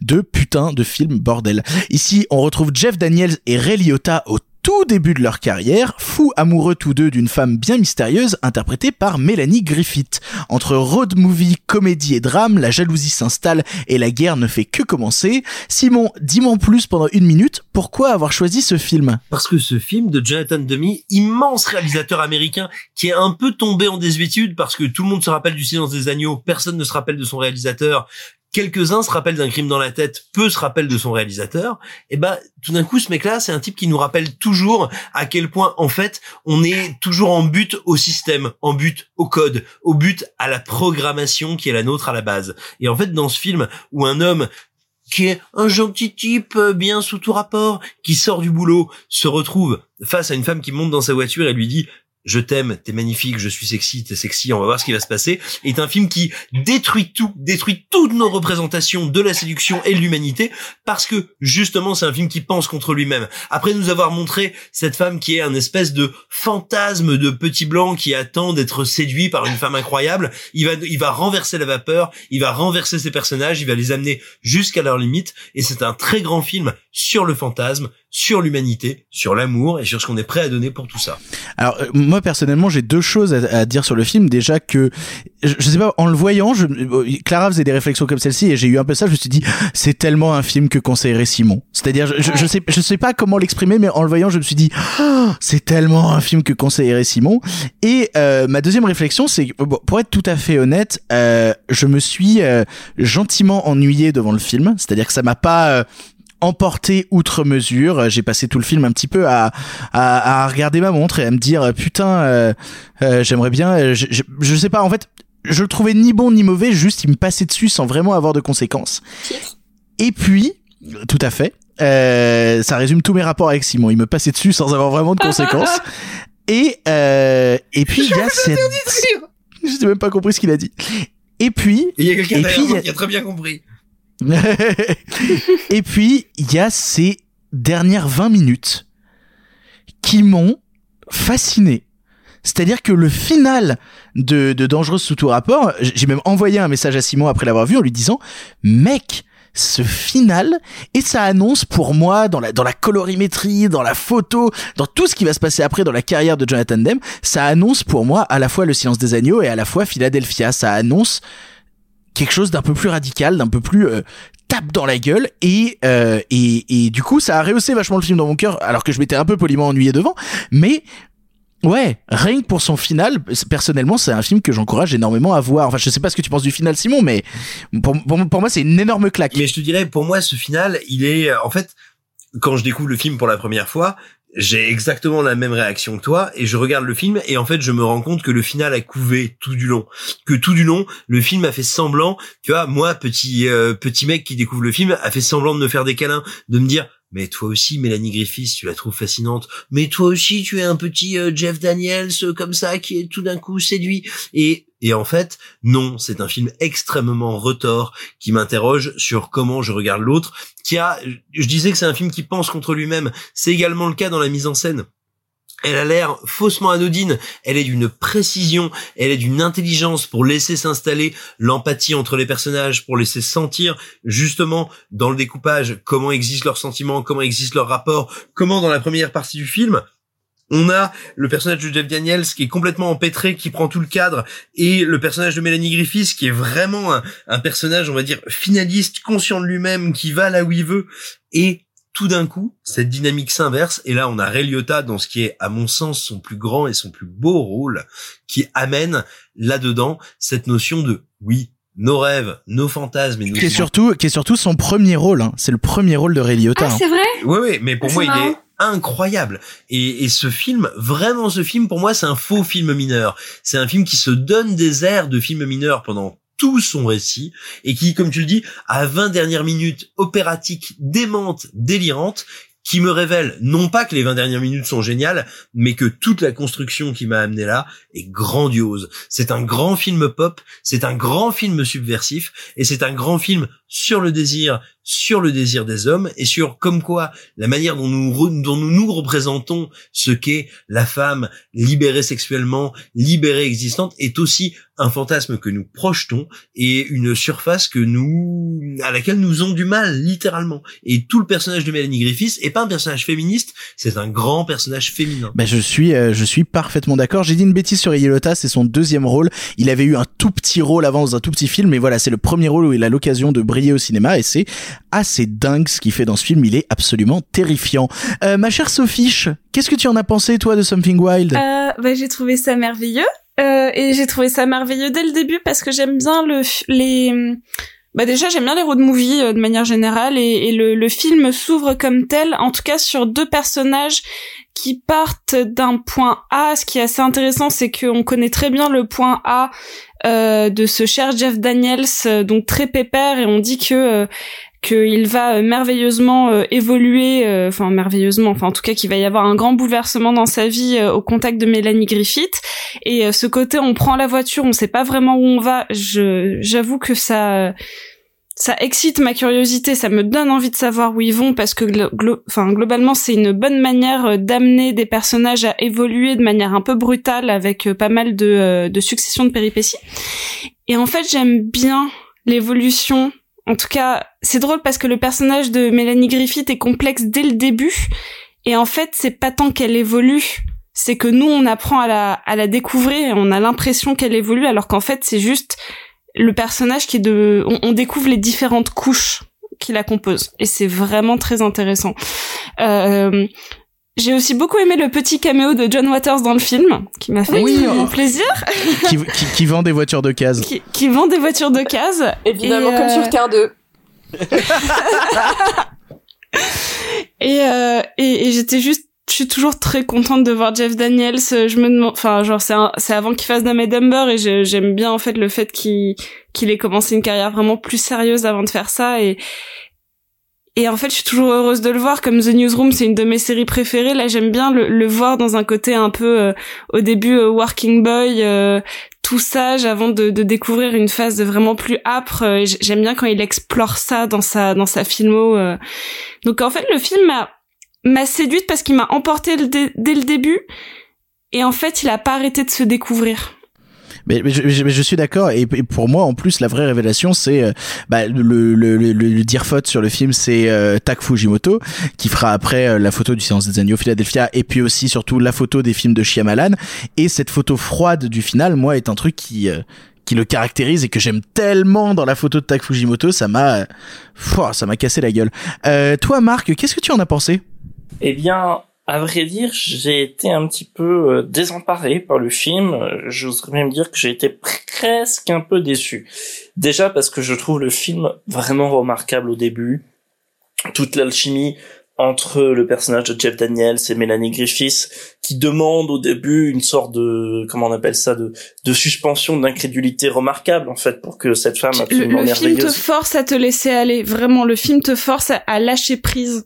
Et je trouve ça très agréable. Exactement, et en même temps, et au bout d'un moment, voilà, on se demande où est, où est, euh, où est, euh, où il y a une anguille sous roche, quoi. On se demande qu'est-ce, qu'est-ce qu'il y a, qu'est-ce qui va se passer. Et il y a tout un jeu comme ça que le film euh, met admirablement bien en scène, leur, euh, qui, qui fait, il y a un côté évasion du monde que j'aime beaucoup, voilà, les deux personnages qui cherchent à s'évader de leur monde, l'un peut-être plus consciemment que l'autre.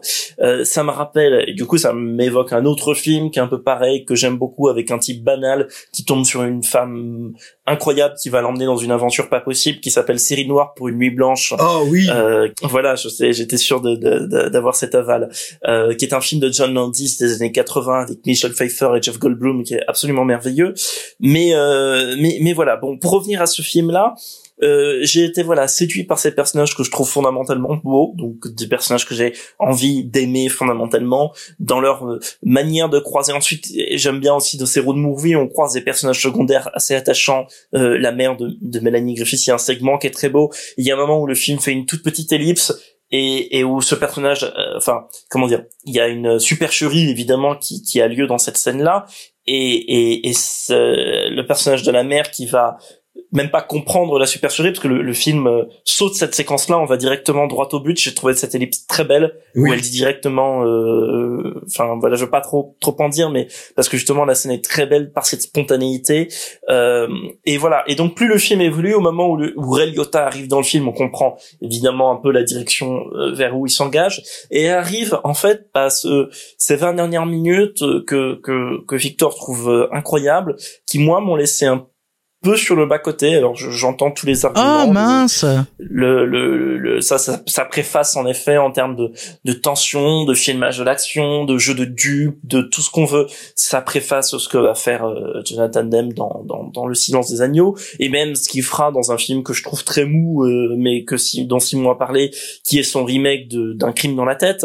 Mais euh, mais euh, mais voilà là ça m'a laissé un peu sur le bas côté parce que je sais pas. Je alors en même temps je n'imagine je savais pas comment euh, j'imaginais pas d'autres euh, dénouements non plus du film. C'est cohérent ça me paraît euh, richement écrit mais je suis resté extérieur à, à ce truc là j'ai trouvé ça euh, enfin je dis que c'est bien écrit mais d'autre côté j'ai trouvé ça artificiel cette baston finale.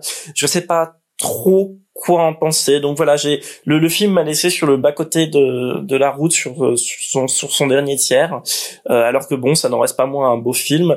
Euh, après voilà peut-être qu'il faudra un revisionnage. Comme l'a dit Simon il y avait ce côté un peu faussement mineur. Moi je suis peut-être tombé euh, peut tomber dans le piège du film mineur du coup ce qui n'est peut-être pas le cas. Après voilà c'est quand même euh, un film sur lequel j'ai pris immensément de plaisir notamment parce qu'il y a l'alchimie entre ces deux comédiens parce que euh, bah, j'allais dire que euh, Mélanie Griffith c'est formidable mais pour moi en fait la vraie découverte du film c'est un acteur que je connais pas si bien que ça en fait qui est Jeff Daniels du coup que en fait plus, je me rends compte moi je le connais pas très bien finalement à part quelques rôles que j'ai vus de lui mais donc pour là c'était une, une, une vraie découverte. Et euh, et puis bon après évidemment il y a y a Ray Liotta parce que voir comme ça Ray Liotta filmé comme ça avec ses, rires de psychopathe et tout euh, il y a y a la naissance il y a l'éclosion d'un acteur dingue quoi. Ça c'est- ça c'est clair et net quoi. Qui est qui est un acteur qui porte tellement sur lui tellement de caricatures de tout ce qu'on veut qu'un acteur en fait qui, en fait c'est qu'un acteur dont les personnages n'ont pas besoin d'être caractérisés.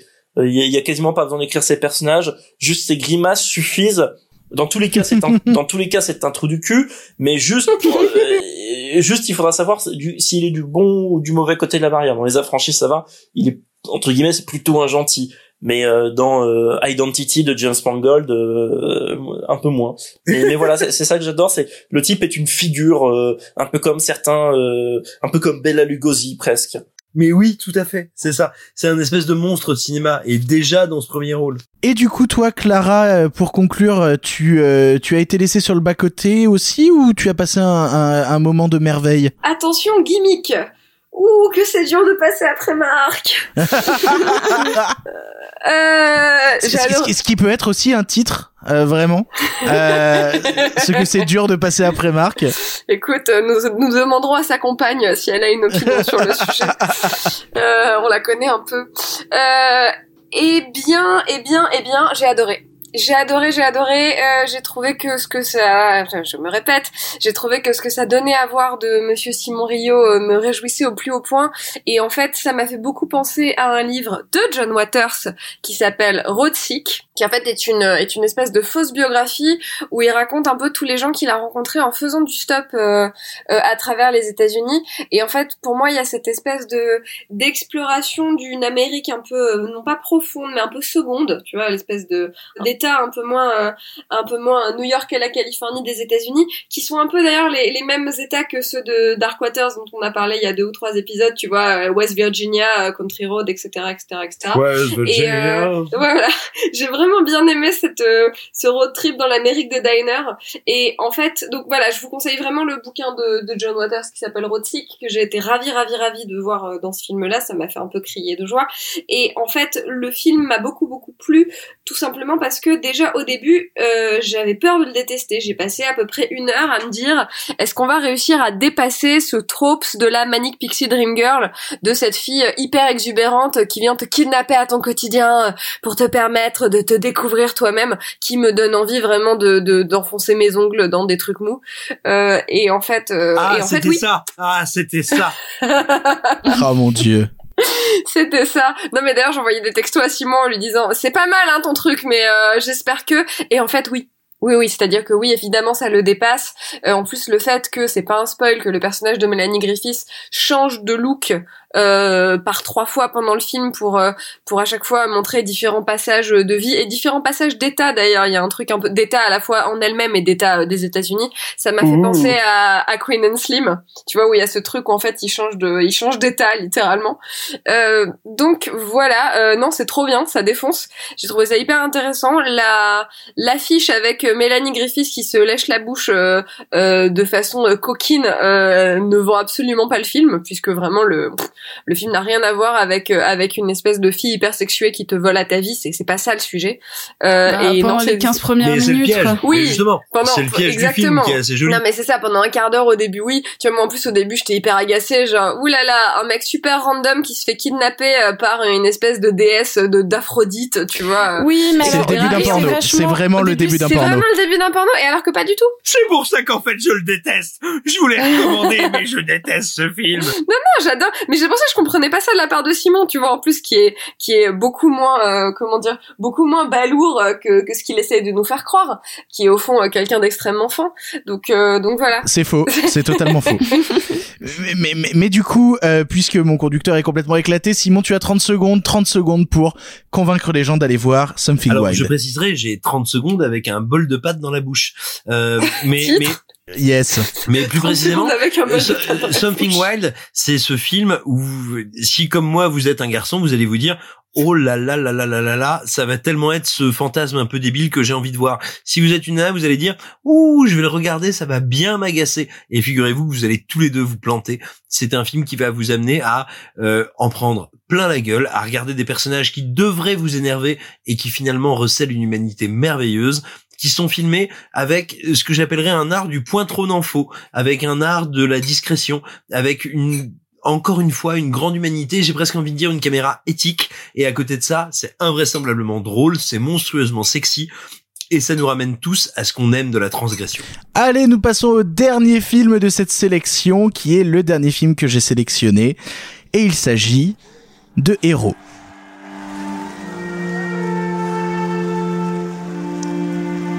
Enfin, faut pas que tu te fasses trop de soucis non plus, hein. Parce que. Toi aussi, t'es spécial. Ah, merci, c'est sympa. pas très beau, mais. Si, t'es spécial. C'est sympa, merci.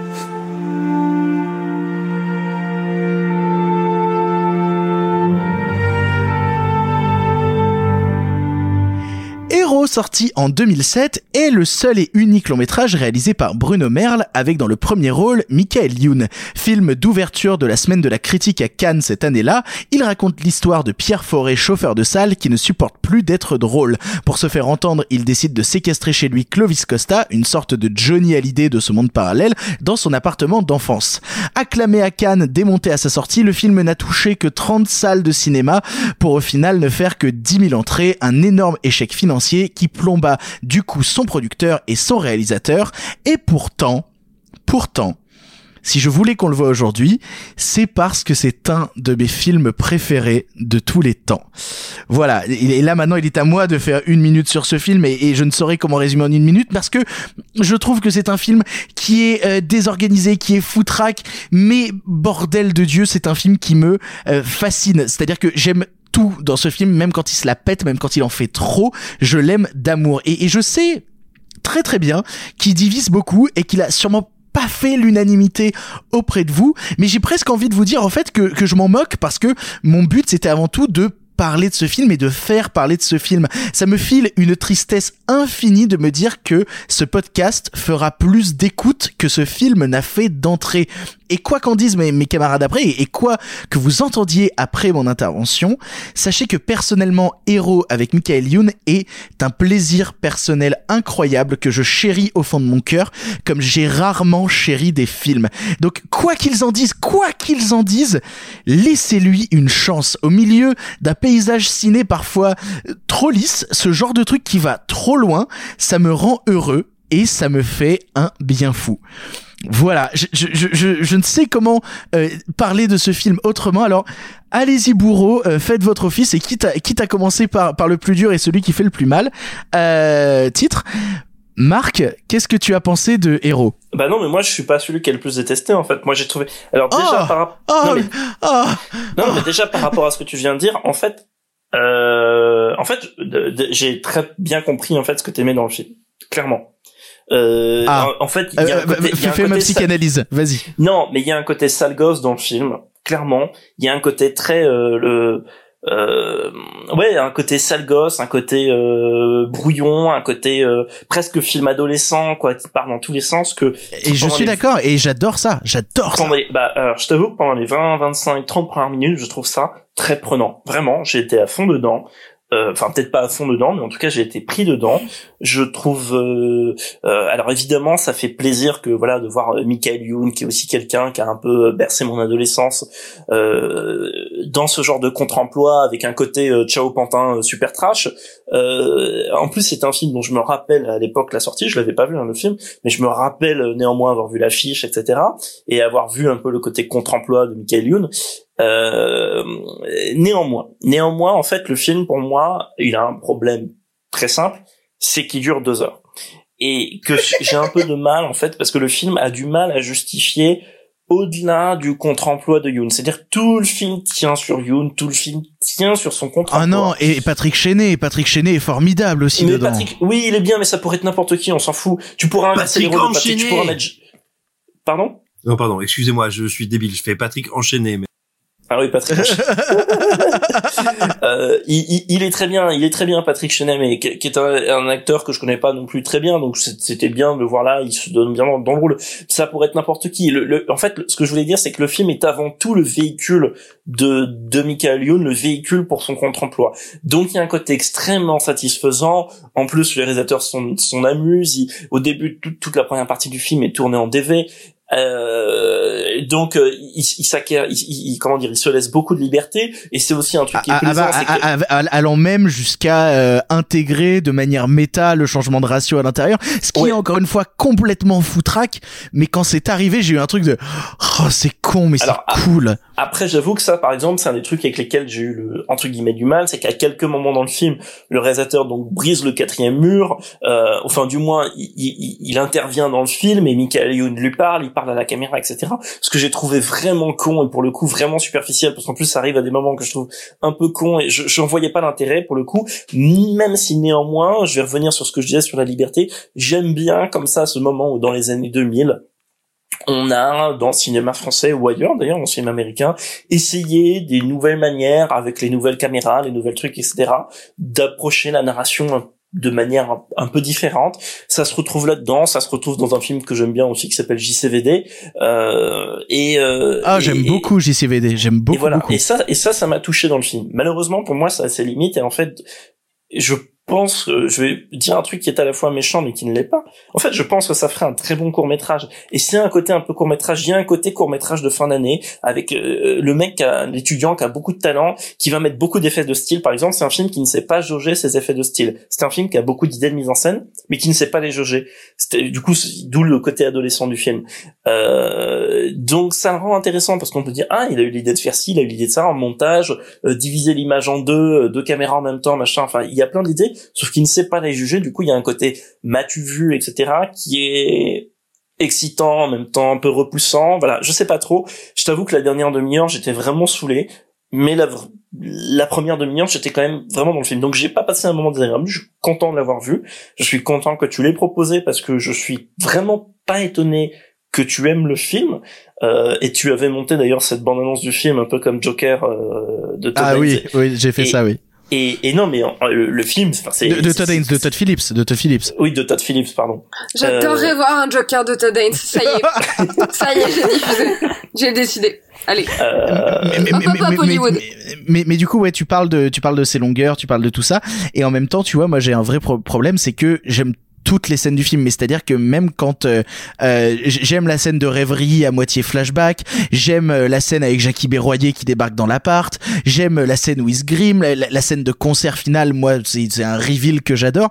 Et au final bah, comme je te dis j'ai du mal à avoir un vrai recul objectif sur euh, ce côté trop mise en scène par instant sur mise en scène parce que c'est quelque chose qui me procure un, un- un- vraiment un, un vrai plaisir fou de me dire vas-y mets-moi encore plein la gueule vas-y fais-en trop fais-en trop fais-en plein On n'en fait pas assez, vas-y, fais-en plein. Euh, toi, Clara, qu'est-ce que tu en as pensé? Écoute, euh, je fais pas, je, je- hashtag je suis les 10 000, euh, puisque je fais partie donc des 10 000 personnes qui l'ont vu en salle. Je l'avais vu au cinéma, et oui, je l'ai vu quand c'est sorti, et j'avais trouvé ça incroyable. Je l'ai vu à Grenoble, chez moi, euh, donc au cinéma, j'avais trouvé ça génial, ça fait vraiment partie des films de mon adolescence, et c'est vrai que toutes les fois on en avait parlé, toi et moi, puisque tu en parles quand même euh, trop régulièrement, euh, j'ai toujours abondé dans ton sens, j'ai toujours dit putain c'est vrai que c'était incroyable. Eh ben j'aurais pas dû le revoir parce que du coup je Non. que je Non. mais Clara. c'est le dernier épisode de ce podcast. Clara, non Je peux arrêter là si tu veux. grandir. Euh, Il ne faut pas grandir, reste Bah un non, enfant. mais eh bah écoute, euh, le, le- voilà, le film non plus n'a pas su grandir. Euh, non, c'est c'est vraiment un film qui est archi coincé dans son époque. Euh, attention Victor, vraiment mets tes mains devant ton visage. Je trouve que c'est réalisé comme jeu d'enfant. Euh... Mais tu veux dire Ah, jeu d'enfant, mais jeu d'enfant, mais sans caméra.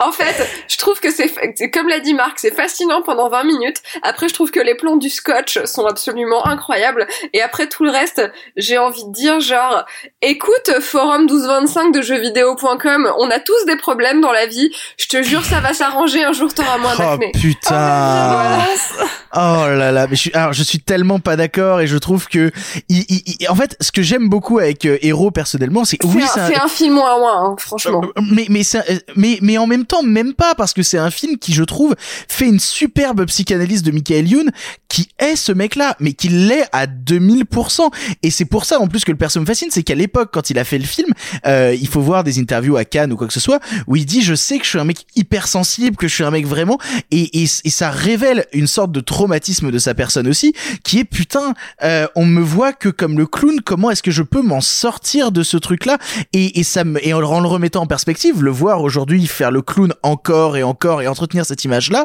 j'ai envie des fois d'être euh, en, en fait quand je le vois faire le clown par instant j'ai envie de lui apporter héros et de lui faire mec mec rappelle-toi. Rappelle-toi ce que tu pensais s'il te plaît. Tu mérites mieux que ça. Et parce que je pense très sincèrement que il mérite mieux que ça et qu'il peut aller beaucoup plus loin. Et dans d'autres films et dans même euh, la série euh, les, les bracelets rouges sur TF1 euh, il a fait des trucs qui étaient vraiment forts et Mais, puissants. mais, mais, mais comme, mais comme n'importe quel acteur qui fait de la comédie, Victor, quasiment tous les acteurs qui font de la comédie, à un moment dans leur carrière, ils font, mais vous savez, chez, chez, parce qu'ils ont tous envie de faire leur Ciao Pantin, en fait, ils ont tous envie d'avoir un César pour je, Ciao je- je- Pantin. je- je suis pas d'accord, je suis pas d'accord. En fait, le, Cette le- le- le scène où il syndrome. euh, parler du discours du ministre de la Culture, j'étais genre, vraiment, on sait que tu es intelligent. Tout va bien, je te jure, on le sait. Mais, mais, mais en fait, moi j'aime pas trop euh, ce- cette idée du syndrome Chao Pantin parce que je la trouve super réductrice en fait. Euh, parce que c'est un mal qui touche en fait tous les acteurs parce qu'un acteur se doit d'être pluriel, un acteur se doit de toucher à différents euh, personnages et qu'à partir du moment où tu enfermes n'importe qui dans n'importe quel contexte, c'est un truc à y péter, que ce soit enfermer quelqu'un trop dans le sérieux ou que ce soit enfermer quelqu'un trop dans le comique. Et pour moi, c'est le récit d'un enfermement, enfermement dans l'espace et enfermement dans le corps. Et j'aime dans ce film au point que euh, je trouve sublime la phrase de de euh, de, de, de, de Michael Youn quand il hurle sur sa télé à la fin putain ils veulent du sang et on leur fait Cyrano on les emmerde. Et c'est ça pour moi le film c'est vous voulez ça mais on vous emmerde on fera autre chose. Et, et ça me plaît énormément ça me fascine et je j'adore ce film.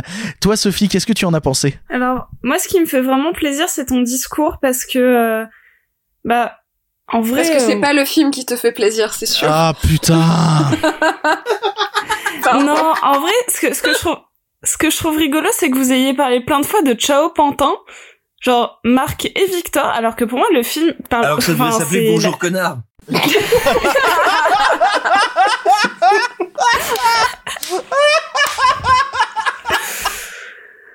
la- Bah, je peux plus rien dire. Il est Oh non. 30, je suis fatiguée.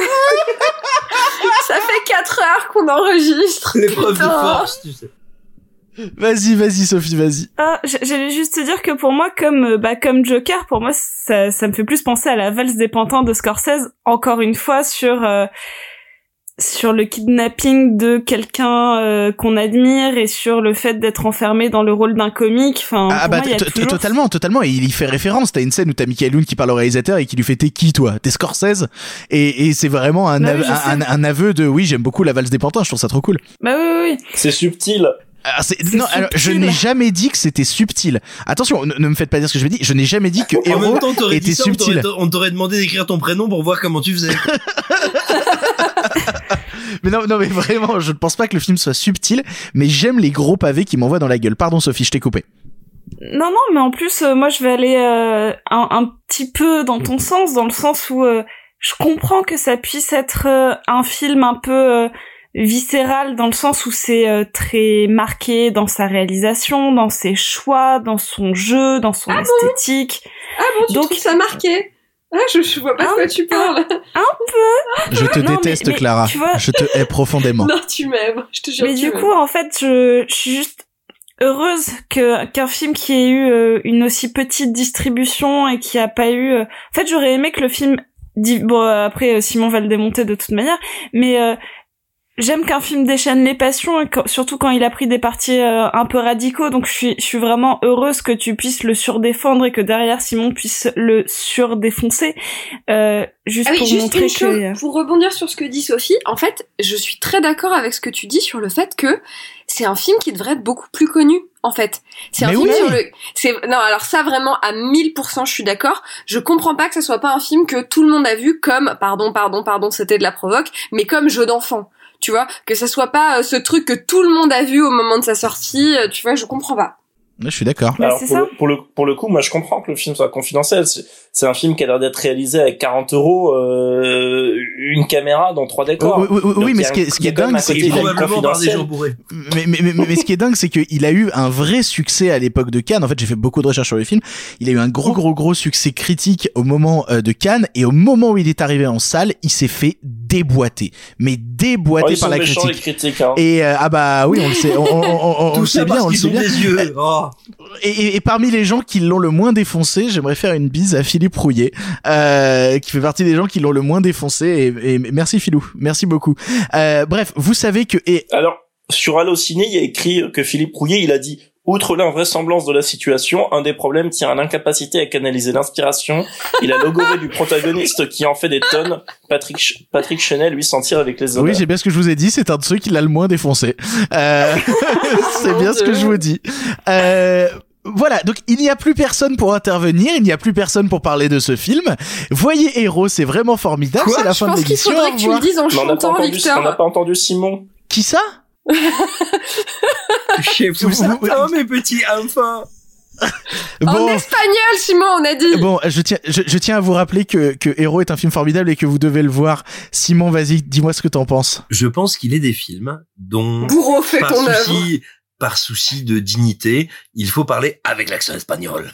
Et ça, et ça, Héros, Héros, Héros, c'est un film, c'est un film qui regarde en avant et en arrière.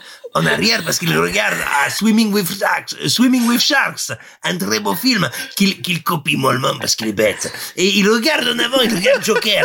Probablement Monsieur Maire a vu Joker et il est visionnaire parce que il y a tout Joker dans le film, mais en teubé. Et c'est incroyable parce que c'est de la coronaise de, c'est de la Il de, peut le tenir de, de petits- longtemps, de- il peut le tenir si longtemps. C'est de la coronaise de petits, de petits animaux de corrida qu'on égorge et on lui chie dans le cou. C'est incroyable. Tellement c'est bête. C'est plus laid. C'est plus laid qu'un, c'est plus laid qu'un enfant avorté à 12 ans, euh, post-natal, dans un petit bras d'égout. C'est incroyable. C'est-à-dire que c'est toute la grâce de l'anniversaire de mamie en DV, si tu veux, avec, avec toute l'horreur d'un enfant de 12 ans qui te dit, qu'est-ce que tu vas faire? L'enfant de 12 ans qui lui dit, eh, je vais te mettre une petite chiquenote dans la, de- tu vois, dans dans la, dans la testiculate, et tu vas gentiment vomir tes intestins. C'est abominable. C'est abominable. C'est un film d'enfant, si tu veux, qui a pas eu son poney à Noël et qui te dit, ah, c'est tellement dur d'être drôle. Mais pauvre con, c'est tellement dur d'être mauvais. je sais pas si je ris ou je pleure. Mais moi non plus. Je fais les deux en même temps. Oh putain de merde. Comme dans la vie. Euh, je, je sais plus quoi dire. Je, je sais plus quoi dire. Euh, Voilà, merci Simon pour cette intervention. J'ai rien compris en plus, à part qu'il était fâché. La, pro- la prochaine fois, Simon vous fera la version à ne queue de cette critique. Car il maîtrise fort bien aussi l'accent allemand, mais ça ce sera pour une prochaine émission. Si je dois conclure sur Hero, c'est seulement pour vous dire, donnez-lui une chance. Il y a au moins quelque chose qui vous intéressera à l'intérieur, je vous le promets. C'est ainsi que se conclut cette émission, ma foi, trop longue, beaucoup trop longue. Mais après tout, nous sommes confinés, vous êtes confinés, on a que ça à faire d'écouter des choses beaucoup trop longues en nettoyant notre appartement pour la quinzième fois ou en rangeant cette étagère que vous avez déjà rangée dix fois rien à ranger à part notre amour pour le cinéma dans notre cœur. Euh, où est-ce où, où est-ce que j'allais avec ça? Je sais pas du tout. Merci à tous d'avoir pris part à cette émission. Le Ciné Club du passé reviendra, je vous le promets. Merci beaucoup Clara. Merci. Merci beaucoup Marc. Merci. Merci beaucoup Sophie. Merci. Va te faire foutre Simon. On vous donne rendez-vous dans deux semaines pour une nouvelle émission. On a hâte de vous reparler une nouvelle fois de cinéma. On tire le rideau, on tire notre révérence. Très bonne soirée à vous, très bonne journée à vous, quelle que soit l'heure à laquelle vous écoutez ce podcast. Et à bientôt. À bientôt. Arrêtez, Jean, c'est fini.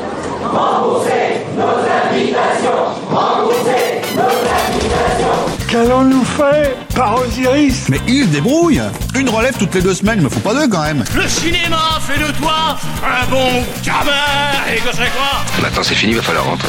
Moi, je vais aller me faire une toile. Ok, amusez-vous bien tous les deux. Bon, ça j'y compte. Bonne soirée. Merci. Have a great evening.